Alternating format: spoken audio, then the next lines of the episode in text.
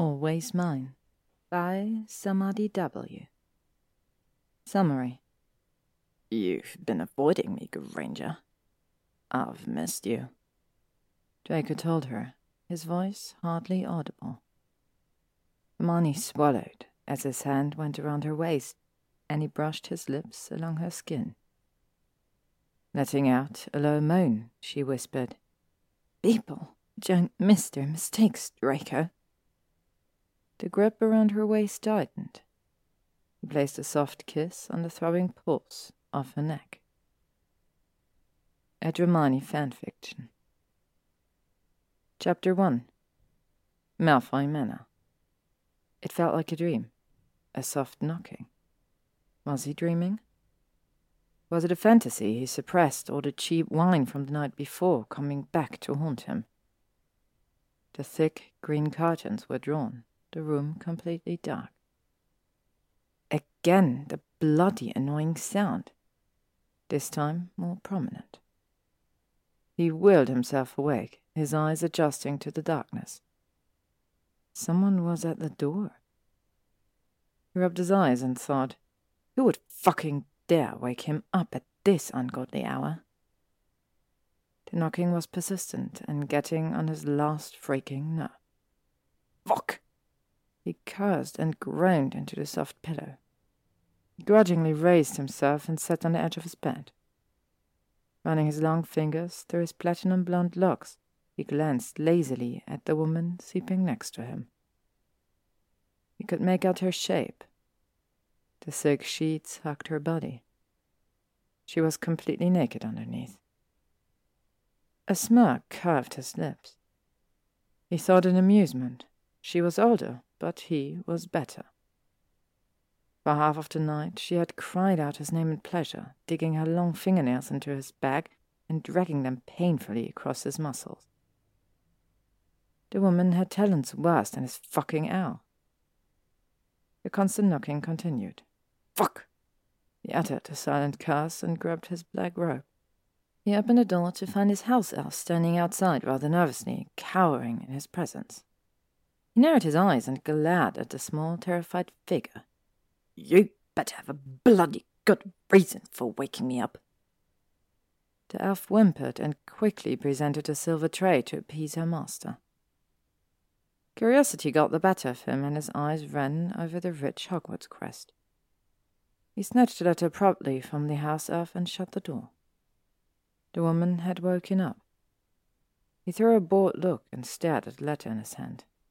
Had met at a party and ended up in bed. It was nothing out of the ordinary. It hadn't taken him long to smooth talk her into sleeping with him. She was more than compliant.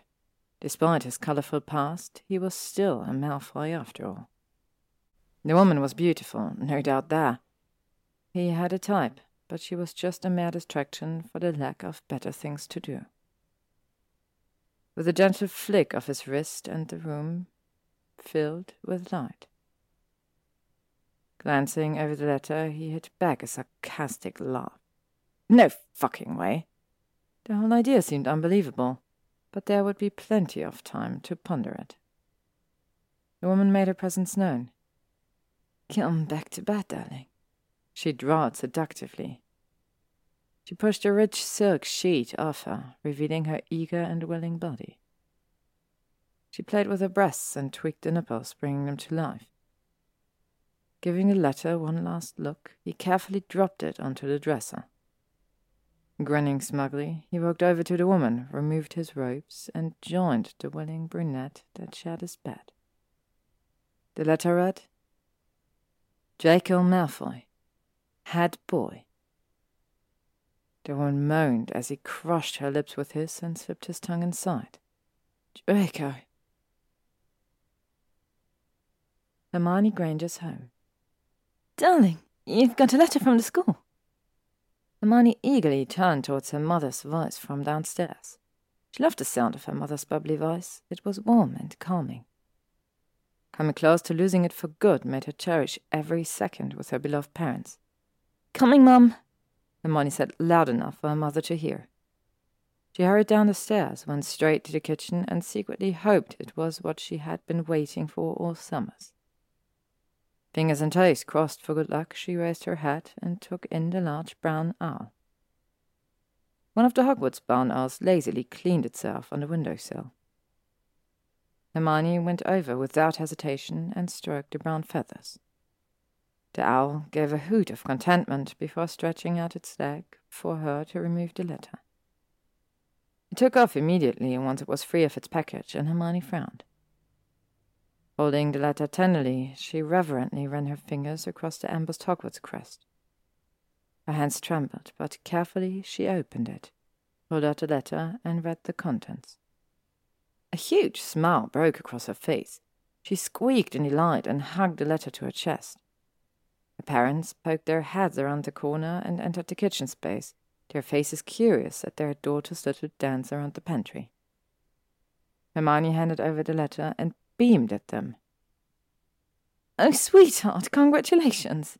Julia Granger warmly hugged her daughter tightly. It wasn't a surprise. Their daughter was the brightest girl in their class and a moral student. Richard Granger puffed his chest proudly and exclaimed, Had a girl, it's a big responsibility, and you truly deserve it. He grabbed his daughter in a big hug and spun around madly while she screamed, Put me down! She squealed and broke out with a big smile. I know, Dad. I'm just so excited. Hermione had been doing the same thing for seven years, but this year was vastly different. She felt exhilarated excitement as she stepped onto the gleaming red Hogwarts Express. She bumped into a few students. They caught sight of the hidden golden badge and backed away from her quickly. He entered the compartment and found Ginny, Harry, Ron, and Neville. Neville had his nose buried in the quibbler.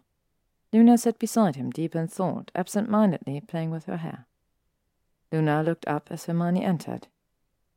Congratulations on becoming head girl, she said in her usual whimsical way.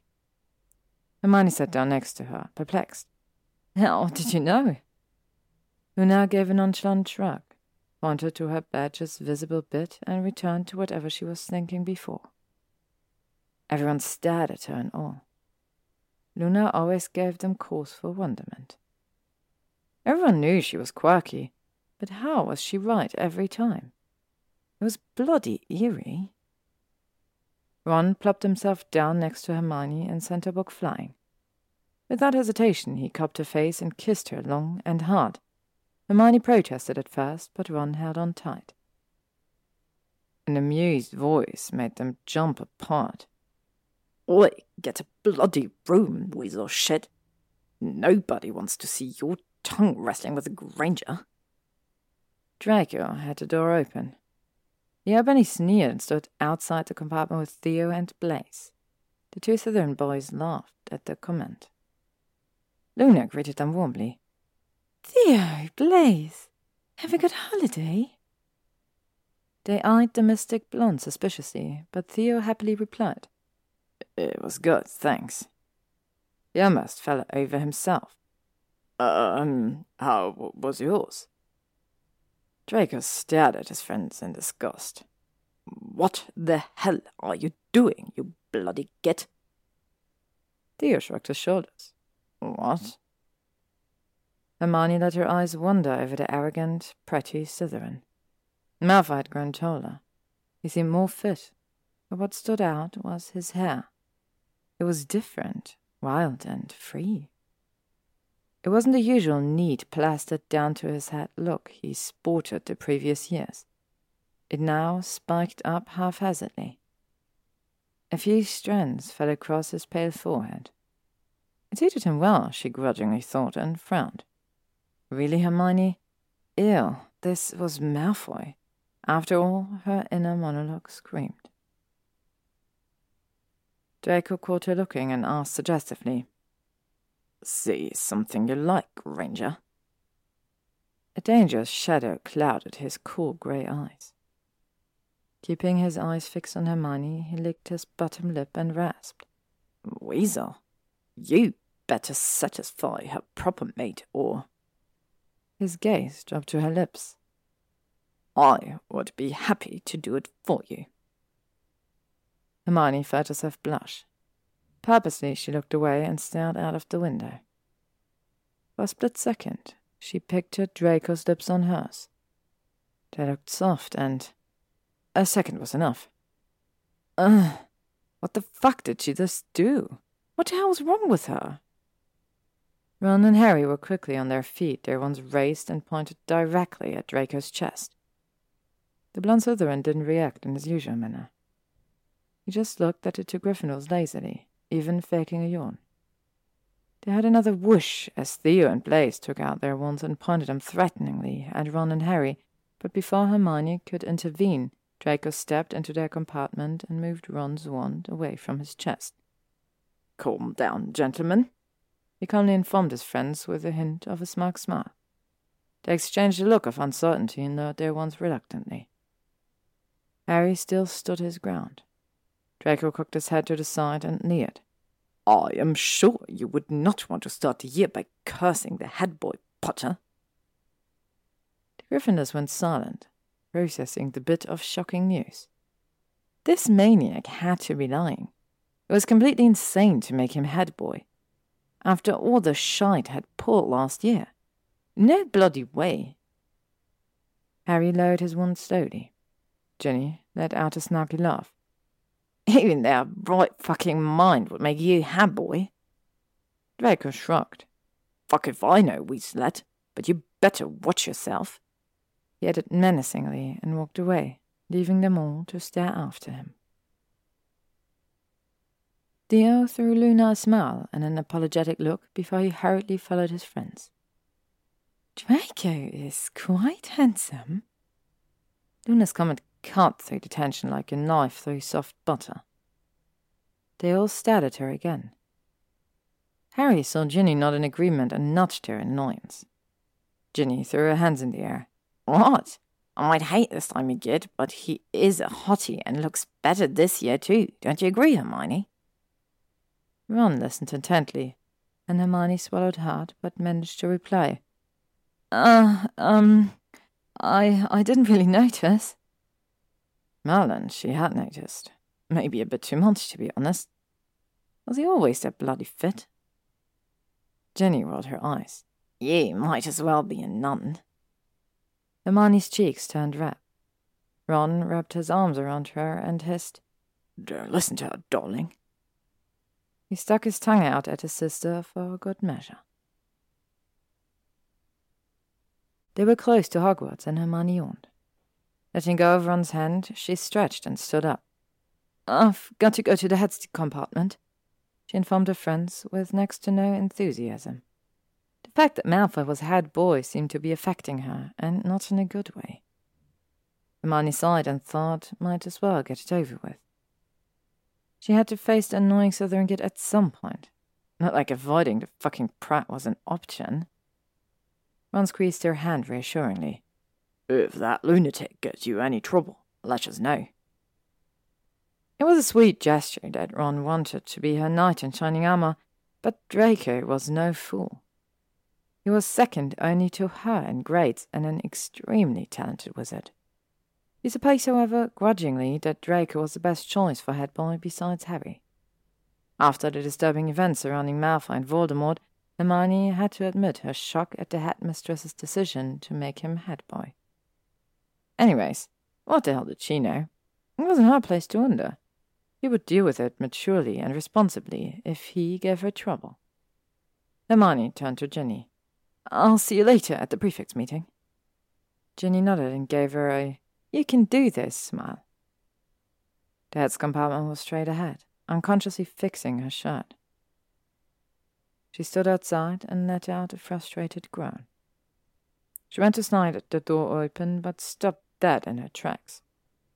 Listened intently to the alarming noises from within. But was that a pleasured moan? Hermione's face twisted in confusion as she slowly slid the door open, and a voice of pure steel bellowed. What the bloody hell are you doing, Granger? Bollocks. She stared, frozen, to the spot as Astoria Greengrass sat across a very aroused Malfoy. Hermione grimaced in disgust and almost gagged. Despite her interruption, it didn't seem to deter the duo. Astoria continued to kiss Draco passionately while his hands roamed under her school shirt. The head girl in her surged forwards and she asserted herself. Ever so politely, she coughed purposely and said, Ahem! Malfoy, this isn't a cheap hotel room, and if you and Astoria wish to continue, I think it would be best you find somewhere else. She boldly stepped into the compartment and refused to budge. She defiantly ignored the death stare Malfoy gave her. Stupid, uptight cunt, he thought angrily. Draco smirked at the fiery Gryffindor and tapped Astoria on her exposed arse. The Slytherin glared at Hermione, obviously displeased at being interrupted. She gently rose and got off the ice blonde man. Astoria adjusted her blouse and spat. Don't you have somewhere to be, Granger? She continued venomously. Just because you're an uptight virgin doesn't mean we all have to be. Hermione felt her cheeks redden for the third time in just three hours. The Slytherin girl's comment was true, but uncalled for and unnecessary. She opened her mouth to retaliate, but Malfoy said with an amused expression, As much as I hate to admit it, the head girl has a valid point. He grew bored, waved his hand, and dismissed Astoria. The Slytherin girl threw Hermione a look of pure hatred before departing. Hermione sighed. What a wonderful start. Shaking her head, she picked up her bag to stow overhead. The small hairs on her neck stood up to a foreign presence behind her. What the hell was we doing? He stiffened as his hot breath ghosted over her skin, on her neck. He whispered into the shell of her ear. You smell divine, faintly of roses and lavender. Hermione shuddered. He was right on the money. Clumsily, she sidestepped ahead by and went to sit in the corner, far away from him. Hermione knew what Draco was trying to do, but she wouldn't give him the pleasure. She grinned. Two can play this game, Draco Malfoy. Draco took the seat opposite her and looked at her. He studied her every movement and mannerism. She tapped her fingers on the pages of the book she read, crossed her legs at the ankles, and bit her lip in concentration. Her ridiculous hair was less wild and tamer. Her eyes were a pleasing shade of golden brown, and she smelled good. Her reaction to his closeness had been enjoyable. Getting under his skin to rattle the Gryffindor saint would be easy. He broke the silence. Never thought you would stoop so low to date that laser. Even you can do better than him. Take the bait, Hermione. Come on, Draco thought excitedly. Hermione ignored him purposely. She would be the bigger person. She felt him lean in. Merlin, what now? Hermione thought and moved back as far as possible. His face was inches away from hers. She could see the swirl of unrest in his pupils. Are you really a virgin, Granger? Is Weasley that bad? Keep calm, Hermione, she silently advised herself. Keep quiet, be the better person. But her temper got the better of her, and she snapped. The absolute rotten excuse of a man, but she refused to satisfy him. She spoke with mock sweetness. Malfoy, I don't know how you possibly made head boy. Fixing him with a look, she added angrily, But my sex life is none of your concerns. Draco laughed. Lack of sex life, you mean? Laughing, he settled back into the seat and stared out of the window. The picturesque view was pleasing. They sat in silence until the train came to a halt. Hermione kept aside her book and went to retrieve her bag. The train gave a sudden jerk, causing her to lose her balance and fall backwards with the heavy bag in hand.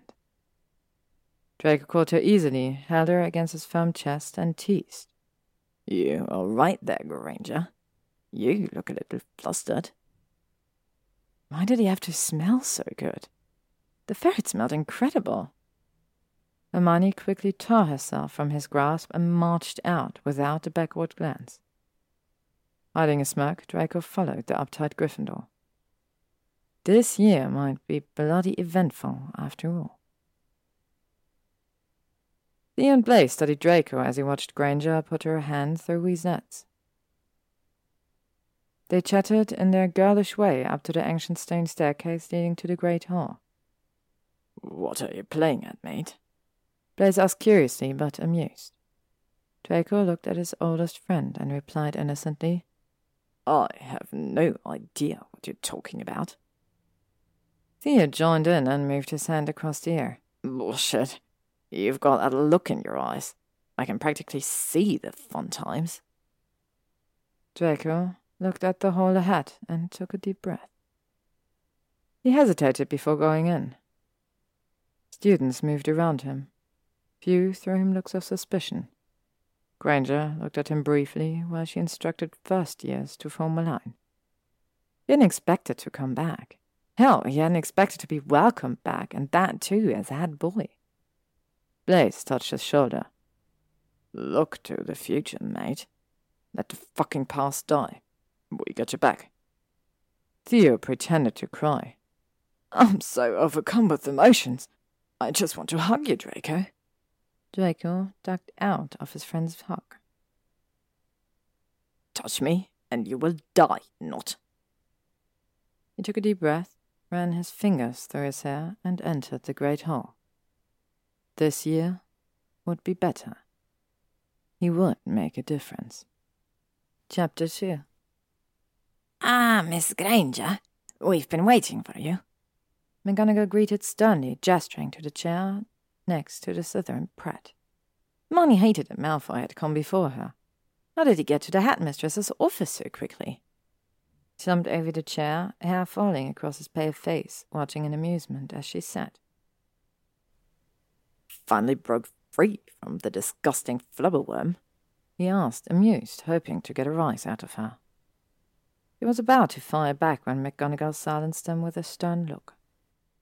He brought her fingers together and advised, Now, I want these petty differences to be put aside, Mr. Malfoy. You and Miss Granger must work together as head boy and girl. You must set a good example for the younger students. McGonagall explained calmly, hoping against hope that they would get along. Draco rolled his eyes exacerbatedly. Was the old bat for real? Did she actually fucking believe that he was going to buddy up with Granger and act all peachy? No bloody way. He could not stand Granger and the other impulsive morons she called friends. The both of you will be sharing a dormitory. McGonagall informed next, looking for a piece of parchment with the password to their dorm. She knew that bit of information would not be so well perceived. Draco snapped out of his daze and asked louder than he intended. Excuse me? McGonagall raised a questioning eyebrow. Yes, Mr. Malfoy. Do you have a problem? Clearly, he did. He sputtered angrily. Bloody hell I do. I'm not sharing my living quarters with a Gryffindor maniac. Hermione was indignant and quick to defend. As if I want to live with a Death Eater wannabe. Did he think she wanted to live with him? Merlin, no. Not for a second. You and pret, she thought to herself. He was about to retaliate when McGonagall raised her hand and silenced them both. Enough! The headmistress massaged the bridge of her nose and sighed. This is not up for debate. If you two have a problem with it, by all means, hand over your badges. Draco sunk further into the chair, and Hermione purposely averted her gaze and stared at the cupboard full of trophies. When no one moved, McGonagall cleared her throat. It's settled then. Please head to your dorm and be here by seven tomorrow with the prefect to discuss the way forward. She waved her hands to dismiss them, pulled a parchment towards her, and started to write. Hermione pushed past Draco and made her way to the headstone. He watched her stalk away with an amused expression. Hermione took out the parchment with the password outside the large wooden door and almost whispered it. The door unlocked at once. Excitedly, she pushed it open and entered a large living space. Hands on hip, she looked around and smiled. It was quite cozy and pretty. They had a small kitchen with basic needs, a large study table, two sofas, and a few beanbags. Jammed with books and magazines, a large shelf decorated the wall by the window. Hermione smiled and looked around the space they would share for the next year. She practically ran to her room to find all her belongings had already been brought up and the decoration in the room was just to her liking. She plopped down on the bed and looked around in awe. The room was bright with red and yellow lamps, painting of flowers, a soft yellow wallpaper, and a huge Gryffindor banner. The bed seemed comfortable with plenty of pillows in various colors. There was a door to her right, which she assumed had to be the bathroom. She jumped to her feet and opened the door. A gasp escaped her lips. It was massive, with a large shower cubicle and jacuzzi. Benefits of being the chosen head girl. Hermione wrapped her arms around herself and squealed the bubble bath and long showers she would have. She was practically giddy with happiness. A voice startled her, and she jumped out of her skin. You impress easily, Granger. Have you never seen a bathroom before? He muttered under his breath. Weasley would die of shock. Draco looked around the bathroom lazily from the doorway to his room. Uh, looks like we're sharing the bathroom. He smirked and purposely let his eyes rove over her body licked his lips, and winked. Mm, that shouldn't be fun. Hermione went towards him angrily, but Draco grabbed her across the waist and pulled her into his room. His face was dangerously close to hers, and despite the abruptness, she had her own. Looking him directly in the eyes, Hermione hissed, Let's get something straight. I would not sleep with or touch you if the human race depended on it. Draco laughed sarcastically and tugged on her hair. You have no idea what you're missing, pet. She struggled out of his grasp and quickly looked around his room. It was very modern and elegant. Everything down to the lamp was either black, silver, or green. The bed he had was far larger than hers, with expensive silk bedding compared to her basic cotton. It made sense since he was over foot taller than her. His voice cut into her thoughts. Let's set some fucking ground rules since I have to see a pathetic face every day. Crossing her arms across her chest, she eyed him in annoyance and spat. Go on, Malfoy. Draco stepped back, leaned against the mahogany study desk, and eyed her intently. He cleared his throat and hissed. I don't want to see you snogging the Weasley fucker every time I walk into the dorm. He added spitefully. Take whatever the hell you want to do inside your fucking room. Hermione waited for him to continue, but he stared at her, expecting a reply. Quite surprised by his only term, she nodded and fired back. Fine, Malfoy, I'm listening. She cocked her head to the side and grinned. As long as you keep your conquests to your room. I don't want random girls loitering around the common room. Draco glared at the fiery Gryffindor. Just stay the fuck out of my way, Granger. Let's speak if and only when required. Hermione huffed, turned on her heel, and yelled over her shoulder. By me, Malfoy. Fuck! Yelled after her bushy hair disappeared from his line of sight. It was early. Hermione had always been an early riser. Already dressed, she adjusted her hair. Her wild hair had tamed itself with age. She was so grateful for that that she pulled it back into a high ponytail. Draco watched a shapely girl from the shadows of his room. It calmed him to watch her movements. The muscles on her neck rippled, the school shirt hugged her waist snugly, and her breasts were perky and bounced with every movement. He hadn't noticed that before. It was a disturbing thought. He shook his head and whirled such thoughts away. She had forgotten to lock the door, probably oblivious to its existence, but it gave him a front seat view of her getting ready. It was time to have a little fun with the Gryffindor princess. Draco smirked, stripped down, and tied a towel around his waist. It hung loosely on his hips. One fast move, and it was fall unceremoniously to the floor. He worked out religiously to keep his seeker physique toned and fit. It was appealing, or so he had been told by more women than he could count. Draco watched Hermione move and sway her hips. Was she deliberately trying to entice him? He cocked his head to the side, and his eyes moved in time with the sensual movement of her hips. Bloody hell, did she always have that gorgeous ass? The years had changed her, and despite the frumpy uniform, only an idiot wouldn't be able to see the beauty she possessed. Shook his head again, walked boldly into the bathroom, and asked innocently, Are you done, Granger? She turned to face him, nearly jumping out of her skin, and wished she hadn't. She nearly choked on her words. Uh, yes, almost. Eyes roved over his body shamelessly. Snickering, he ignored her and grasped a knot in readiness to drop his towel. She stared at the towel rooted to the spot, and she wondered if the rumors based on his cock were true. Draco bit back a laugh and mused. Granger, can you please piss off, or would you rather stay while I shower? Her cheeks turned flaming red, throwing him a last look of contempt. She quickly fled the bathroom. She heard him mock her. Oh, I could use the company. I always prefer a woman to wash my back. When Draco entered the headmistress's office, he saw the prefect standing around McGonagall's desk with Hermione. They all seemed to be holding on to a piece of parchment and reading it as their very lives depended on it.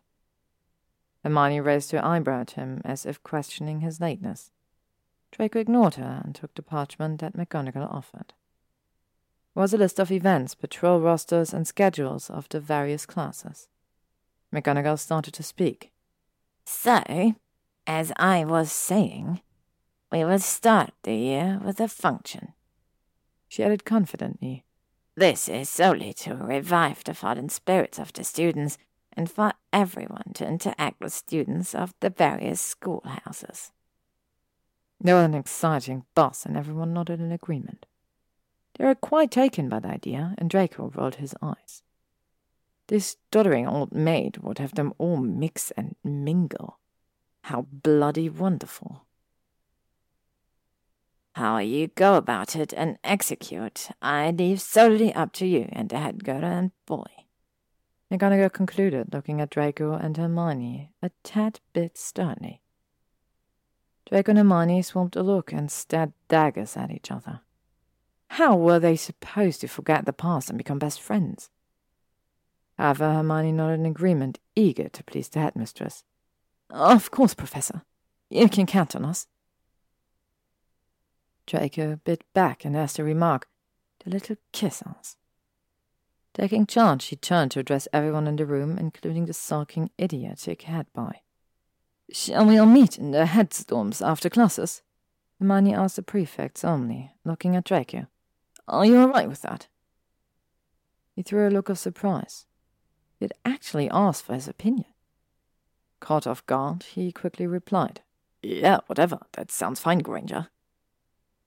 Hermione acknowledged his response with a slight smile. Everyone made their way out of McGonagall's office, chatting excitedly among themselves about the ball. They parted ways to attend today's classes. McGonagall sighed with immense relief and stared after the chattering group as they left her office. Something troubling you, Minerva? The portrait of Severus Snape asked with keen interest.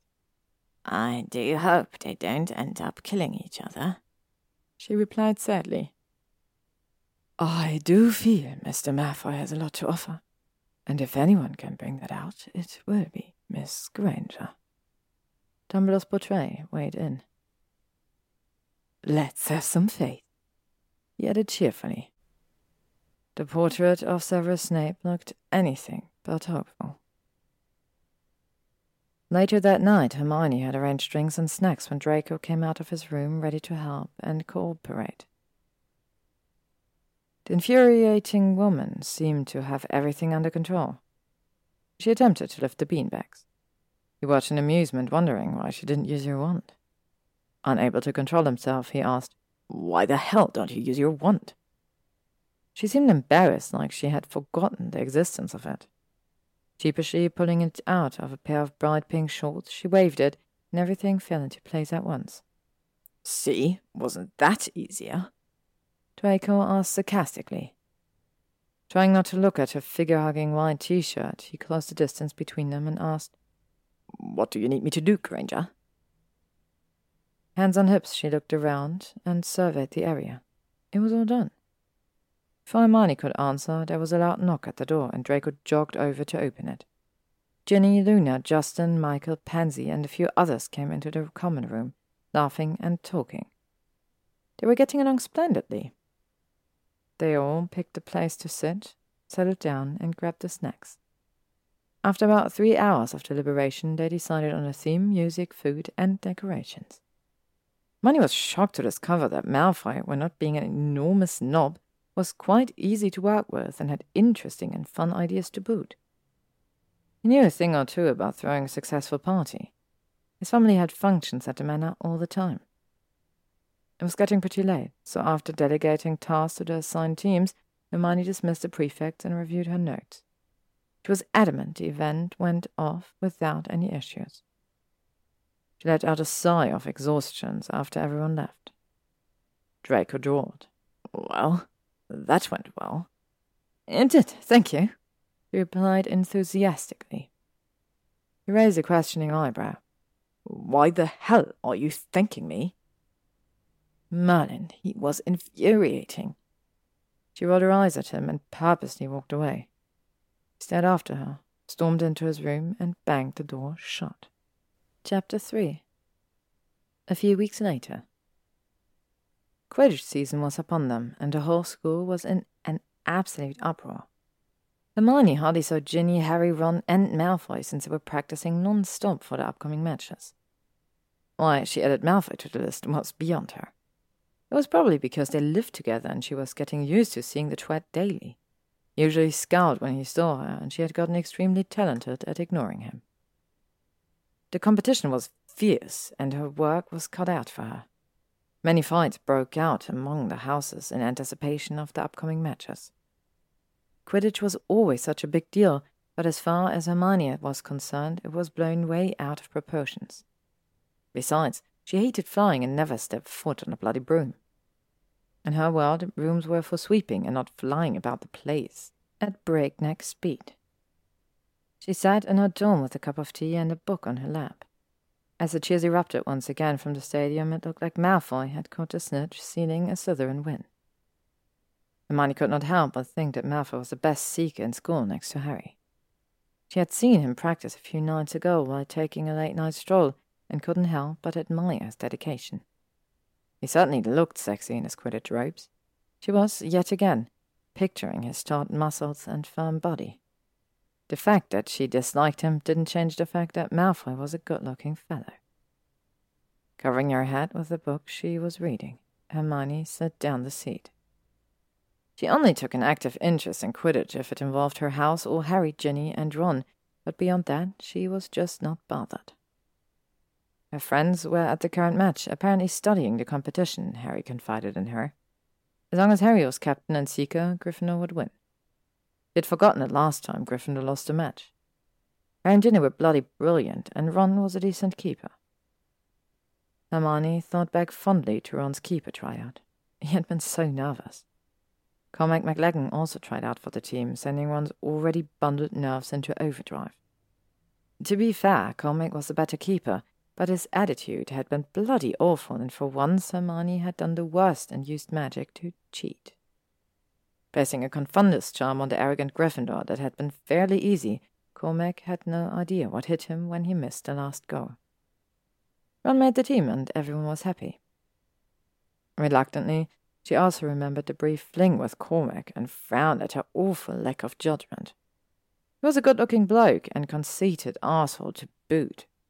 He lost interest fast. Completely immersed in her daydreaming and listening to the cheering from the Quidditch pitch, she nearly jumped out of her skin at the loud bang of the door closing. Draco was caked in mud, his hair plastered to his head, and his Quidditch robes were drenched with water, but there was something else. Hermione's eyes travelled with him while he hurriedly walked around the common room, desperately searching for something. Blood! She gasped at the realization. What had happened? It seemed to be serious. Quickly getting up, she went up to him and tried to speak. Urgently, he opened the cupboards in their small kitchen and cursed out loud when he failed to locate whatever he was looking for. Malfoy, you're bleeding! Hermione exclaimed in shock. Draco gave her an exhausted look and said sarcastically, Well done, Granger. They don't call you the brightest witch of your age for nothing. He looked paler than usual and utterly exhausted. Staggering, he held onto the counter with one hand to steady himself while he held onto his side and groaned loudly with the other. The carrying good witch in Hermione went out to the man before her. She approached him again, and he almost collapsed onto her. He was too large to manage, so she muttered a spell and hurried to him with her wand. She put her arm around his waist and helped him gently to the couch. Draco held onto his side, and the blood dripped through his fingers onto the couch. Hermione looked at him in alarm and said hurriedly, I'm going to get Madame Pomfrey. Draco held onto her wrist with his long fingers, encircling it easily. No, just help me clean the wound, Granger. It's just a scratch. Oh, she highly doubted that. He was bleeding all over the sofa. She returned to his side and bent down to assess the damaged area. Took off his Quidditch robes and t-shirt. She watched his bare body and swallowed hard. His muscles convulsed with the wound at his side. Stupid bloody Quidditch. Hermione gently took Draco's gloved hand off the bloody mess to see the extent of his injury and sighed in relief. He was right. It was not that bad. She could easily fix it. Rushing into her room, she grabbed a bottle of dittany that she always kept handy just in case. Having friends like Harry and Ron taught her to always be prepared. Draco groaned in pain as she hurried up to him. She rolled her eyes. The big, blooming baby. Taking his hand off the wound again, she gingerly placed her palm on one side and held the wound open with her small fingers to apply the dittany. Fingers trembled as they came into contact with his skin, and he groaned. Hermione looked concerned. Careful, Granger. I might actually think you care. He teased and winced in pain. Closing his eyes, he took in and enjoyed her soft hands touching him. He was overly careful, but her gentle caresses sent wrong signals through his bruised body. The open wound magically began healing, and his breathing returned to normal. He took a deep breath, stood up, and moved his arm from side to side. He flexed his muscles and eyed the cut. The opening was now a thin, dry, red scar. Draco smirked. Thank you, Granger. And added sarcastically, You are useful at times. Hermione threw him a look of disgust. A simple thank you will suffice, Malfoy. How about a kiss? He asked eagerly, but she stepped back hurriedly and almost tripped over the couch in her haste to get away from him. Letting out a laugh, Draco jogged into his room and closed the door. Hermione took out her wand with trembling fingers and nervously cleaned the bloody mess he left in his wake. Once inside his room, Draco ran his fingers along the healed wound, and a smile touched his lips. Granger was a good person and a damn talented witch. She was better than most people he had ever met. Alyssa knew she didn't need to be nice to him, but still, she was, and he appreciated it. He had to admire her skills as a witch. She was something else, and when she touched him, he groaned aloud. Her fingers were so bloody soft, thank Merlin. She thought it was out of pain. Draco cleared a set and thought back to the map. He always felt his best up there on his broom, and besides Potter, no one else came close to his seeking skills. Bitterly, he thought about how Potter managed to beat him every single time, and as Slytherin captain, it pissed him off. Just once, he wanted to fucking beat the Chosen One. His mouth twisted. He owed the Ravenclaw beater a vote of thanks for his injury. He'd take care of it tomorrow. Chapter 4 Two weeks before the ball, Ginny cornered Hermione after Arithmancy class with a crazy look and her usually neat red hair in disarray. Hermione held her books up in defense and asked cautiously, What's up, Gin? Ginny had a wild look in her eyes, and her whole demeanor was terrifying. He stepped closer to Hermione and squealed excitedly, Shopping! A few students standing close to him jumped and eyed them in suspicion.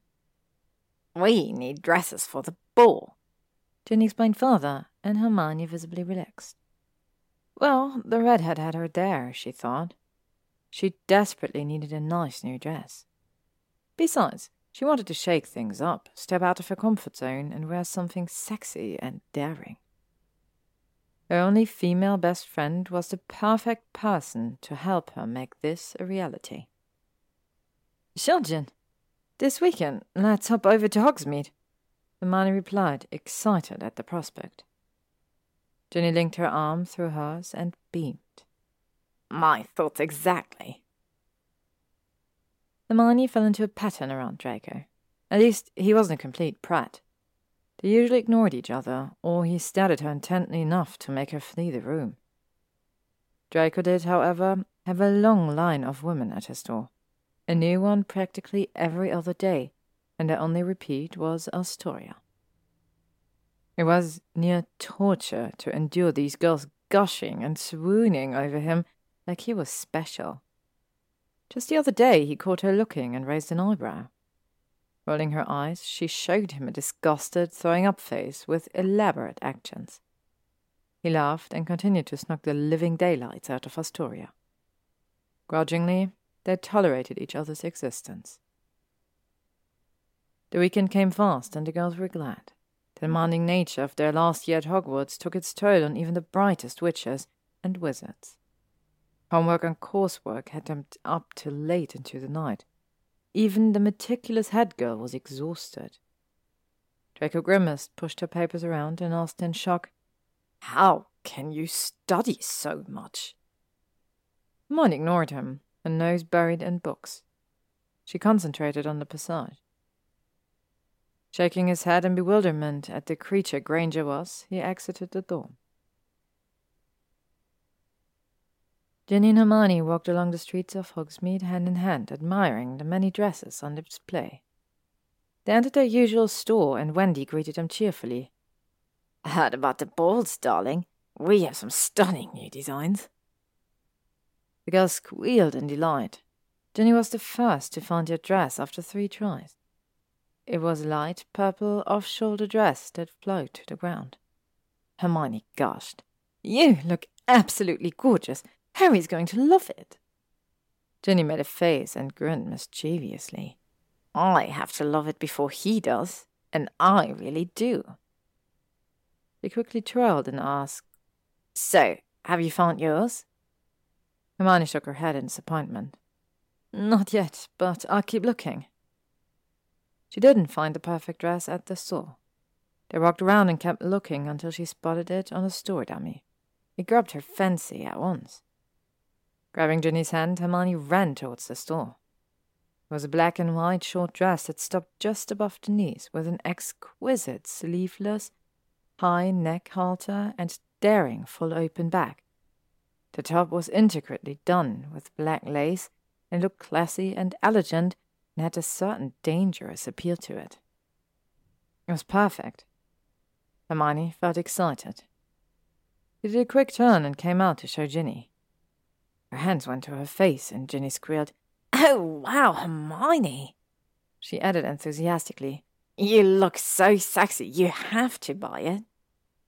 Hermione smiled and nodded in agreement. Satisfied with their purchases, they went over to get a bite to eat at the Three Broomsticks. Ginny bit into her sandwich and asked curiously, Come on, what's it like living with Malfoy? Exciting, came the smooth but amused reply from behind them. Good afternoon, Granger. Girl Weasel. Draco rode lazily, his eyes sparkling in the sun. Looked over their shoulders. Draco, Blaise, and Theo stood behind them, scanning the room for a table. Theo was carrying and balancing a lot of packages. In the blink of an eye, they crashed to the ground and littered the floor. Bugger! Theo cried as he bent to pick up the stuff. Nobody paid him much attention. Hermione stared at the Slytherin trio and noticed how different the three men were. They were all handsome in their own right, but so different in looks. Of course, Draco was in a league of his own, but the other two boys had a certain charm and air about them. Blaise, with his hypnotic eyes, smooth skin, and tall, lean build, made him quite popular among the ladies. His dirty blonde hair and tall, lanky frame made Theo pleasing to look at, but his quick, razor sharp intellect kept him interesting. He was the undisputed funny one of the group and could be counted on to diffuse a tense situation or create one with his witty and sarcastic jokes. Draco brushed Hermione's shoulder lightly with his fingers as they passed, and an involuntary shudder went down his spine. The boys walked away from the girls, settled into an empty table on the other side of the room, and ordered fire whiskey and butterbeer. The girls were having a good time, chatting and devouring delicious plates of fish and chips. Hermione and Ginny spoke about Harry, Ron, and Luna's new fascination with yet another make believe magical creature and looked back to study Blaise. He was good looking. Parvati certainly had a good taste. Parvati confided that she recently developed feelings for Blaise after their shared transfiguration class. She said he seemed to reciprocate her feelings but she couldn't be sure and asked her friends for help. Especially Hermione, since she spent a whole lot of time with Malfoy. Hermione loved spending time with Ginny, and the deeper they got into their conversation, they could hear the hearty laughter from the Slytherin boys. Theo made an impression that looked like Professor Flitwick. Draco laughed hard, and Blaise doubled over with laughter. Hermione stared at the blonde Slytherin with an amused expression. She hardly ever heard Malfoy laugh, and it tickled her senses. It was a nice and pleasing sound. Ginny finished her butterbeer, and they left.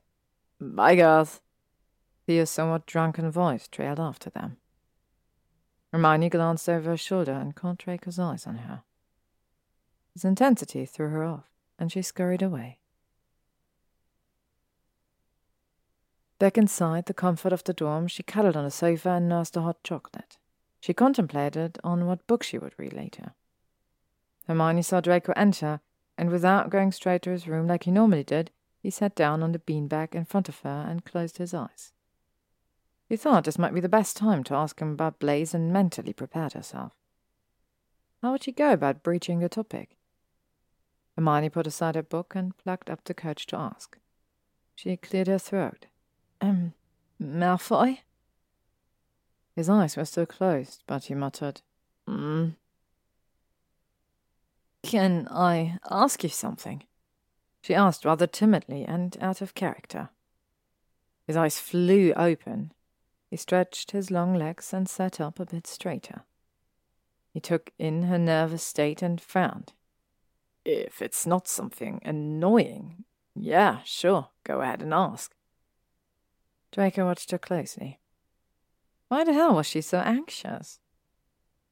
Hermione crossed her legs, tied her hair up in a bun, and quizzed.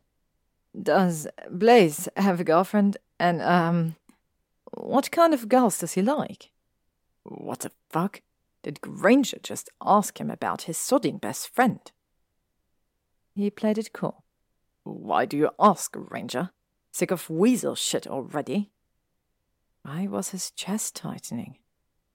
What kind of magic was this? She hesitated and looked away. No, it's for a friend. Bullshit. Draco shot to his feet and hissed. Do you have a fucking crush on my best friend?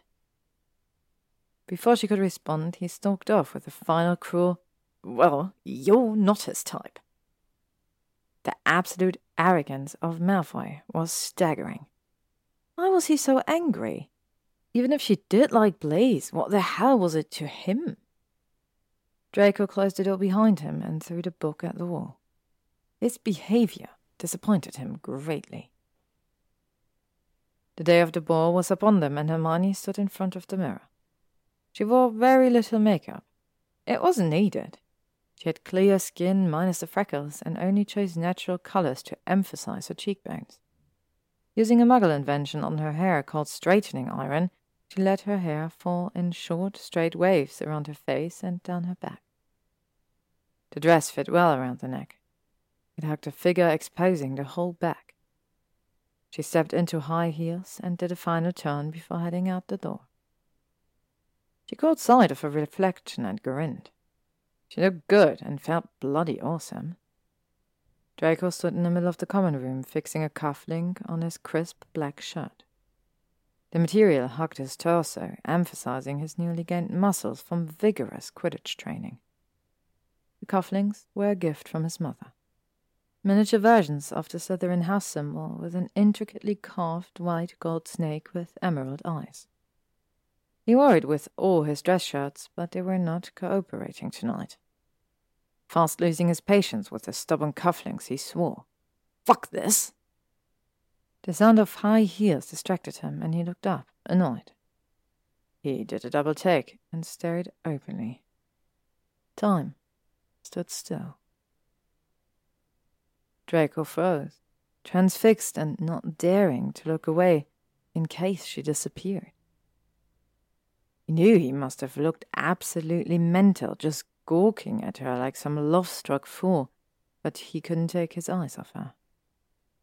His grey orbs took in her curves, hair, smooth, creamy skin, and long legs. Salazar, she looked exquisite. He swallowed hard. His trousers felt uncomfortable, and he shifted his weight to allow some freedom. Malfoy! Hermione cried in alarm. His behavior was making her exceedingly nervous. Draco snapped back to attention and asked in a daze, mm, What did you say? Hermione smoothed down her dress and frowned. Why are you staring at me like that? Do, do I. do I look bad? She asked with a level of hesitancy. She was genuinely curious, but also partially afraid. He pursed his lips and then adopted a sneer. Grow up, Granger. You look fine. At least for Fugly Gryffindor. Shot back insultingly and tried his best to cover up the idiotic way he reacted. He saw her face fall slightly and hated himself for making such a crude comment. It was completely uncalled for. He breathed another look at her without her noticing. Granger looked beyond beautiful. Hermione bit back a nasty remark. He was such a fucking prat. A gorgeous prat, she had to admit grudgingly. He had gone with his signature all black ensemble. Seriously, how many ways could you wear the same color and look so unbelievably sexy every time? Apparently, Malfoy did. He looked absolutely sexilicious, if that was even a word, but what did it matter? He was a horrid human being. Hermione bit her lip unconsciously and let her eyes devour him whole. His husky voice was laced with wanting. Granger, if you bite your lip like that while looking at me, I'm going to take you into my room and bend you over the table. The serious remark cut through her rather steamy thoughts. Blushing, she quickly turned to leave and wondered if there was any truth to his threat. As head boy and head girl, they had to be there early to make sure everything was done in their proper place. The prefects would have already gone to the Great Hall. Hermione was almost out of the door when Draco cursed aloud. She threw her head back and sighed. Merlin, what now? Blast this tie! He groaned and pulled the silk material from under his collar. Everything was determined to fuck up his life tonight. Hermione rolled her eyes and closed the distance between them. Draco studied the petite frame in front of him curiously. He mentally counted the number of freckles on her nose. They resembled tiny blobs of chocolate. She reached to touch the collar of his expensive shirt. He took a step back hesitantly and muttered, What the hell are you doing, Granger? Just shut up and hold still. Hermione shot back, irritated and impatient. Draco watched closely as Hermione's fingers raised the collar and placed the tie in its rightful place. He had been so intently focused on her face, he hardly realized that he had bent for better access. Merlin, she smelled heavenly, slightly of lavender and roses. Face crunched up in concentration, Hermione expertly tied the knot, brought it to the center, and tightened it before releasing him. Draco felt the Windsor knot under his fingers. It was perfect. She hadn't even used her wand, just her small fingers to work her own brand of magic. Their fingers brushed against each other, and they stepped back as a bolt of electricity shot through their bodies. She looked away first, breaking their intense eye contact, and he quickly mumbled, Thank you. Hiding the smile that lit up her face, she left the room, leaving the door open for him to follow. Pretty Gryffindor in front and sexy Slytherin right behind her. He itched to steal a kiss against the cool stone wall of the castle, but thought it was a horrible idea. They heard a loud, excited chatter come from within the great hall. Students dressed in their finest made their way down the stairs and towards the festivities. The great hall looked amazing. Their theme, unity, had been a great idea. It had a profound meaning. The whole place was decorated using the house colors, and rows of food and beverages were arranged to the left. Draco and Hermione quickly looked around, satisfied to shed a warm and happy smile. Professor McGonagall had it their way and declared, Everything looks wonderful. Good job, Miss Granger. Mr. Malfoy. Looked around and greeted a few students and said, And before I forget, I think it would be prudent if the prefects and heads take to the dance floor first. The headmistress told them offhandedly while looking after hats at the professors who gathered near the entrance. Oh, is that really necessary? Hermione asked timidly. Yeah, no problem, Professor. Draco replied quietly, looking away distracted. They answered at the same time, and McGonagall looked at them curiously. Turning to Hermione, she smiled and asked impatiently, Thank you, Mr. Malfoy. I trust it won't be an issue, Miss Granger. Of course not, Professor. No problem at all. Hermione replied, keeping her eyes fixed on Malfoy. He was certainly acting strange, and she couldn't figure out why. The eyes blonde had agreed way too easily. Were so unlike him that was downright bloody unnerving. No snarky comment, and nothing she tried to read his face, but it didn't reveal anything. He sat past her head, with his hands in his pockets, and grinned. Hermione felt a hard slap on her back, and she flinched in slight pain.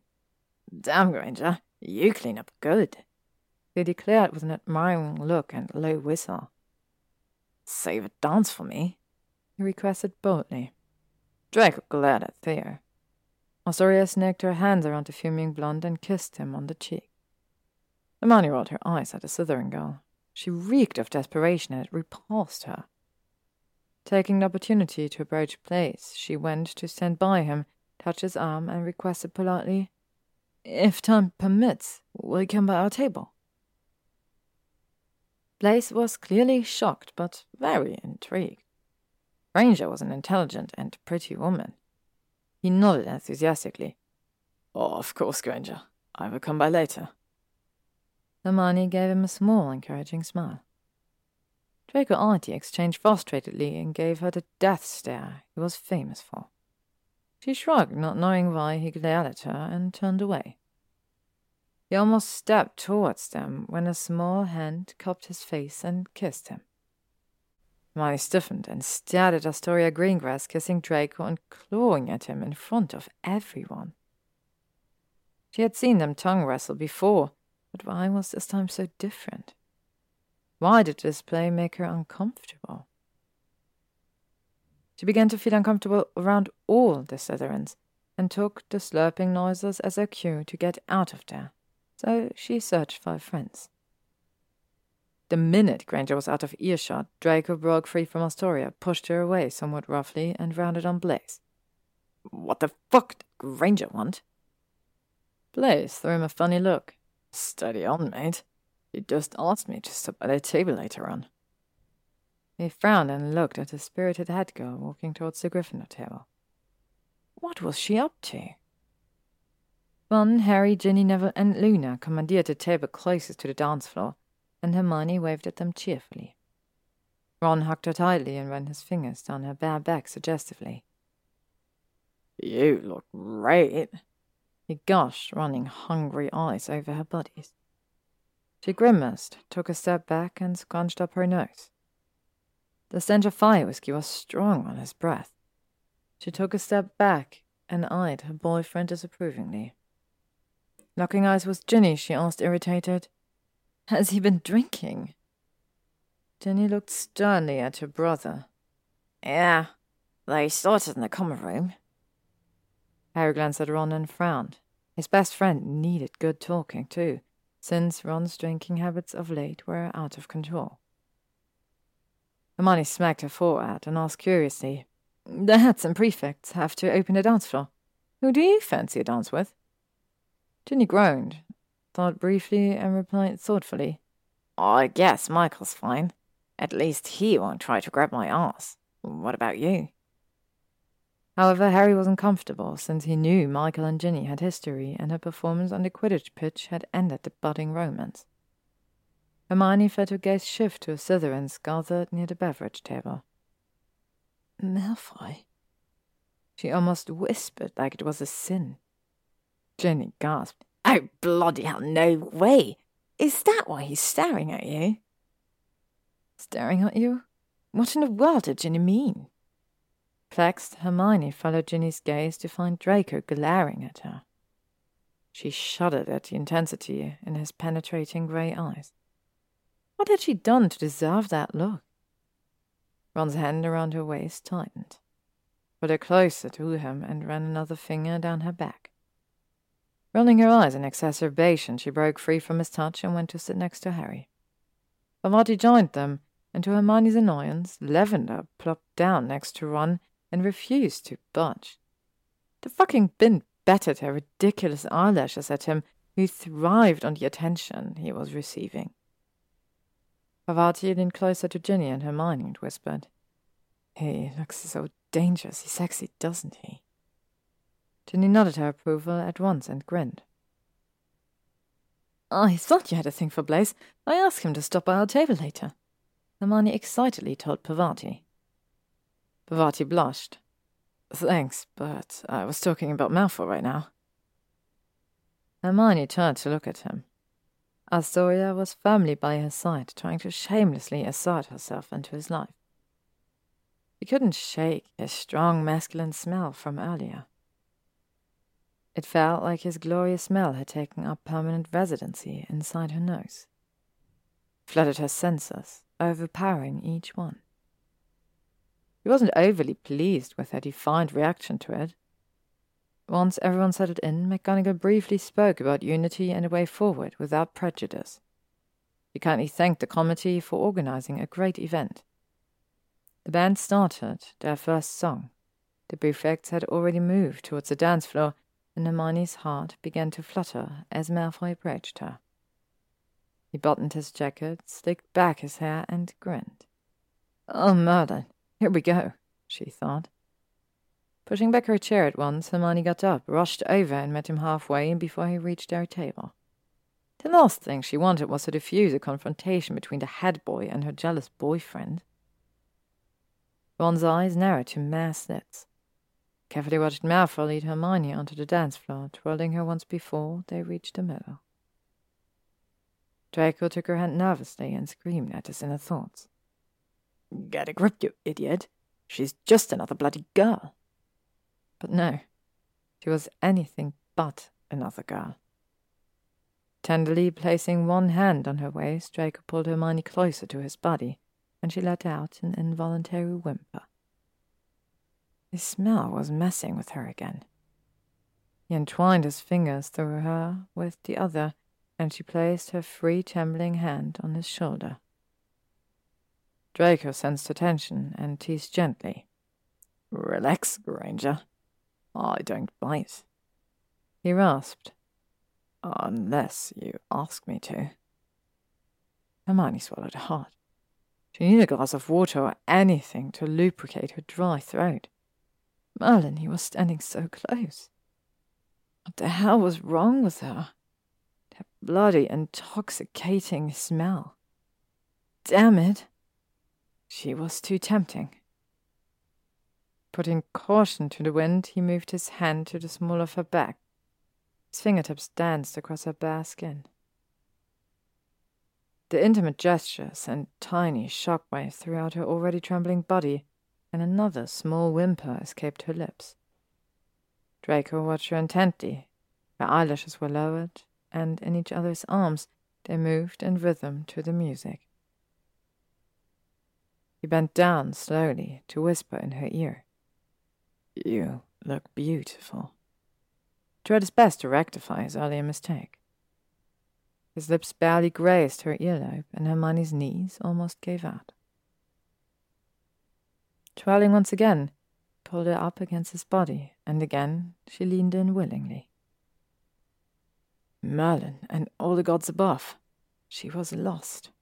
Her body was betraying her mercilessly She felt her hand move from his shoulder to go around his neck.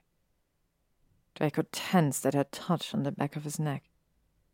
Her fingers lightly touched his hair and caressed it gently. Hermione looked into his eyes, refusing to back down. He stared back, mesmerized and confused. She could have sworn he almost bent to kiss her, but the song ended, and Astoria made her presence known. Let him go, Mudblood. Hermione stepped back reluctantly, glared at the Slytherin girl, and warned menacingly. I am the head girl, and if you dare me call that again, you will find yourself in big trouble. Was about to step away in anger when Draco grasped her wrist and pulled her back. He boldly raised her hand to his lips and gently kissed her knuckles. Sorry, stared at him in disbelief and humiliation. How dare they embarrass her? The filthy mudblood would pay dearly. Hermione backed away slowly from the dance floor. She bumped into a couple and apologized. Rubbing her hand in the area where Draco's lips touched, she sat down and stared at her heated flesh. She swallowed hard. The sensation of the lips on her body, no matter how brief or small, had awakened something dangerous in her. and Ginny sat down next to her, laughing and giving each other quick pecks of affection. Ron was nowhere to be found, and thankfully no one noticed what happened on the dance floor except a whimsical and very observant Luna. Quirky blonde eyed her through long eyelashes and smiled. Still rubbing her knuckles, Hermione looked up and met Luna's curious yet knowing gaze. The intelligent Ravenclaw smiled. Ron appeared out of nowhere. The stench had steadily increased. Put his arms around Hermione and dragged her to the dance floor. Hours went by, and despite their distance, Hermione felt her gaze drift to where Draco was. Hands in his pocket, he locked eyes with her and ran his hand through his fine hair. Everyone was having a great time, and she felt incredibly light-headed. It was bloody strange, she thought, swaying dangerously. She had not drunk anything except pumpkin juice and butterbeer. She was sure of it. What the hell was going on? After another inspection of the hall, Ron joined Hermione by the buffet table and asked desperately, Are you okay, darling? You want to get out of here? He had been coming on strong throughout the night, and she was exhausted by trying to keep him in his place. He was getting really tired of him pressuring her all the time. No, Ron, I cannot leave. McGonagall will have my head. Shot him firmly for the millionth time. let her out a frustrated groan and stormed off, leaving her to her thoughts. One had been livid at the dance she shared with Headboy, and no matter how much she tried to explain that it was McGonagall's idea, was convinced Malfoy wanted to bed her. Ginny and Harry joined her and looked over her in concern. Hermione, I think you need to call it a night. Brushing them off, she got to her feet and replied, No, really, I'm fine.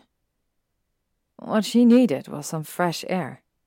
The air inside the hall was suffocating. Almost stumbled out of the entrance, descended the stairs, and took a deep breath. The fresh air felt amazing against her skin. Filled her lungs, but went straight to her head. Draco's eyes followed the departing head girl. Astoria was beginning to piss the living daylights out of him, being onto him like a protective girlfriend. Blaise tried to calm the situation by asking the Kling girl to dance, and Theo was deep in conversation with Lovegood. He had been completely off in his assumption that Hermione liked Blaise. Apparently, it was the Patil girl who had a crush on him. He sighed in relief, much to his annoyance. Why did he care who Granger liked? However, he knew he would have kissed her on the dance floor if Astoria had not interrupted them. The small revelation frightened him. He wouldn't give in to temptation. Having a soft spot for Hermione Granger would lead to disaster. Draco followed Hermione's movements for most of the night. He was genuinely concerned for her safety, and it didn't seem like her boyfriend cared very much. Stalker much, Malfoy? Why was she heading outside? It was chilly, and she was hardly dressed to the weather. Putting caution to the wind, he followed her and found her moments later with a stupid, bloody grin on her face without hesitation. She swayed to imaginary music, and Draco momentarily wondered if she was under some bizarre spell. Granger, what the fuck are you doing outside? It's freezing. He scolded, irritated that she was outside without a jacket. He quickly slipped his off and draped it around her slender shoulders. Blurry eyed, she turned to face him and grinned snubbily. Salazar, she was drunk and clearly hallucinating. Hey, Malfoy, the stars look so pretty. Don't they? But not as pretty as you. he giggled and touched the tip of his nose with her forefinger. Stepping closer, he bundled her in his jacket and hissed, Come on, let's get you back inside. I don't want to be held responsible for you dying of hypothermia. She cupped his face and felt himself lean into her touch. You're so funny, Malfoy. With that, her eyes rolled back into her head, and she passed out. Caught her easily before she hit the ground and frowned. Oh, fuck this. He picked her up bridal style, walked up the steps, and almost collided with the concerned Potter and Weaslette. Oh shit, what happened? The red-haired girl asked in concern. Well, fuck if I know. She was probably wasted. I guess she's passed out. Draco replied, not bothering to hide his annoyance that they had let her drink too much.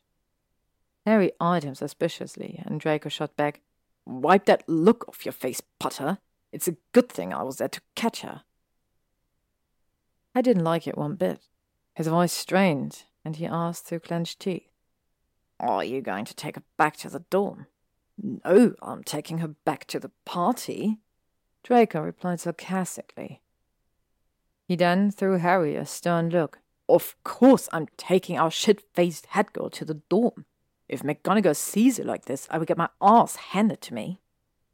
Krell Hermione closer to his body, straightened and hissed. So please get the fuck out of my way. Ginny stepped aside reluctantly and watched Malfoy carry Hermione back to their dorm as quickly as possible. Outside the door, Draco recited a password impatiently and kicked the door in. Fuck! How did he get himself into this bloody situation? He had no idea what her password was and debated internally about leaving her on the common room couch. Looking down at the girl in his arms with a faint smile on her face made him smile as well. She looked so peaceful and beautiful. Her so called boyfriend was a cheating, horny, fucking prat. A funny feeling settled in his stomach. Was he feeling sorry for Granger? The texture repulsed him, but it lingered against his wishes. Draco fought the urge to steal a kiss. She looked that fucking delectable, but never, not like this, and not without her consent. Fuck it.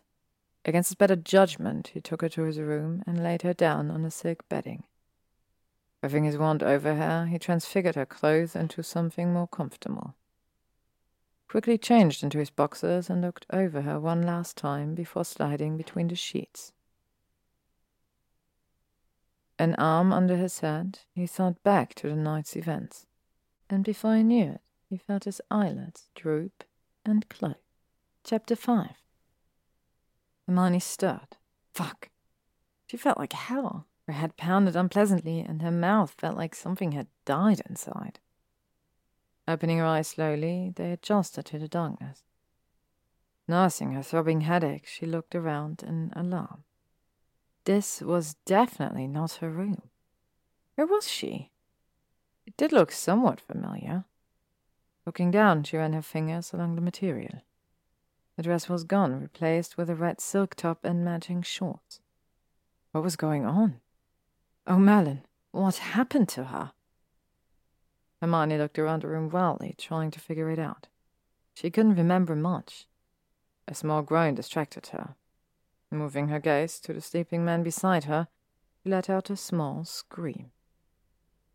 Trying to cover his head with a pillow to block out the hysterical woman, his patience snapped, and he asked, irritated, Granger, why are you being loud? Eyes bugged out in shock at the voice. Looking over him grudgingly, she took in the small details. His body was bare, the bottom half covered by black sheets. Oh, please be wearing underpants or something. M- m- m- Malfoy turned red and started to stutter. Obviously, she would not shut up and let him sleep in peace. What? Draco hissed, his annoyance evident. Why am I in your bed? Hermione asked, her voice cracking with uncertainty. He smirked into his pillow and hoisted himself up into a sitting position. This was that opportune moment. He saw the muscles ripple as he crawled towards her. Reaching over, he tried to pull her to him. Hermione quickly jumped off the bed, pointed a shaky finger at him, and pleaded, Please tell me what happened. He gazed at her in fake adoration. We both had a bit too much to drink last night, and we entered the dorm. You kissed me. Her eyes widened in horror. No bloody way. She wouldn't have, would she? Draco ignored her and continued. Who am I to refuse a beautiful and willing girl? Quickly closing the distance between them, he tenderly ran a finger down her cheek. You were amazing, Granger. He stepped away from his touch, sat back and stared at the bat like it had done her a great injustice. You mean we. Draco closed the distance between them again. Yes, we did, and I promise I was really gentle, Hermione. A hand went to her mouth. She covered it with her palm and gasped. What had she gone and done? The tears threatened to spill over. He ran out of the room before he could see her moment of weakness. Draco stood to the side and watched the prude run out, and the minute she was out of sight, he burst out laughing. That will teach a bloody Gryffindor princess to never fuck with a Slytherin. Grabbed a towel and went to the bathroom, whistling to himself. The hot water washed over him, relaxing him at once. Closing his eyes, Draco tried to relax, but thoughts of Hermione and her smooth skin invaded his mind. He was getting hard by the mere thought of her skin on his, the vivid picture of his mouth at the base of her neck, and her mouth closed around his cockhead. His eyes flew open.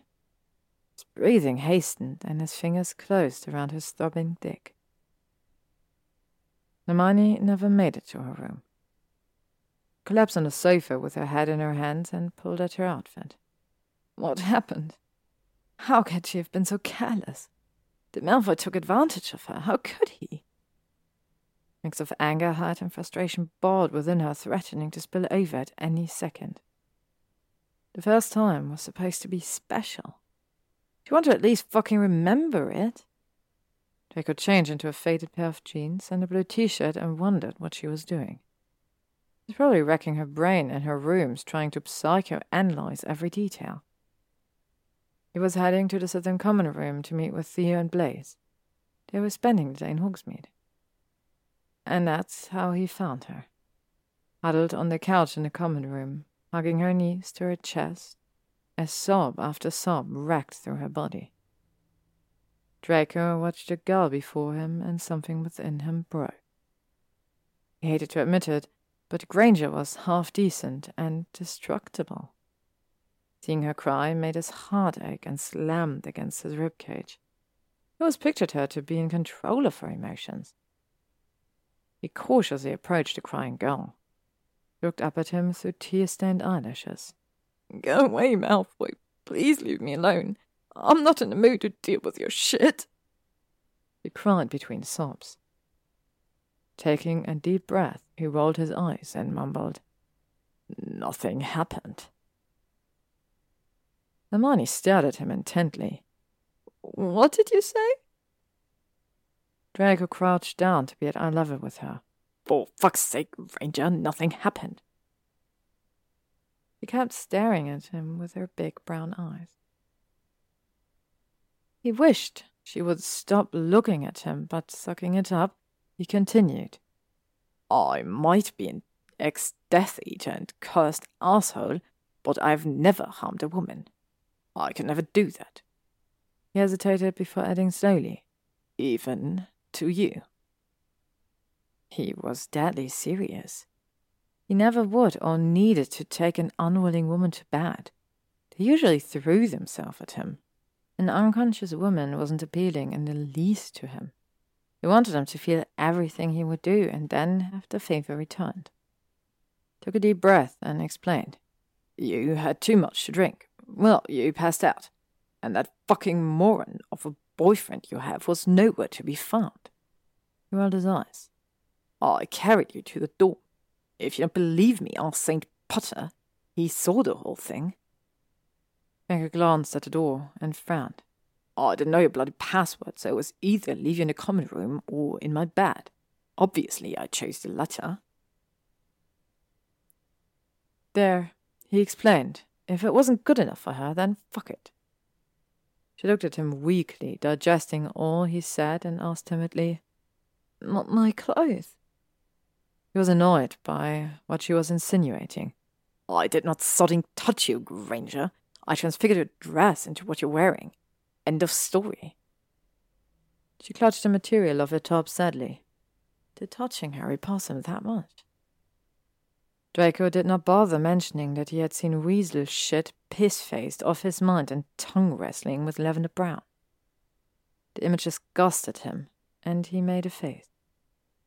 Hermione looked at him with a faint smile. Her breathing seemed to be returning to normal. Draco sighed. Look, Granger, I would never hurt you. He meant it. She was too fragile and breakable. She smiled weakly and replied, I trust you, Draco. He did not know why he did what he did next. Maybe because she called him Draco. But she looked so broken, yet beautiful and appealing. Cupping her face gently, he used his thumb to brush away her tears. She leaned into his palm and closed her eyes in contentment. He kissed her then. Their first kiss. He had no idea how amazing she would feel. He initially thought she would push him away, but she didn't. She held on to him, moved her fingers into his hair, and molded her lips with his, kissing him back fervently. Pressing his body close to hers, he deepened the kiss. To her senses, every feeling exploded and consumed them. Fuck, she felt so good. It was a quick moment of bliss as the truth began to sink in. The realization of their situation was such a bitch. Draco stopped abruptly and stared at Hermione. Her eyes sparkled with a burning fire. She was breathing hard. He'd never seen her look so damn sexy. He ached to take her in his arms again, but no, this was wrong. She was Weasley's girlfriend. Fuck Weasley. But no, she was Hermione fucking Granger. What the fuck was he thinking? Gave her one last pained look and bolted from the dorm. Hermione watched, horrified, as he left her, but she didn't dare utter a word. She ran her fingers along her lips. They was swollen with his kiss, which awakened a dangerous need in her. Her heart was beating so fast. He needed a shower to calm her down and collect her thoughts.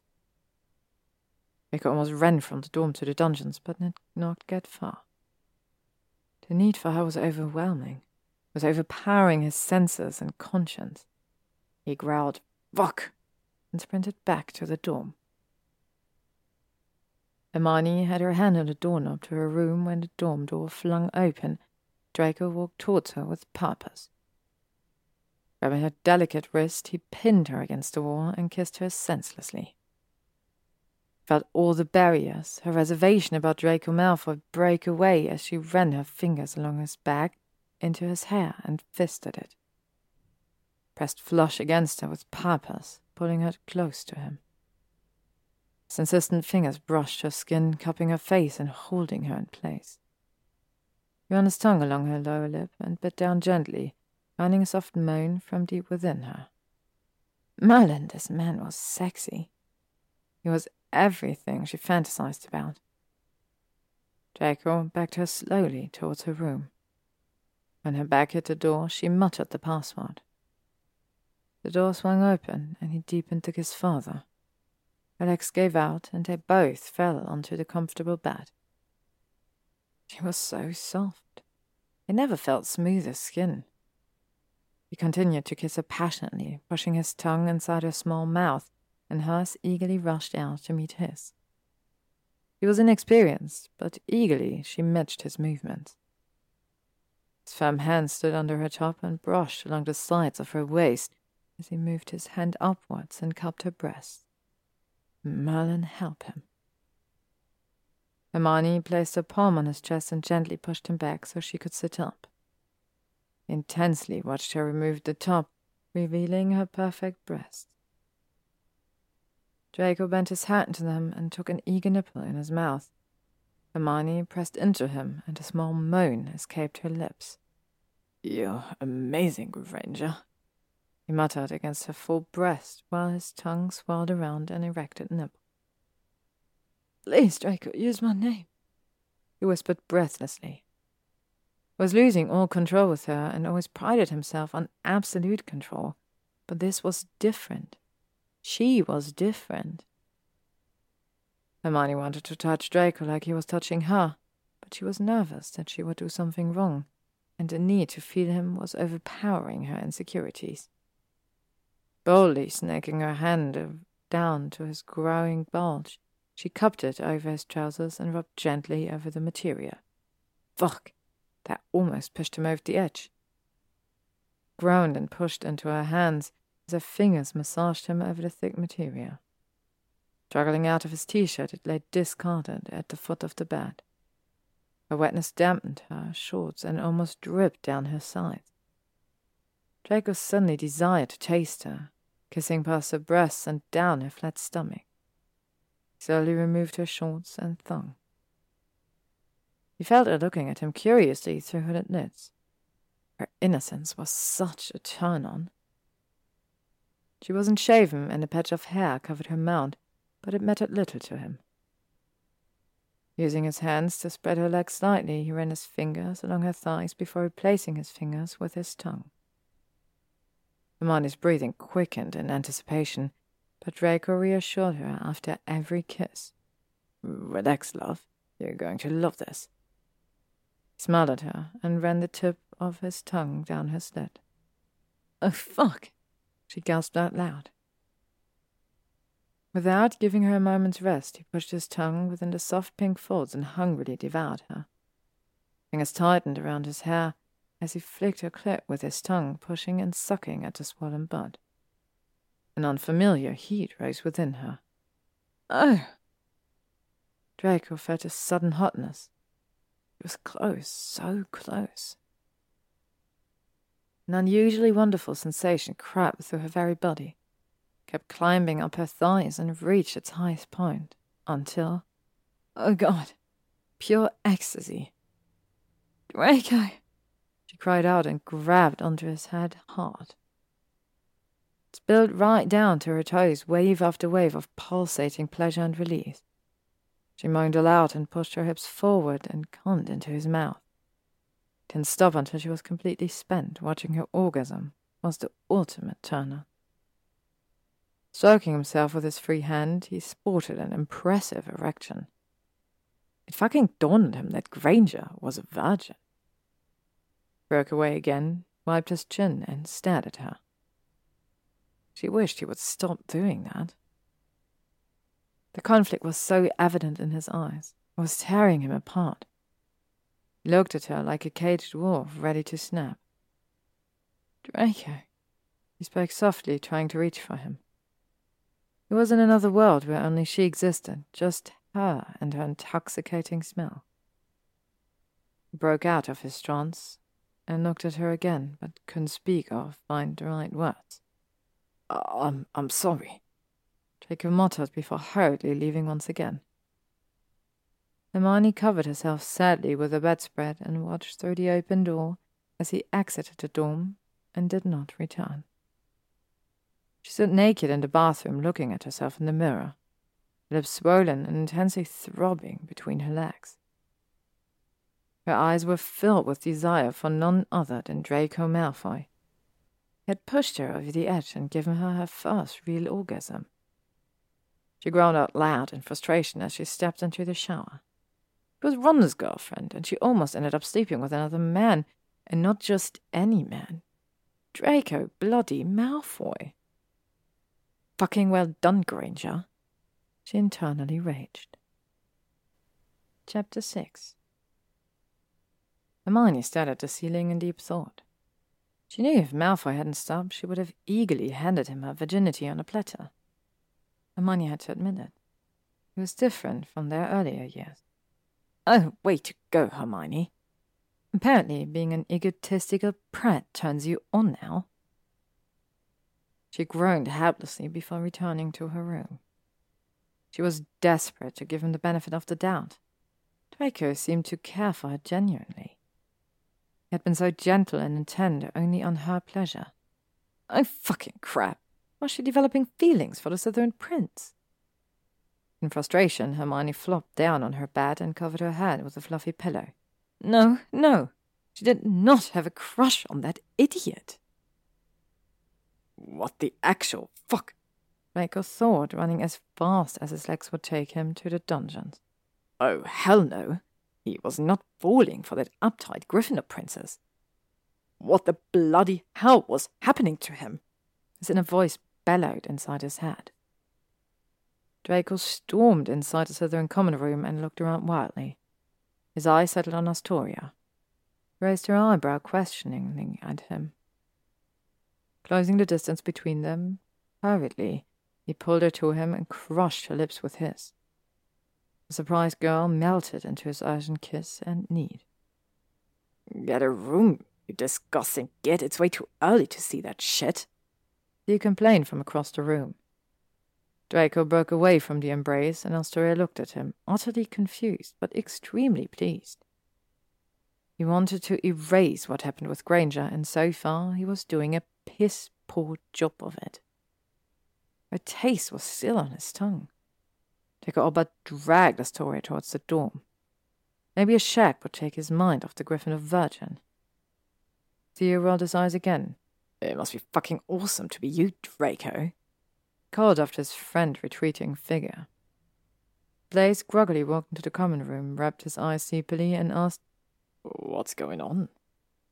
Theo closed his eyes and silenced him. Wait, I'm wallowing in self pity and loathing. Blaise sat down and inquired, Was that Draco? Theo groaned again. Please don't ask, Zabini, I beg of you. Blaise frowned at his friend and wondered what the hell happened. Hermione sluggishly dragged her feet to the Gryffindor common room. Stewing in her frustration had not worked out.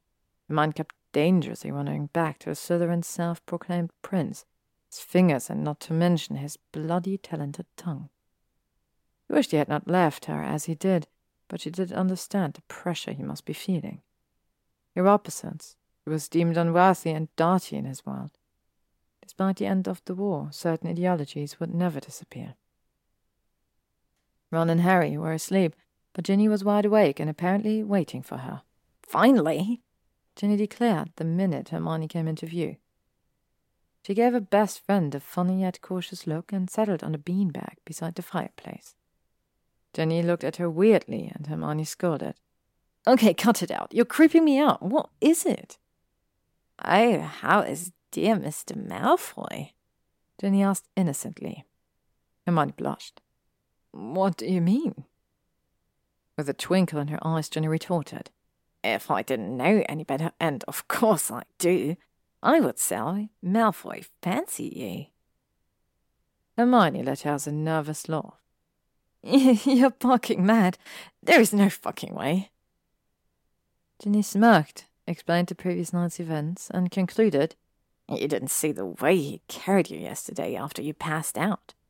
She snorted. That poor bugger was trying hard to show his pretty side to Harry and me, but it was almost protective the way he held you. Manny desperately wanted to tell Ginny what had happened.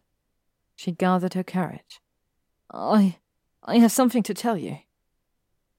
Ron chose this moment to come down the stairs. He yawned, smiled warmly, and dropped a kiss on her sweaty forehead. Guilt tore through her. It was overwhelming, but she kept her mouth shut. There were other questions to ask her dear boyfriend. She turned on him and questioned suspiciously. Where the hell were you yesterday? He looked lost and gave her a thoughtful look. Oh, I have no freaking clue. I was about to activate your dorm to see if you returned safely. Ginny snorted, and they both turned to look at the red-headed girl sitting in front of them. She grinned. Oh, she made it back safely, all right. Hermione's eyes widened. She tried in vain to get Ginny's attention. Oh, Merlin! She hoped Ginny would just shut up, but it was too late. Ginny leaned in and informed smugly, Hermione was pissed and passed out. Malfoy carried her back to her dorm. In anger, Ron's ears turned bright red. That slimy git did what? Ginny rolled her eyes. Yeah, well, you want that. He stepped in. Fucking deal with it, Ron. Hermione always admired Ginny's I don't give a shit attitude. She dished it out to whoever deserved it, no matter who they were. Ron turned his attention to Hermione. Oh, I'm so sorry, darling. I swear it'll never happen again. She hardly drank, so how did she become that intoxicated? And then it dawned at her. She hurriedly turned to Ron and hissed, How did I get so drunk? He looked at her sheepishly. I, uh, might have added bar whiskey to your butterbeer. Hermione stood up furiously. Ronald Bilius Weasley, you disgusting human being, how dare you? Ron stood up with her and hissed, your voice, woman. Looked around and threatened through clenched teeth. Everyone's looking at us. She took out her wand and pointed it at Ron's face. He backed away, afraid of what was going to happen. Oh, I just want to help you loosen up. You're so uptight sometimes. Ron confessed angrily. He lamely tried to justify his actions. She could not believe him. Once raised, she shook in anger. Ginny rushed back at the sound of raised voices and asked quickly, What happened? Hermione sneered, furious beyond words. Ron had my drink spiked last night. She let her voice turn ice cold before adding darkly, Because he wanted to loosen me up. Ginny glared at her brother in disbelief before hitting him with her bare hands. Hermione turned on her heel and walked away. She heard Ron pleading, Oi, get off me, you not! Draco rolled away from the raven-haired girl in disappointment. She was pretty, and he knew Astoria was his intended fiancée, but she did fuck all for him. It was like sticking his cock into a bottomless hole. Bollocks. Not only was he still thinking about Granger, but now he was also sexually frustrated. Fucking great. Without a word, he hurriedly dressed and left Astoria behind. Hermione watched Draco enter, her heart slammed against the ribcage and started to beat faster. Her eyes followed him. He seemed impatient and flustered. Draco glanced over at the Gryffindor princess. She fucking had him by the balls. Hoping he had not seen her, she quickly hid behind the book she was reading. She had come straight from the Gryffindor common room to the dorm, kicked over a pile of books, and screamed into a pillow. Anger, hate, and loathing did not justify how mad she was at her boyfriend. She knew that most of her peers were sexually active, especially from sharing the dorm with the widely proclaimed sex god of Hogwarts.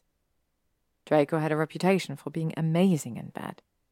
He was simply considered a really good fuck. She always wondered why he was so good, considering he was still quite young. The best, actually, but he was specific with his girls he took to bed. Hermione did not doubt his reputation any more, especially not after using his hands and mouth to work on her. He had returned to the dorm many an evening or morning to his conquests. Grunts and moans came out of his room, and she covered her ears and fled the dorm. But she hated those times, having to hear his pleasured groans and a girl's high pitched moans made her bloody skin crawl. Draco walked up to Hermione and took the book she was hiding behind. Hey! he protested feebly. It was the book, better to understand the title. Pride and Prejudice? He read aloud. Why are you reading this muggle shit, Granger? He gave him a look. It's a muggle classic, and I happen to enjoy reading muggle novels, Draco. She smiled smugly. As you constantly remind me, I am a muggle-born. He fixed her with a disgusted look. Was this the woman he had fantasized about all day, even while sleeping with Astoria? Bloody fantastic. Hermione stood up and Draco swallowed. The shorts she wore barely covered her ass. Was she thinking wearing something skimpy like that? He hoped she had stayed in the dorm wearing it. A weird feeling crept up on him. A pang of jealousy hit him at the thought of other men oogling her. She has a boyfriend, genius. You'll have to worry about more than just oogling, mate. Seriously, fuck this. Draco was so distracted by his thoughts he didn't see her grab the book. Saw her hand last minute and skillfully sidestepped to avoid her. Hermione lost her balance, toppled forward, and she grabbed onto his shirt to stop herself from falling, but they both crashed down to the carpet. He laid on top of her. The book lay discarded a few feet away from them. He could see she was breathing hard. The nipples were erect through her t-shirt. Looked at him expectantly and bit a swollen, glossy lip. Salazar. He urgently bent down to kiss her. Barely had he brushed his lips with hers when a loud knock interrupted them. They broke apart simultaneously, and Draco cursed under his breath. Fuck!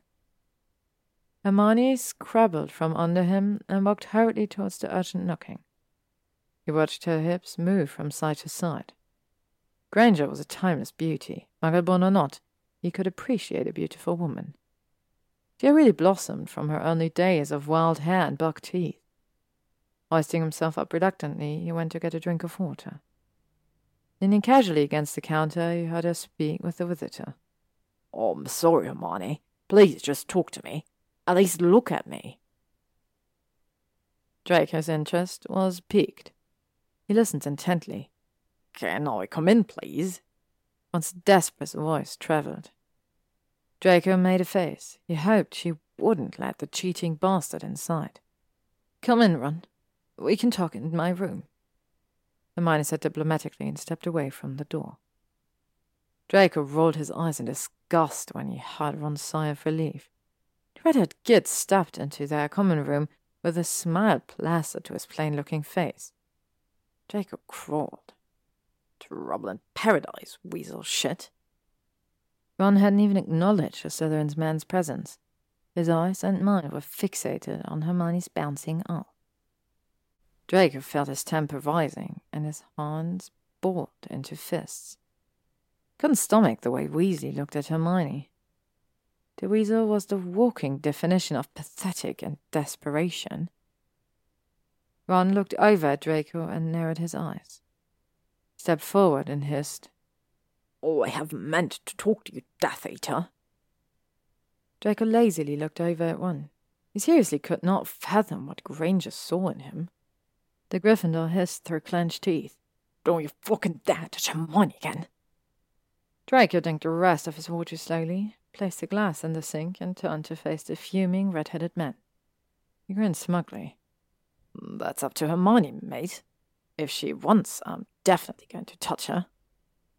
A knowing smile spread across his face, and he thought, I made your girlfriend orgasm, bitch. I bet you my family fortune that she's never experienced anything like that with you. Ron took a threatening step towards Draco with his fist raised. Tall blonde eyed him with mild interest and asked calmly, Fuck Brown yet?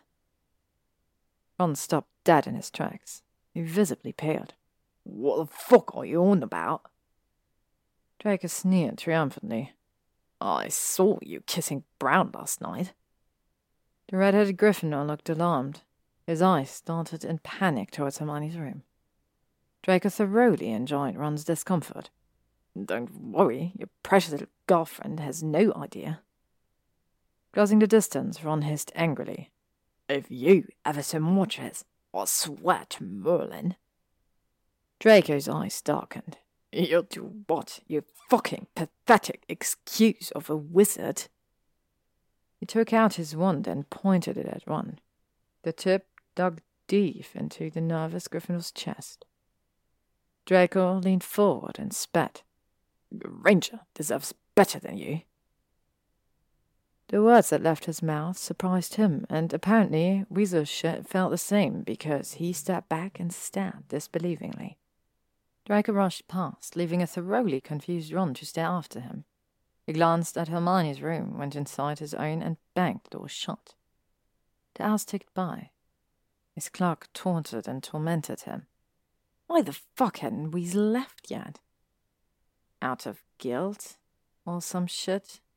He hoped Granger did not hand over her virginity to the fucking moron sweet-talking her in her room. It was half past eight, and he knew the imbecile was still in her room. Their voices were low enough now after she screamed bloody murder at him. Jack laughed hard, picturing Weasley hiding under Hermione's bed away from her hexers. He glanced at the clock again. Sodders! They had had duties and rounds to do. Not that he minded invading their privacy, he fucking welcomed it. Hoping the intrusive Moran would leave soon, he walked towards the head girl's room. Draco stood outside the corridor and cleared his throat. Ahem, Granger, we need to patrol the corridors. The door opened at one.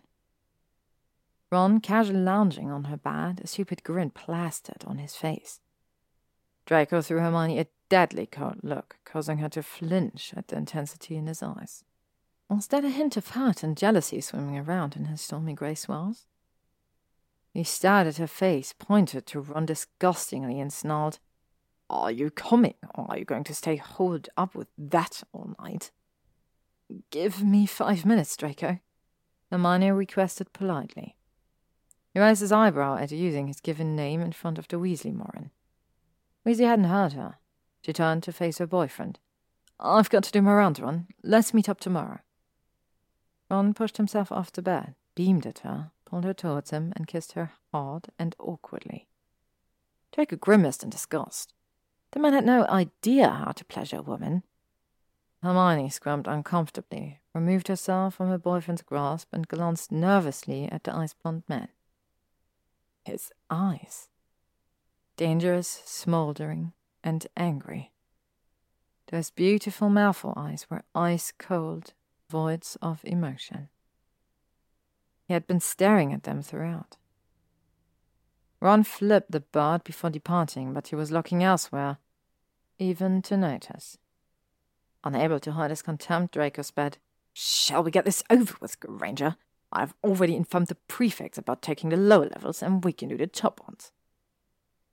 She swallowed the lump stuck in her throat and nodded her approval, because Merlin, she did not trust her voice. They walked in silence, each playing with their wands. Sparks flew out of the tips, but greater, uncontrollable sparks were flying between them.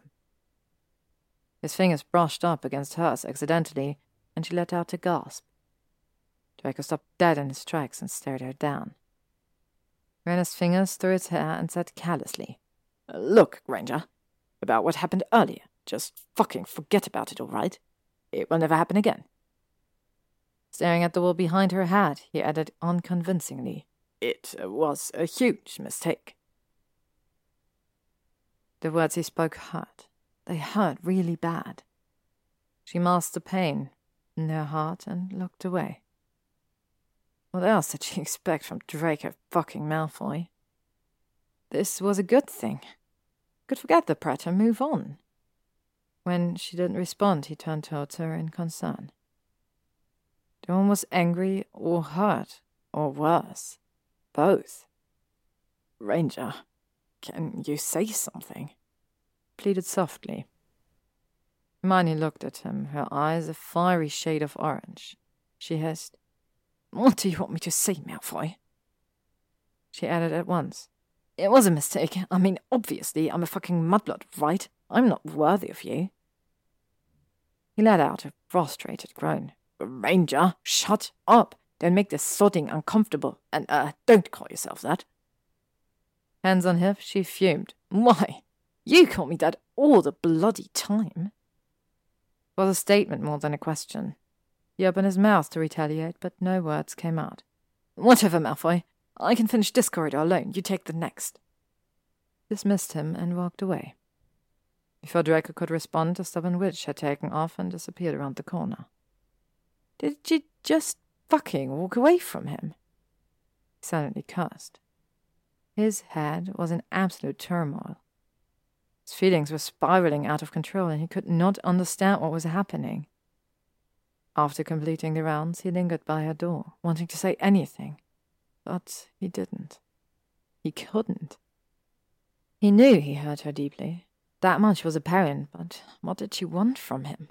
It was a fool's dream. He was a Malfoy, for fuck's sake. His father would kill both of them and enjoy every second of it.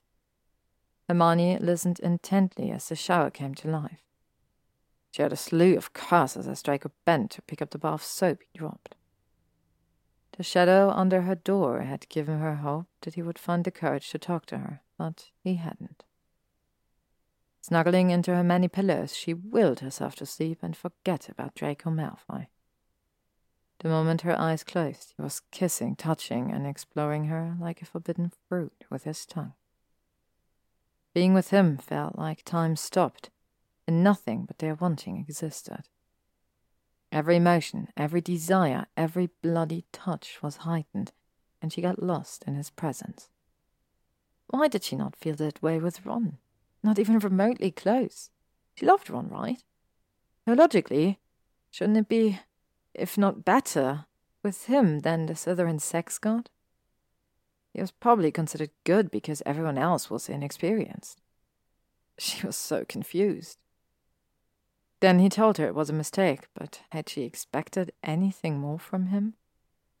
She hadn't expected anything from him, then why in the name of Merlin had it hurt so much when he called her a mistake, and more disturbingly, why did she want him to kiss her again and again? Disturbing thoughts. Hermione warned herself repeatedly.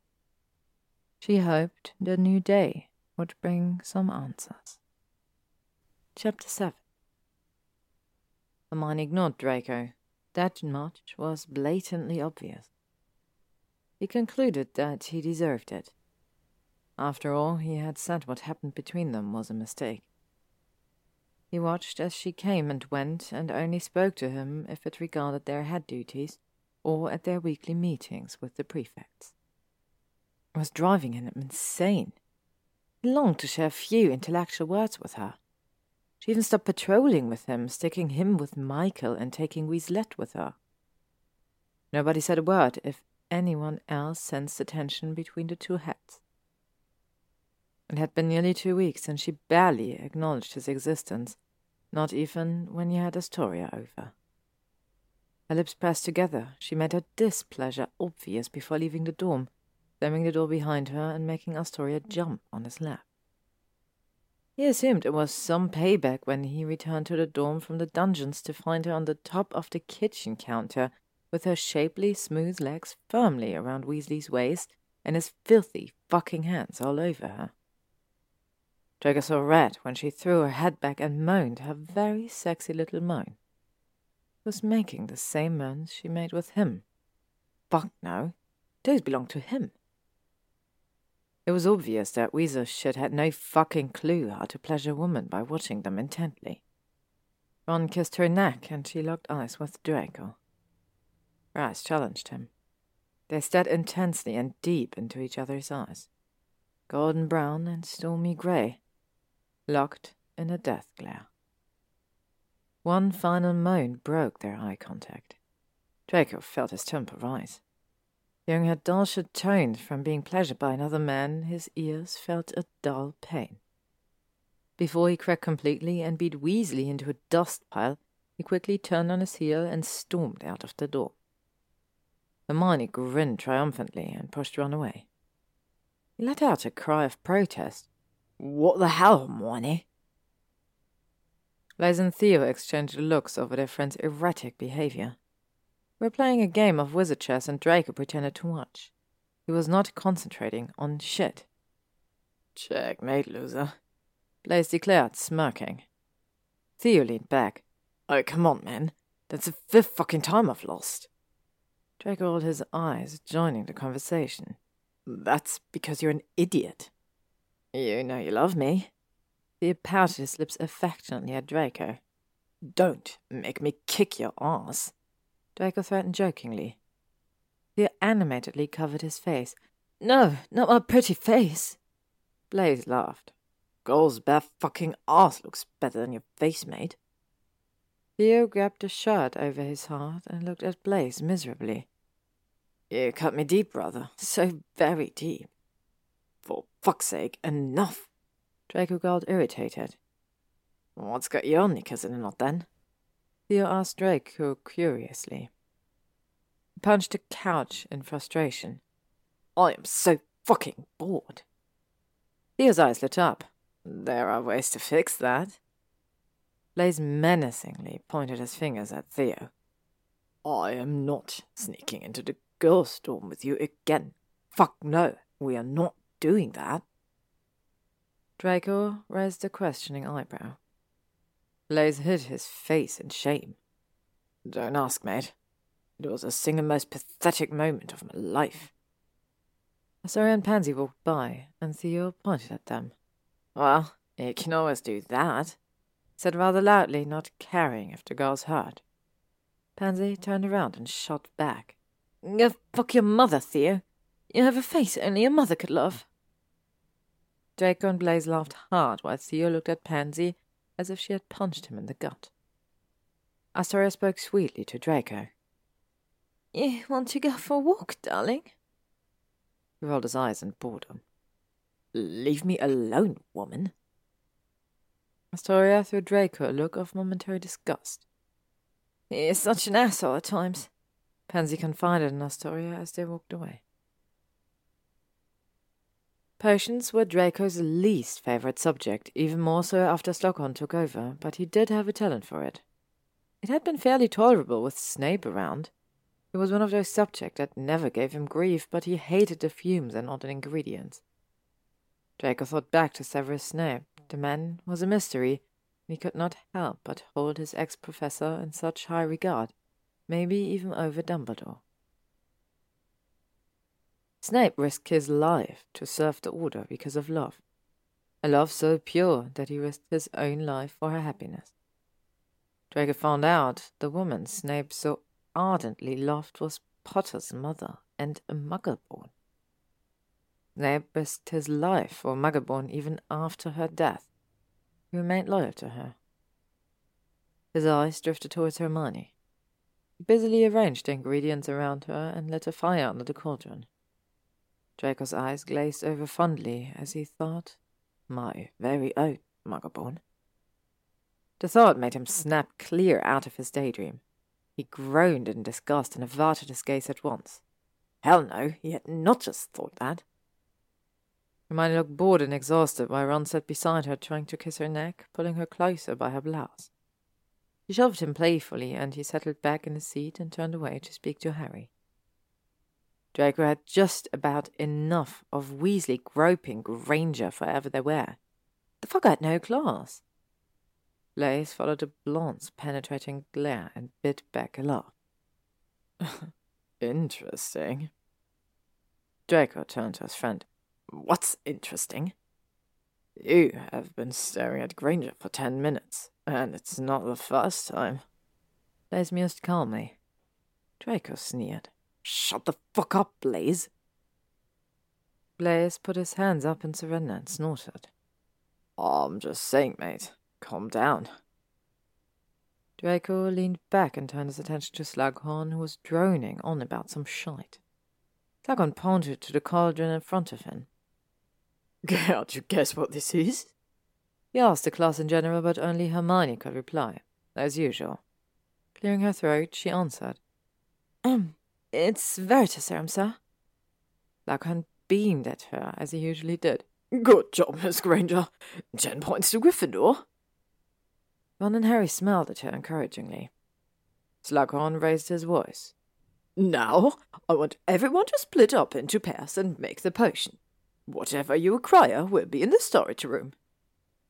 He then proceeded to read the list of teams. Everyone groaned since they would not be able to pick their partner. Blaise got paired with a rather sour looking girl from Ravenclaw. He made a face at Draco and gathered his things to sit with his new partner. Ron was paired up with Pansy. She cried in frustration. Just my luck to get stuck with an idiot. Her and Hermione threw her stern look, and Pansy shrugged her shoulders and shook her head. Hermione hoped she would get to be Harry's partner when she heard him get paired up with a rather bubbly boy from Hufflepuff. The boy seemed unable to conceal his excitement at having the chosen one as his potion partner. Smiling at Harry encouragingly, she gave him a thumbs up. He hid a frown and walked away. She knew what was coming next. Everyone else was paired up beside her and Malfoy. And Slughorn did not disappoint as he called out their names and partnered her up with the one person she was avoiding like the plague. Bloody fantastic. But some might even call it fate. Hermione glanced over her shoulder and saw him leaning against a chair, his legs stretched out in front with a smug and amused expression.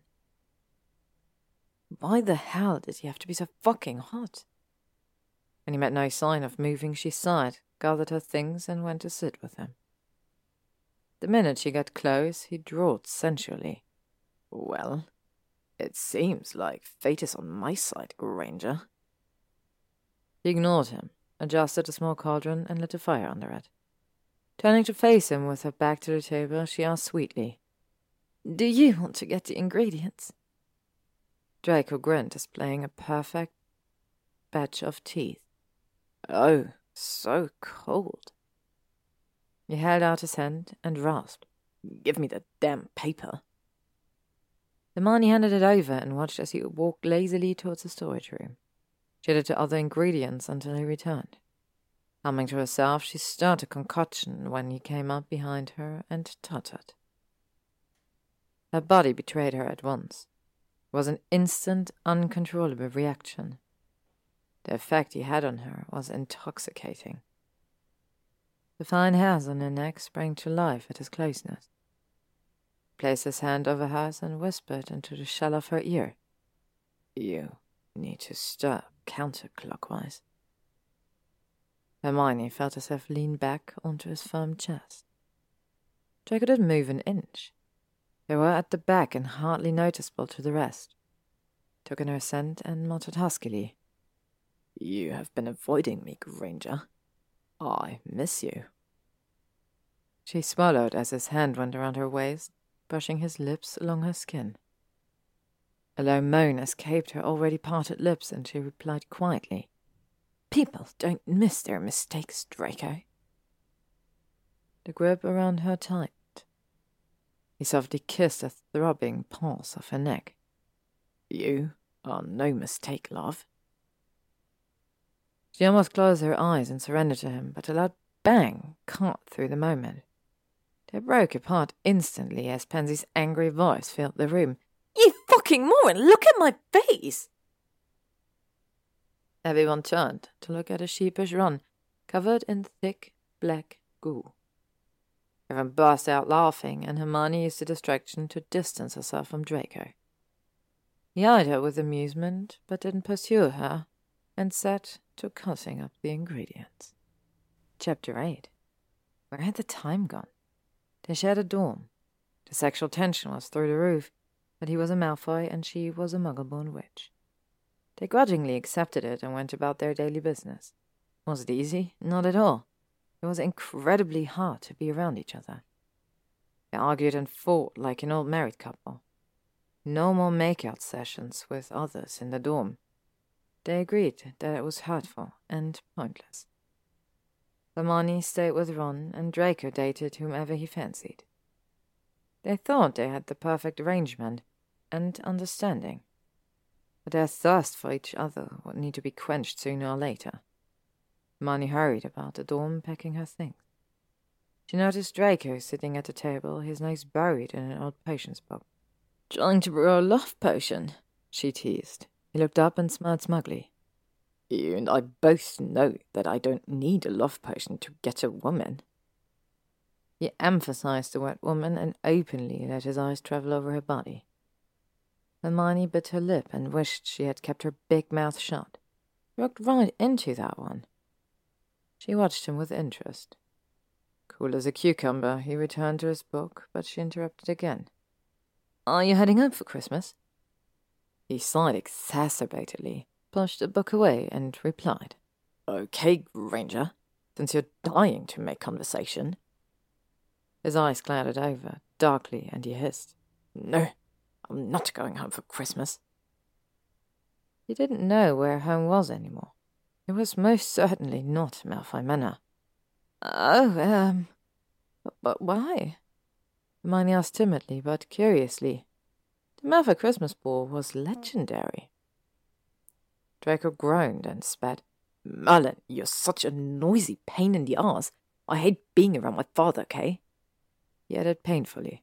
There. Are you satisfied? His father made her skin crawl. She winced and cursed her stupidity. It couldn't be easy being him, especially after everything that happened last year. Students still taunted him, calling him a Death Eater and other vile names. Of course, they wouldn't dare say to his face out of fear, but they whispered it in dark corners of the castle, forever judging him and the mistakes of his past. Her heart went out to the man in front of her, but before she knew it, her arms went around him and pulled him close to her body.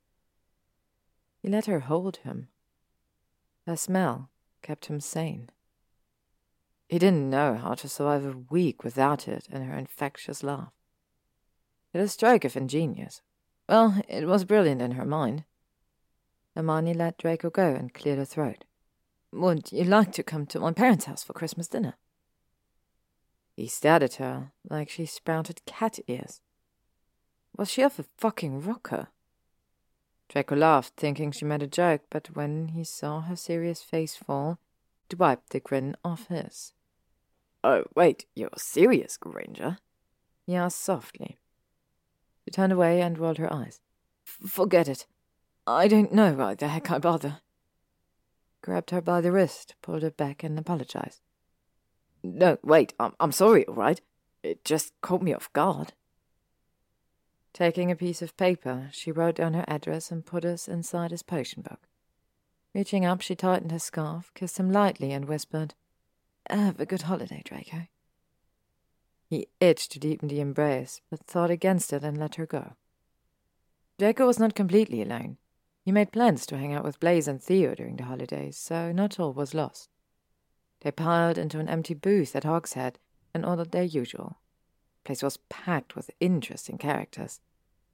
Theo whistled at a few older girls, and one of them smiled at him. Watch and learn, boys, he said confidently, set off the chair and went towards the girls' tables with a stride to his step. Blaise had a laugh and turned his face to his best friend. How are you holding up? Draco shrugged. He was fine if fine meant that he thought about Granger every day and fought a gut-wrenching pain that encased his heart. He came back looking defeated and like he was about to cry. He gave his best friends a piece of parchment. Yeah, these stupid bitches want to hang out with you guys more than me. Blaise and Draco roared with laughter. Theo threw those girls a look of disgust. They don't know what they're missing. Theo's father was driving him insane, and he spent most of his holidays at Blaise's house. His father was a raging lunatic, and, like Lucius Malfoy, a devoted follower of the fallen Dark Lord. We do have the best fathers, said miserably, staring into his drink. Cheers to that, mate.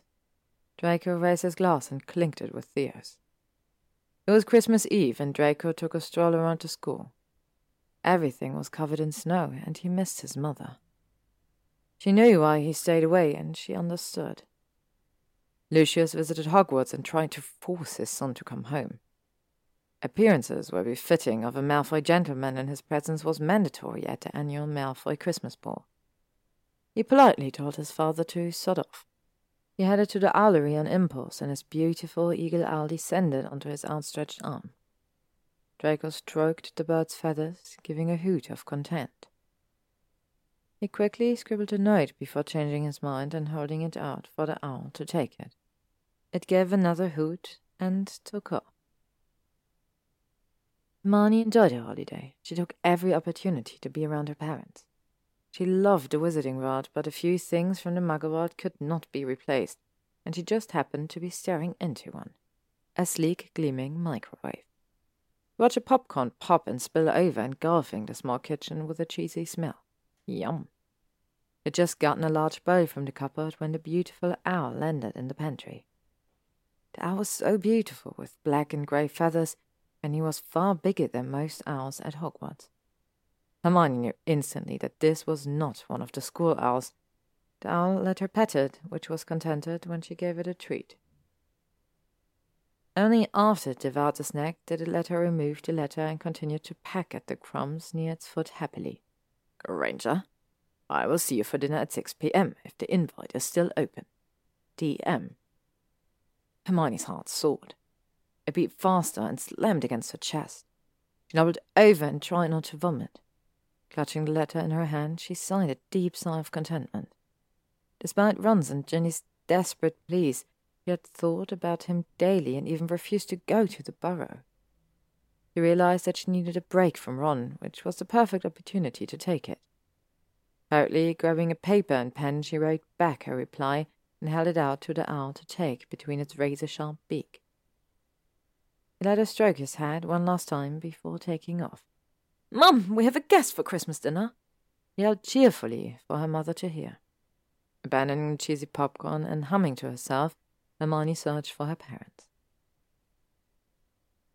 Draco sat in the great hall, pushing his food around the plate, when he saw his owl approach. His heart soared with anticipation. A few Ravenclaw girls watched a beautiful bird land before him. He's so beautiful. He heard the comment, and for once he knew they meant the owl, not him. Taking letter with lightly trembling hands, he momentarily hesitated. What if she had forgotten about her invitation? Dear Draco, I will be waiting for you. I hope you like apple pie. Hermione. Her handwriting was flawless. A happy smile crept onto his lips. He folded the paper carefully and put it in his pocket. His mood improved drastically, whistling as he made his way to Hogsmeade. Draco stood by the counter at the Three Broomsticks, waiting for Madame Rosmerta. Here you go. The best malt mead you will find with a hint of honeysuckle. The motherly barmaid winked at the last ingredient and handed him the bottle. He thanked her and hid the bottle under his thick coat.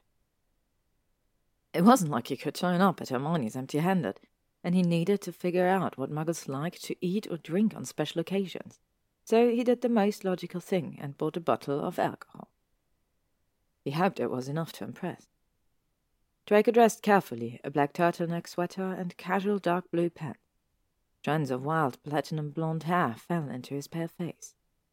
Satisfied by his appearance, he picked up the bottle of mead and went on his way.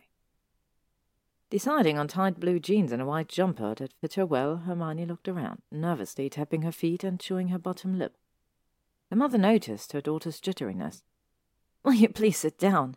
You're making me very nervous, her mother scolded. Raising her eyebrows, she asked the most obvious question from her daughter. Is this boy someone special? I thought you were still dating Ron. Ron, Hermione thought sadly. She felt a pang of guilt, but it wasn't like she was dating Draco. He only licked her dry and kissed her bloody senseless. Perfectly normal. Hermione wanted Draco to have a place he felt welcome and maybe even happy. Damn, the bloody goody two-shoes in her. She shrugged and lied convincingly. He's the head boy. I thought it would be nice to invite him because his parents are abroad. Julia Granger nodded and returned to the book she was reading. They both turned around at the loud sound of the doorbell. Hermione glanced at the clock. It was five minutes to six. The mother opened the door, and he stood there looking every bit like a snow angel with his blond hair and snow covered jacket. Her heart skipped a beat. Draco did not notice Hermione standing behind her mother. He smiled warmly and kindly at the older woman and extended the bottle of mead towards her. Julia gushed. Oh, thank you so much, but you didn't have to, son. She opened the door wide enough for him to enter instructed politely, Come in, come in. Draco dusted the snow from his cloak and stepped inside the muggle abode. He gently shook his hair off the remaining particles, finally looked at Hermione and grinned. Thank you for having me. His good manners and politeness made her laugh. He was the poster child of charming, her parents were eating out of the palm of his hand. Draco was intelligent and witty, but what surprised her most was his intricate knowledge of Muggle cars. When he confided to her father that he wanted to buy a BMW because he was fascinated by the engine, her father nodded approvingly. I like this boy, Hermione. She always pictured him as the muggle-born hating, pure-blood crazy Draco Malfoy. Seeing another side of him was extremely appealing. It pulled her to him even more. After dinner, her father popped open the mulled meat, took a sip, and exclaimed to everybody with flushed cheeks and a happy smile, That is absolutely delicious. Draco silently thanked Rosmerta. Thankfully, she recalled nothing about how he had used her to poison a bottle of mead intended for Dumbledore. Once her parents had thanked him for his gift, and with the promise that he would visit again soon, they retired for the night. Hermione stood in the kitchen, putting away the dishes from dinner. He came in, leaned against the sink, and watched her intently. Draco played with a rogue strand of her hair and whispered, Thank you for inviting me, Granger. You are fortunate to have parents like yours. She smiled at him while wiping a plate. I like you, Draco. He flashed his adorable smile. Well, I'm a pretty likable guy when I want to be. You like me too, don't you? His question caught her off guard, and she dropped the plate. It didn't hit the ground, but levitated. He smirked and brought it up to the counter with his hand. He stood before her, placed a long finger under her chin, and raised her face to meet his. You didn't answer me, Granger. They needed no words. His lips claimed hers, kissing her hungrily. Merlin, he had missed her. Hermione bit his lower lip as he slipped his tongue inside her willing mouth. She held on to him, wanting more, always wanting more. They kissed fervently, and Draco rasped, Happy Christmas, Hermione. Her fingers tightened in his hair, and her reply was drowned by his insistent kisses. Merry Christmas, darling. The cuckoo clock in the Granger kitchen came to life, and the two entangled lovers broke apart. Fuck, it was late and he had to go. Draco looked at the clock and frowned. I'll have to get back before curfew. I'll see you soon. He asked her reluctantly, but hopeful. Licking her swollen lip, she nodded. Gently taking his hand, she led him out to the backyard. He kissed her forehead lightly and was gone with a loud pop. Hermione stood in front of the garden for a few minutes until the cold air crept into her pores. No one knew he came over for Christmas. No one knew anything about what was happening between them, themselves included. They would kiss, share moments of unbridled passion, and then go about as if nothing happened. It was infuriating. Hermione wanted to talk about it, but Draco refused. Changed the topic or blatantly ignored her, and however grudgingly she had come to a conclusion, it was because of who she was. Hermione Granger, best friend of Harry Potter, current girlfriend of Ronald Weasley, and most importantly, Muggle-born witch. Before we start this chapter, I have to give out a little trigger warning, as in this chapter there will be mentions of sexual assault and harassment. If these topics are not for you, I will put a timestamp in the info box of the video where this scene starts and where it ends, so you can easily skip it when you get there. Please take care of yourself. And now, off to chapter 9. A few weeks later. It was Luna's birthday, and everyone agreed to plan a party for her in the Gryffindor common room. Hermione looked forward to it. Draco raised his eyebrows and looked over his book to see her run around the dorm in a huff.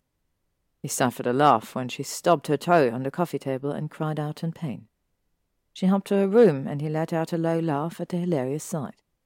Oh, he was well aware of the so-called birthday party and was not thrilled about it. It would be another reason for Weasley to pressurize Hermione into having sex with him. Draco had their many arguments while sitting in his room or common room, and the red-headed man repulsed him. Why was the arsehole so desperate to get laid? Hermione did her hair in a high bun, allowing a few curls to adorn her face. The deep dress hugged her figure in the right places. Deciding that Ron's nagging about having sex was perhaps justified, she convinced herself she would give him what he eagerly wanted tonight. She selected her lingerie with care to match the dress. The bra was red lace, with a red lace thong to match. It was unlike her usual selection of cotton knickers, and whatever bra was washed. What she wore was sexy for sure, and Ron would love it. She felt incredibly nervous. Her head throbbed with uncertainty. Was this really what she wanted? A certain platinum blonde crept into her mind. Walking back to her bedroom, she sat on the bed, trying to fasten the tiny buckle of her high heeled shoe. She got to her feet, twirled in front of the mirror, and winked at her reflection in satisfaction. Closing the door to her room, with a present in hand, she turned to leave and crashed into Draco. Her heel twisted under her, and he grabbed her before she fell on her ass. Fingers ran over his toned muscles through the white t shirt he wore. He felt his muscles tense under her touch. He kept staring at her. She looked so incredibly sexy. A deep sense of protectiveness grabbed hold of him. He had not kissed her since Christmas, and he was about done waiting. Pushing his witch up against the door, Draco kissed her hard. Did not care if she pushed him away. He needed this. He needed her. Hermione moaned into his mouth as his tongue sought hers. She had onto him for dear life. It was electrifying being in his arms. Moving her hands to the side of his hips, she held him to her and let her polished fingernails dig into the corners of his shirt. Draco put his arm around her waist, pulled her closer to him, deepened the kiss, and moved to suckle on her neck.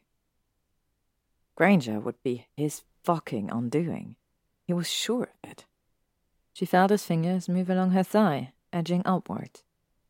He pushed the thong aside and stood a finger inside her, gathering wetness. Her breathing hastened as he massaged the bundle of nerves that awakened to his touch. Her body betrayed her mercilessly, Draco urgently whispered between kisses, Please don't go to him. I can't bear it any more. He clamped her lips once again and pleaded, Stay with me. I want you so much. In utter desperation to keep her by his side, he groaned into her ear painfully. Please don't sleep with him, Hermione. She felt the heat rise and ecstasy take over at the fast movement of his fingers. Holding on to him, she came undone around his long finger. Oh, Draco! She cried, throwing her head back in pleasure. Once she was completely spent, he withdrew and licked each finger slowly, tasting her, savouring her. She tasted sweet and heavenly. Her eyes fluttered open. I have to go, Draco. Anger and darkness flashed across his face. He punched a wall next to her face. His skin split and blood rushed to the surface. She quickly took his hand in hers, alarmed by what he had done. Touching her wand from the fallen purse, she muttered a spell and the bruising lessened and disappeared. They looked at each other intently before she left. Draco stared after her. His heart seemed to be breaking. Hermione rounded the corridor, leaned against the stone wall, and tried to calm her rapidly beating heart. The things he had said to her were selfless. He wanted her as she wanted him. It had taken time, but he had finally admitted it. Her heart sang its delight. She was going to end things with Ron tonight. Feeling light-headed, a big part of her wanted to turn around and run back to him, but her friends needed her and she snapped back to her senses. Loud music and whistles greeted her as she entered the Gryffindor common room. The festivities were already in full swing. She quickly went in search of Ginny, Ron, and Harry. They huddled around a dazzling birthday cake, adding the last sparkling candles. Ron gave an appreciative look and pulled her close to him. She cringed, but he didn't seem to notice. You look great, Hermione, Ginny said, swaying to the music. He took Ginny's hand and led her away from the festivities. Ginny, you know, I, I love you guys, right? Hermione asked nervously. Confused, the redhead looked at her. Of course I do. Just as we love you. Hermione nodded. She needed to get it out of her system. I'm going to break up with Ron. She flinched and braced herself, expecting the worst. Ginny grinned. I'm honestly shocked that you haven't done it sooner. I love my brother, but Hermione, come on. He's a complete sodding asshole as a boyfriend. They hugged and she continued. This changes nothing between Harry or us. He will be slightly disappointed, but you know him. He's too rational for his good. Hermione wanted to cry. She hugged Ginny tightly. All she had to do now was tell them she was falling in love with Draco Malfoy. Baby steps, Hermione. Baby steps. It was time to cut the cake, and happy birthday choruses rang throughout the Gryffindor common room. Luna stood before the cake with a big bright smile, blowing out the candles and cutting the cake. Ron snaked his hand around Hermione's waist, planted a sloppy kiss on her cheek, and whispered huskily, We shall go out fair. Hermione smiled confidently and stepped away from his sword. That would be good, Ron. We need to talk. He winked and flashed his boyish grin because he clearly thought he was getting lucky. They agreed to meet outside the common room in half an hour. Bottles of fire whiskey and butterbeer were arranged on the table with food next to it. Luna was so kind to the house-elves. They had gone out of their way to create a delicious feast before them. Draco sat on the bed with his head in his hands. Was she with him? Was he touching her? He threw the lamp across the room. It shattered and fell into pieces. Against the odds, he was forced to admit he had strong feelings for the bloody know-it-all. Everything was different with Granger.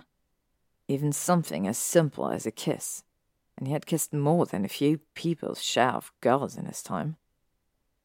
Her soft skin, ruby lips, laughter, and the way she remembered key phrases from the books she read.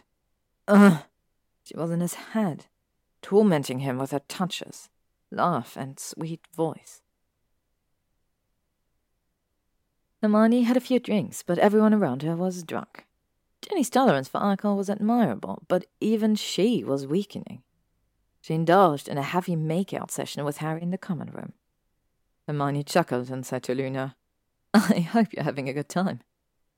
The mystical blonde smiled. I am having a wonderful time, thank you.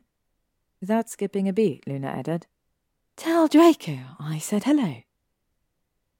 Luna never ceased to surprise her.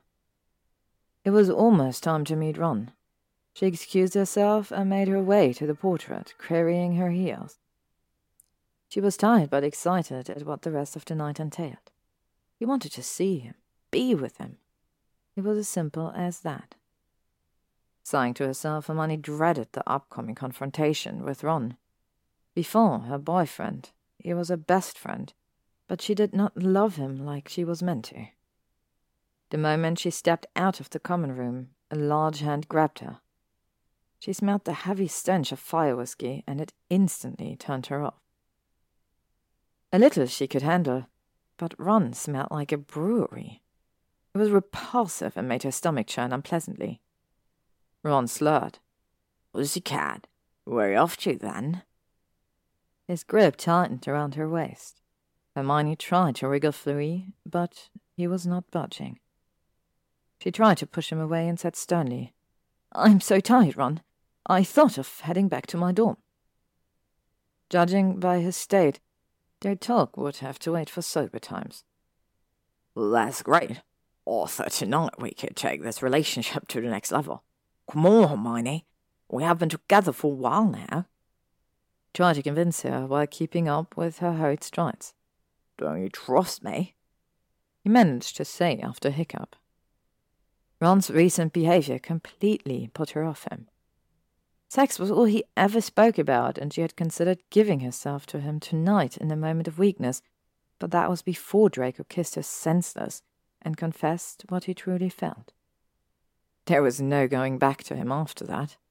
Besides, she caught him flirting mercilessly with his ex girlfriend, Lavender Brown, who laughed and batted her eyelashes at every stupid thing he said. It didn't upset her, it merely amused her and gave her another reason to get out of the relationship. Hermione tried to push him back and said sternly, No, Ron, stop. We need to talk. This is not working out. We need to take a step back. His fingers closed around her arm and he raged. Or are you breaking up with me? She stood her ground and looked at him defiantly. His fingers dug into her skin painfully. You fucking cock tease! Ron did not let her go. His hold tightened, and he forcefully backed her into an empty classroom nearby. Alarm bells started going off in her head, and her wand was in her purse. Hermione pushed him roughly, but he slammed her against the wall and tried to kiss her mouth. He tagged her neck with unwanted wet kisses when she turned her head away. She gasped in disgust while struggling against him. Her eyes filled with tears as she tried to push him away and pleaded with him to stop. Ron was completely intoxicated and paid no attention to a word she was saying. He grunted, hurriedly moving his hand towards her breasts. Minutes passed, and Hermione went numb. A single tear slid down her cheek. She closed her eyes and whispered, Draco, I'm sorry. A figure stepped out of the shadows. Get away from her, you weasel shit! A deadly voice warned. Hermione sighed in relief as Draco came into view. He looked beyond furious. Ron still won't let her go. He turned to face Slytherin and hissed, this doesn't concern you, Death Eater. Draco took out his wand, narrowed his eyes, and growled, See? That's where you're wrong, Weasley. Everything about her concerns me. He pointed his wand directly at Ron and warned.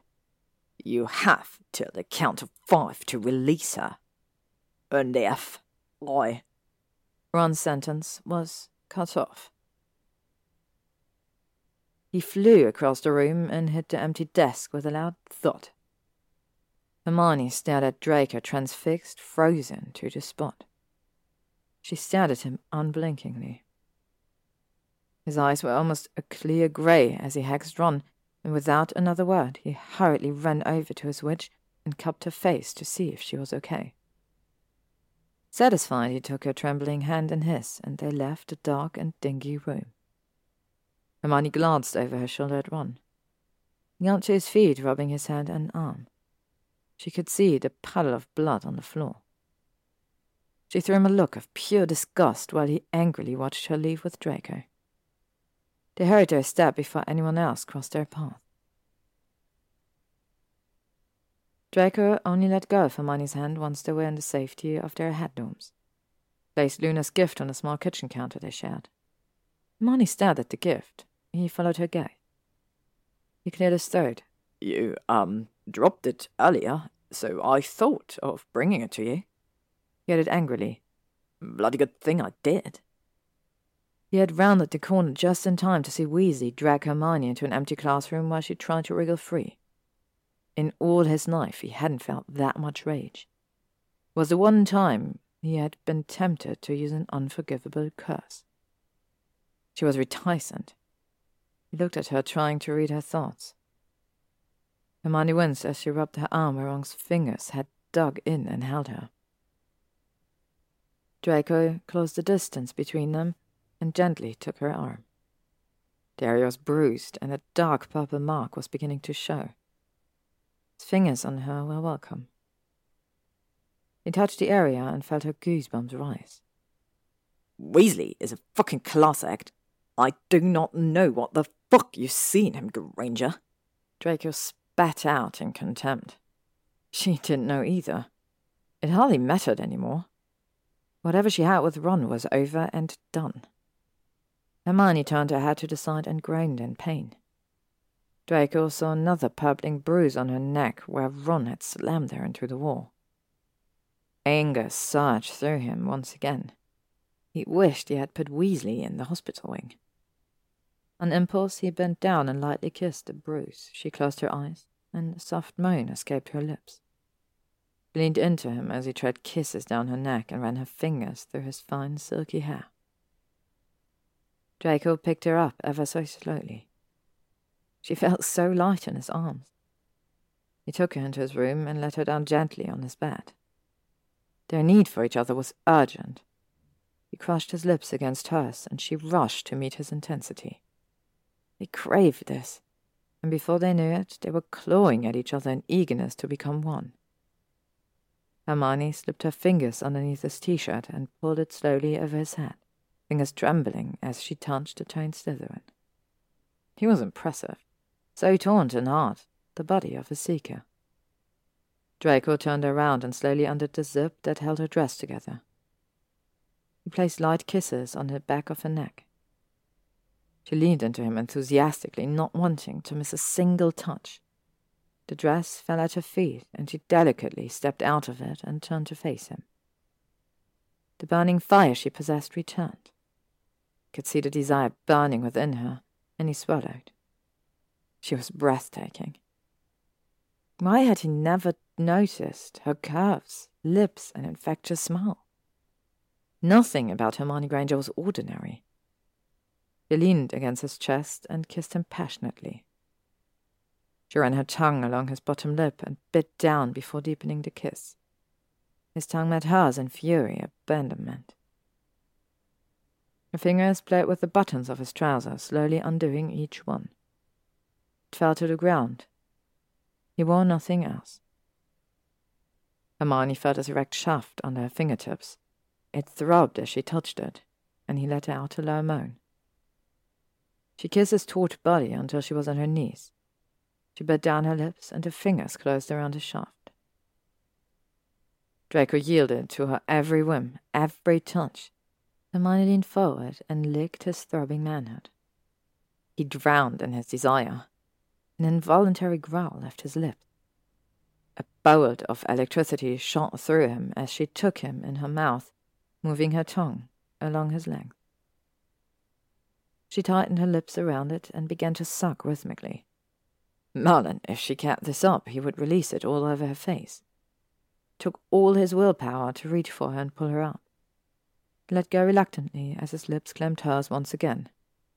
Still locked in a fiery kiss, he gently laid her down on the bed, his hands and his lips leaving no area untouched. She felt his hard member pressing against her thigh. She whimpered as the sheets molded themselves to her body. It felt luxurious against her skin. Had not expected anything less. Draco Malfoy always had class. His voice seemed like in a dream. Granger, are you sure you want this? Because once we start, there will be no going back. She replied by reaching back and unhooking the silky red bra she wore. Draco groaned, watching in fascination at the rise and fall of her supple breasts. He had the consent he so ardently needed. Hermione rested back against the sheets. Felt her fingers tighten in his hair as he kissed down her flat stomach. He lingered, just savoring the taste of her. She was so smooth. Her skin was like silk in his mouth. He slowly continued, enticingly sucking on her flesh as his hand snaked between her legs. Felt her most sensitive part through the silk knickers she wore. Even with his experience, his fingers trembled as he touched her core. Granger, you're dripping, Draco whispered between kisses, and Hermione sighed in response. He pushed her farther up the bed and positioned himself near her entrance. Using his thumb, he shimmered the soaked underwear down her legs and threw it on the ground. His erection strained against the silk sheet, but it wasn't about him. It was all about her, and Draco wanted to make her feel good. Moments later, his mouth touched the inner sides of her leg, licking and softly biting along one thigh, only to turn to the other and give it the sweet attention it deserved. Slowly parted her thighs and ran his tongue along her slit. She gasped out loud, and her eyes flew open. With mind blowing accuracy, his tongue made small circles inside her, and when he sucked on her, he knew she was wet enough to accommodate him. Swiftly moving to the top, he kissed her full on the mouth. Hermione held on to Draco, and butterflies fluttered relentlessly inside her. She closed her eyes and gave herself to what would come next. She was a virgin. He knew this. It was paramount that he was as gentle as possible with her. For once in his life, he felt the mounting pressure. I won't hurt you. You look so beautiful. He whispered against the corner of her mouth. He cupped her cheek and instructed reassuringly. Hold on to me tight, and if it hurts you, you need to stop me. Do you understand, Granger? If anything surprised her that night, it was his words. He seemed so genuinely protective of her, it made her want him even more. Mm-hmm, she muttered, not trusting her voice. Draco placed himself at her entrance and pushed her in. His breath came out in a low groan as he felt a barrier breaking, and she dug her nails into his back. He walked slowly back and forth, letting her tight walls adjust to his presence as he filled her with more of himself. Hermione felt delicious pain, every hot, unrelenting inch of him as he pressed deep inside her. She felt him study her face. He was looking to see if she was okay. Smiling, she again claimed his lips and began moving against his hips. She wanted him, all of him. He met her movements with deep thrusts as he built up a nice, smooth rhythm. You feel so good, darling, she told him repeatedly. She squirmed under him, and he knew she was close to her release. Granger made love to him like no other woman ever had. It excited and scared him at the same time. Draco wanted to feel her explode around him. He sped up his movements, and her hips moved to match his. This woman was born to be his. She moaned his name and came undone around him. Her release pushed him over the edge, and he followed shortly with a loud groan, spilling all he had deep within her. It was fucking mind blowing. Hermione held Draco close to her body and whispered, I've got you. He laid on top of her, letting her stroke his back and run her fingers through his hair before slowly moving to the side. Vision blurred, a satisfied grin plastered on his face, while she nervously fidgeted with the corner of the black sheet. Hermione knew his reputation and how every girl wanted him. Draco gathered her in his arms and kissed her neck. You feel so good. It was quite unforgettable, Granger he told her, gently kissing her forehead. He mused. You're going to be the death of me. She smiled in relief. He could tell she was worried about her performance. How would he tell her that the supposed sex god of the school had his best sex with her? He swallowed his pride and confessed. Granger, this is the best I've ever had. Her face lit up. She leaned over to kiss him lightly and tried to leave, but he held onto her wrist and pleaded. Stay tonight, Hermione. Please. Hermione tried hard to conceal her amazement. From sharing the dorm with him, she knew as soon as the deed was done he kicked the others out, and many times she had witnessed bitter arguments between him and his so called fuck buddies. She slid back under the sheets and into his waiting arms without hesitation. They were asleep before they knew it. Chapter 10 Hermione awoke in an empty bed. She leaned into the sheets and ran her hand on the side that Draco had previously occupied. She sat up and tried to listen to any movement outside the room, but heard none. Sighing in disappointment, she muttered with a heavy heart. Well, I guess this is what a one-night stand with Malfoy feels like. Hermione did not regret what happened. She welcomed it, and he had been magnificent. He had been kissing Ron for ages, but he didn't come close to bringing out the feelings that Draco could. Ron. He thought back angrily. He had some serious explaining and grovelling to do, but she had already decided that he wasn't the one for her. Truth be told, she had known for a while, but when you've been through so much with one person, it just seems like it was meant to be. Slipping on the discarded dress only to cover herself, she made a mad dash towards her room. Altering the password, Quills, quickly, she opened the door and headed straight for the bed. Flopping down on the bed, she took in her surroundings. Hermione bit down on her lip and touched her body, where he trailed kiss after kiss. A hot stirring awakened between her legs from just thinking about it. Ever so grateful that it was Saturday, she pushed herself off the bed and headed towards the shared bathroom. Reaching for the knob, the shower came to life. The water felt so good on her spent body. It relaxed her muscles, and the intense throbbing between her legs reduced. Running her fingers through her wet hair, she gently lifted the unruly mass to wash her neck. Their shower time was always special. Spraying generous amounts of lavender scented body wash onto her loofah, she generously rubbed it along her body. The aroma filled the cubicle, and the water washed away the soapy salts.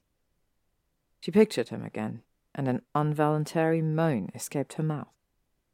The intense heat was back, transporting her back to the night before. Her fingers touched her sensitive spot slightly, trailed down her flat stomach and towards her already swollen clit. So intent on her pleasure, Hermione did not notice that she was no longer alone. Draco grabbed her wrist and pulled it back from the tight entrance. That's my job. He whispered, lightly bruising her ear with his kiss. Draco, she moaned, leaning against his chest. The way his name rolled off her tongue only intensified his longing for her. He slowly kissed her neck, running his hands down her back to her soft buttock. Massaging the silky smooth skin before moving his hand to the front, he placed his thumb on her throbbing clit and rubbed the small bundle of nerves while placing light kisses on her neck. Tell me what you want, Granger. He growled huskily through clenched teeth. He tried hard to control himself and not just thrust into her. Hermione reached back, grabbed his platinum blonde hat, and laced her fingers through his locks. Always Draco, she moaned truthfully. That was his undoing. He turned her towards him, roughly cupping her buttocks. He lifted her clean off her feet and pushed her up against the cool tiles of the large cubicle. She wrapped her legs around him willingly as he pinned her to the bathroom wall and ravaged the skin off her neck. The towels felt cool and wet on her back. His hard member pressed into her thigh. She felt his growing need and urgency. Molding her lips with his, he pushed into her. Groaning aloud at the feeling of her warmth closing around his shaft, he took an erect nipple in his mouth and slowly began thrusting. It was still new and it hurt, but she held on and concentrated on the pleasure. Tantalizingly slow, picking up the pace as his need intensified. The pleasure was too much to handle. She bit down on his shoulder and cried, Don't stop, please, don't stop. The pull to ecstasy was almost upon her. She hovered on the cusp of climax. Breaking away from ravishing her flesh, he stared into her face as the sheer magnitude of her orgasm tore through her. She exploded around him, and he held tightly onto her as her body spasmed out of control. Fuck, that felt good. It was erotic to watch the intense pleasure she was feeling at his hands. Waves of unbridled pleasure pulsated through her. Thoroughly spent, she fell against his firm chest. Draco caught her and grinned, his lips curved upwards happily. Moving with precision, he sped up, pushed deeper, and slammed her against the wall roughly with one final thrust, and spilled himself into her. Groaning and holding onto her tightly, the intensity of his release crippled him momentarily. Letting her down gently, he gathered her in his arms and kissed her full, luscious lips. They showered together, and she finished first. Hermione kissed Draco gently before stepping out of the cubicle, tiptoeing to avoid the water puddles they created. Grabbing a large towel, she tied it around her firmly and leaned against the wall to watch the man who had pleasured her so much. The soap ran down his back. His fingers vigorously shampooed his unique blonde locks. His eyes were closed in concentration while the water washed over his firm, muscled body. She cocked her head to the side and took him in. Had she been that fucking blind? How had she not noticed how handsome he was? No wonder every girl in school wet their knickers for him, and now that she had the taste, she was not about to share. She had a smile, left the bathroom hurriedly, dressed, and went to prepare some much needed nourishment. Draco pulled on a pair of torn blue jeans, a muggle invention. His father would have had a heart attack, but who the fuck cared? Pulled a black t shirt over his head next. There was movement in the kitchen, and he raised his head at the sound of metal banging against ceramic. Hermione seemed to be making tea. The situation at hand was complicated. He never fucking planned on falling for Hermione Granger, but here he was, totally smitten by the woman. He had no bloody clue what he even wanted from her. A girlfriend? His father would murder him. A mere fuck buddy? No, she was anything but a one night stand. He wanted to make her his one and only. There would be no room for sharing. His thoughts spun out of control, took a deep breath, and left his room to face the fierce, passionate Gryffindor. Hermione watched him enter the small kitchen. She sipped her coffee and watched his every movement intently. Should she say something, or would he? Why was he so good looking? She groaned involuntarily. He turned to face her while adding sugar to his tea, raised an eyebrow, and inquired. You say something, Granger? Coffee mug. At her lips, she shook her head. Draco laughed softly, closed the distance between them, took the coffee mug out of her quivering hands, and placed it on the counter. Towering over her, he gently tucked a strand of hair behind her ear and bent down to kiss her softly on the lips. Oh, I think we need to discuss a few things he said serious but excitedly. Merlin, he was acting like a love-struck fool. Hermione nodded and replied nervously, Yes, we do. Took a deep breath and started to speak with a serious edge to his voice. What do you want from me, Granger? He firmly said. Because whatever this is, it's no random shag or one-night stand. I want you with me to, um, to be with me Hermione stared at him, stunned. Was Malfoy asking her to be his girlfriend?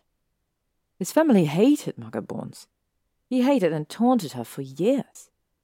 Had he changed so much after the war? Should she give him the benefit of the doubt? Will all this end in misery? So many unanswered questions. Her eyes glazed over. Draco snapped his fingers in front of her face to get her attention. Hermione, hello. Are you listening to me, you stubborn Gryffindor? Uh Huh? She muttered, snapping back to attention. Taking a deep breath herself, Hermione replied. Whatever, she emphasized the word he used, that is happening between us is complicated. His heart sank, but she finished happily. But I want to be with you too, Draco. She touched his face tenderly. I know that very much but if you're with me, there can be no one else. Draco mused. Oh, no bloody way, Granger. I'm not a one woman kind of a man. Hermione narrowed her eyes, poked him in the chest, and challenged. You can play that game, and I might play it better than you. She turned to walk away, but he pulled her against him and rasped. I will always be yours, Granger. She looked at him with big brown eyes and sighed. I need to speak to Ron. Draco hissed displeasure. Please tell me you will not continue to be with the weasel. In his moment of bliss, he had forgotten about her cheating, fucking, shit faced boyfriend. The thought of Weasley touching her drove him to insanity.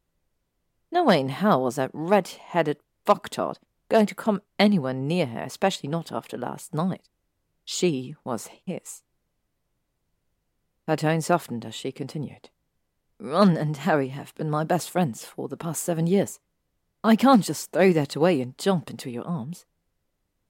Her voice pleaded with him to understand. As much as he disliked and hated what she said, he knew it was the truth. They had history, and it was no secret how Potter and weasel shit felt about him. He had never made things easy for them, and neither had they. He was a Slytherin, and they were Gryffindors. It was what it was. No point in sugarcoating anything. Draco frowned. So what? Until father notice I'm your dirty little secret? It annoyed him that he had to remain in the shadows. Hermione closed the distance between them, looked at him seductively, and muttered between kisses. Is that so bad? He pulled her close. No, it's not so bad. I can see the perks already. He stared into her face and warned. But if I see that halfway touching you, all bets are off. She chuckled. Duly noted, Malfoy.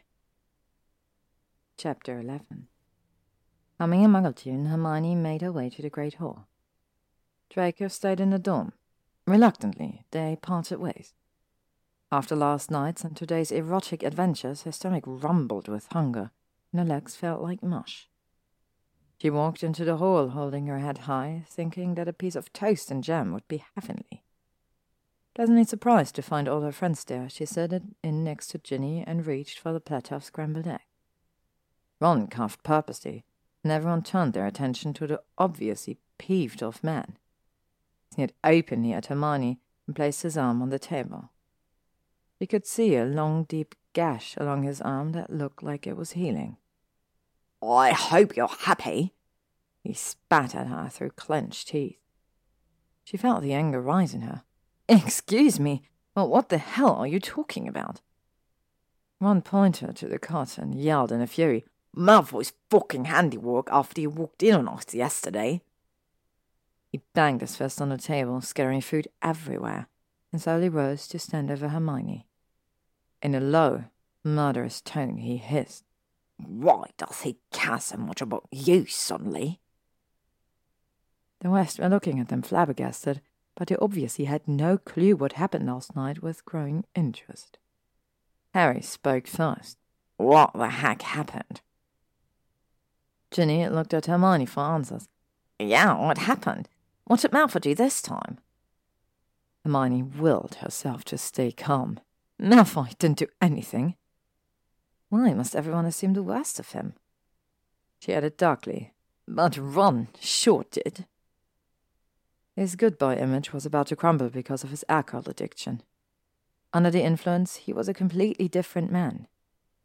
He pointed to her friends staring at them and hissed, Tell them, Ronald Weasley. Tell them what you did to me last night.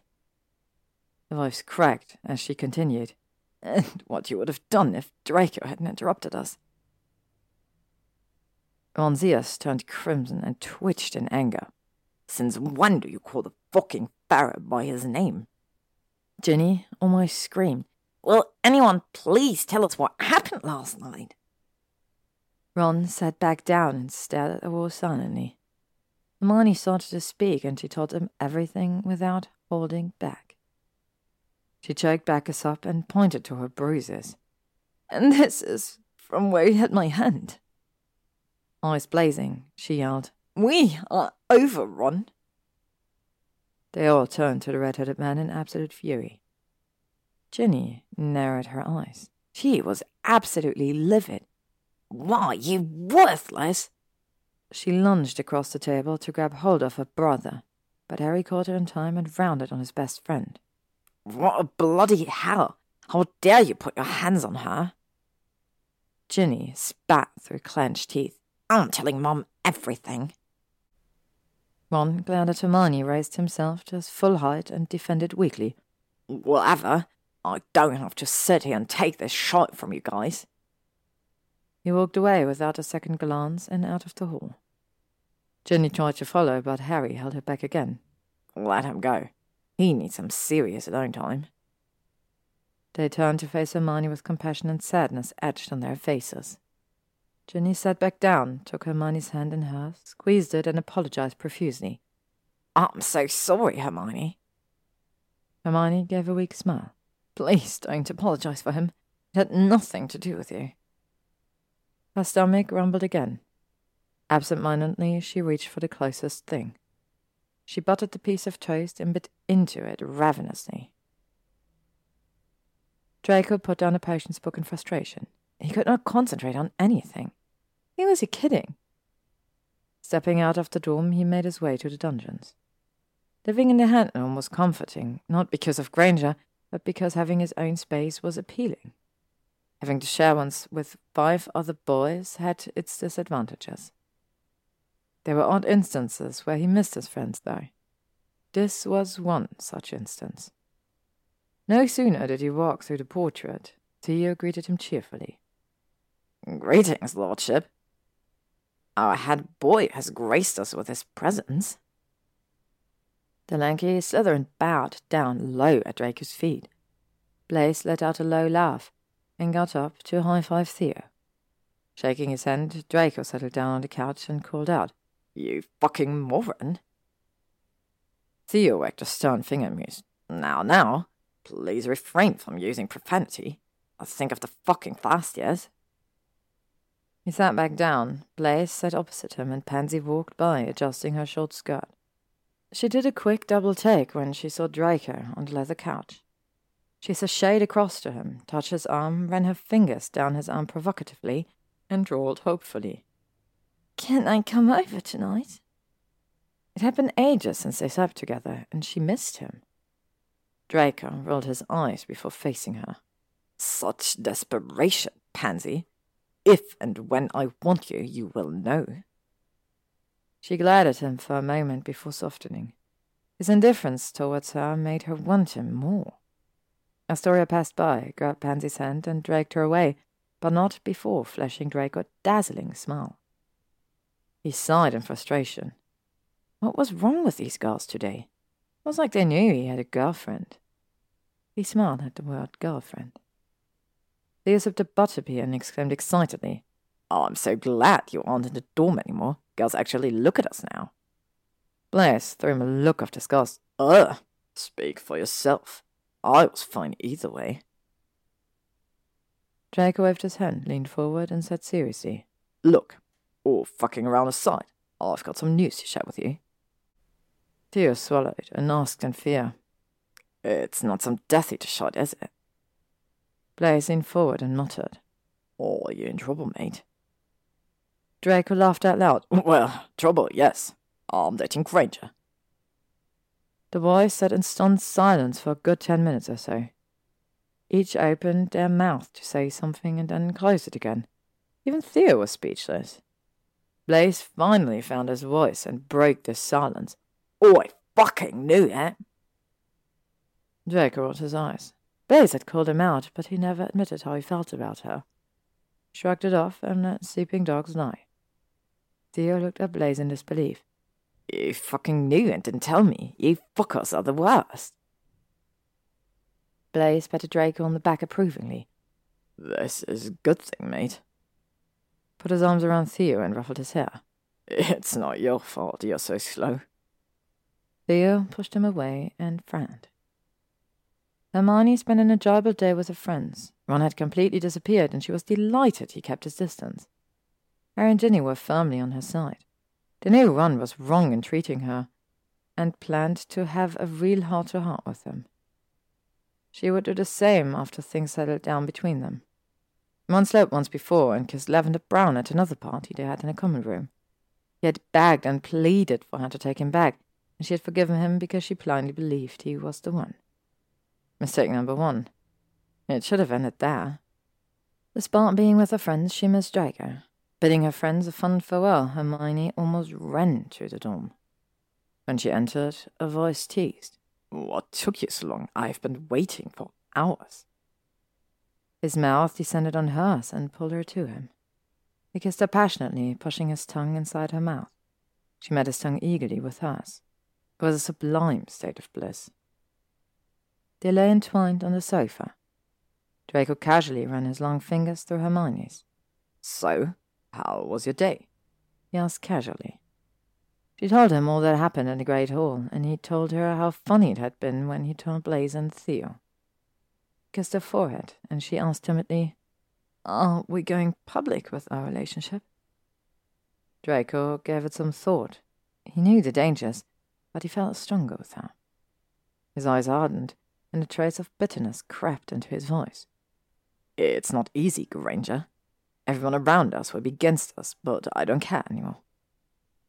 He cupped her face and gazed into her eyes. I'm falling for you, Hermione. He was, and there wasn't a damn thing he could do about it. Hermione broke out of his embrace and touched his cheek. He leaned into her touch. I know what you mean. I've never felt this way about anyone. She bit her lip and mused. I'm utterly surprised I would fall for you, though. I mean, come on. Out of all the people one could fall for. He grabbed her across the waist and tickled her. Oh, you think so? He fell off the couch, laughing. Looking over at the sleeping figure next to her, Hermione smiled. He was asleep on his stomach, his arm casually over the of silk sheets, barely covering his naked body. With a deep sigh of contentment, she fondly recalled how they ended up in his bed again. She had been studying in her room and finishing her homework when she heard a knock. Knowing who it was, she had not bothered to cover herself too much and enthusiastically went to open the door in her teddy bear nightdress that barely covered her buttocks. Draco had been standing there with a tub of ice cream, chocolate sauce, and a tray of strawberries.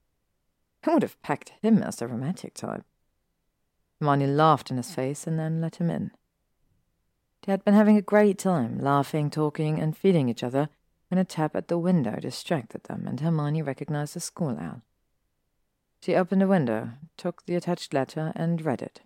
My darling, please don't be mad at me. You're my everything, and I'm sorry for hurting you.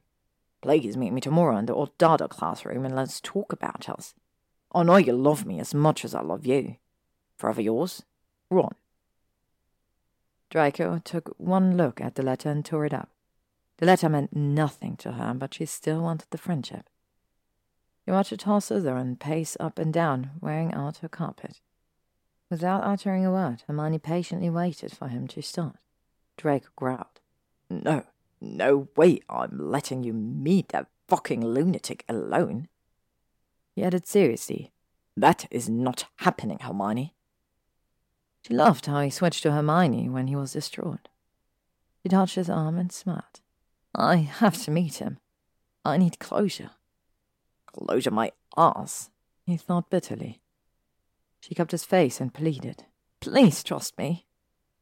He looked at her in anger and, without a word, stormed out of her room.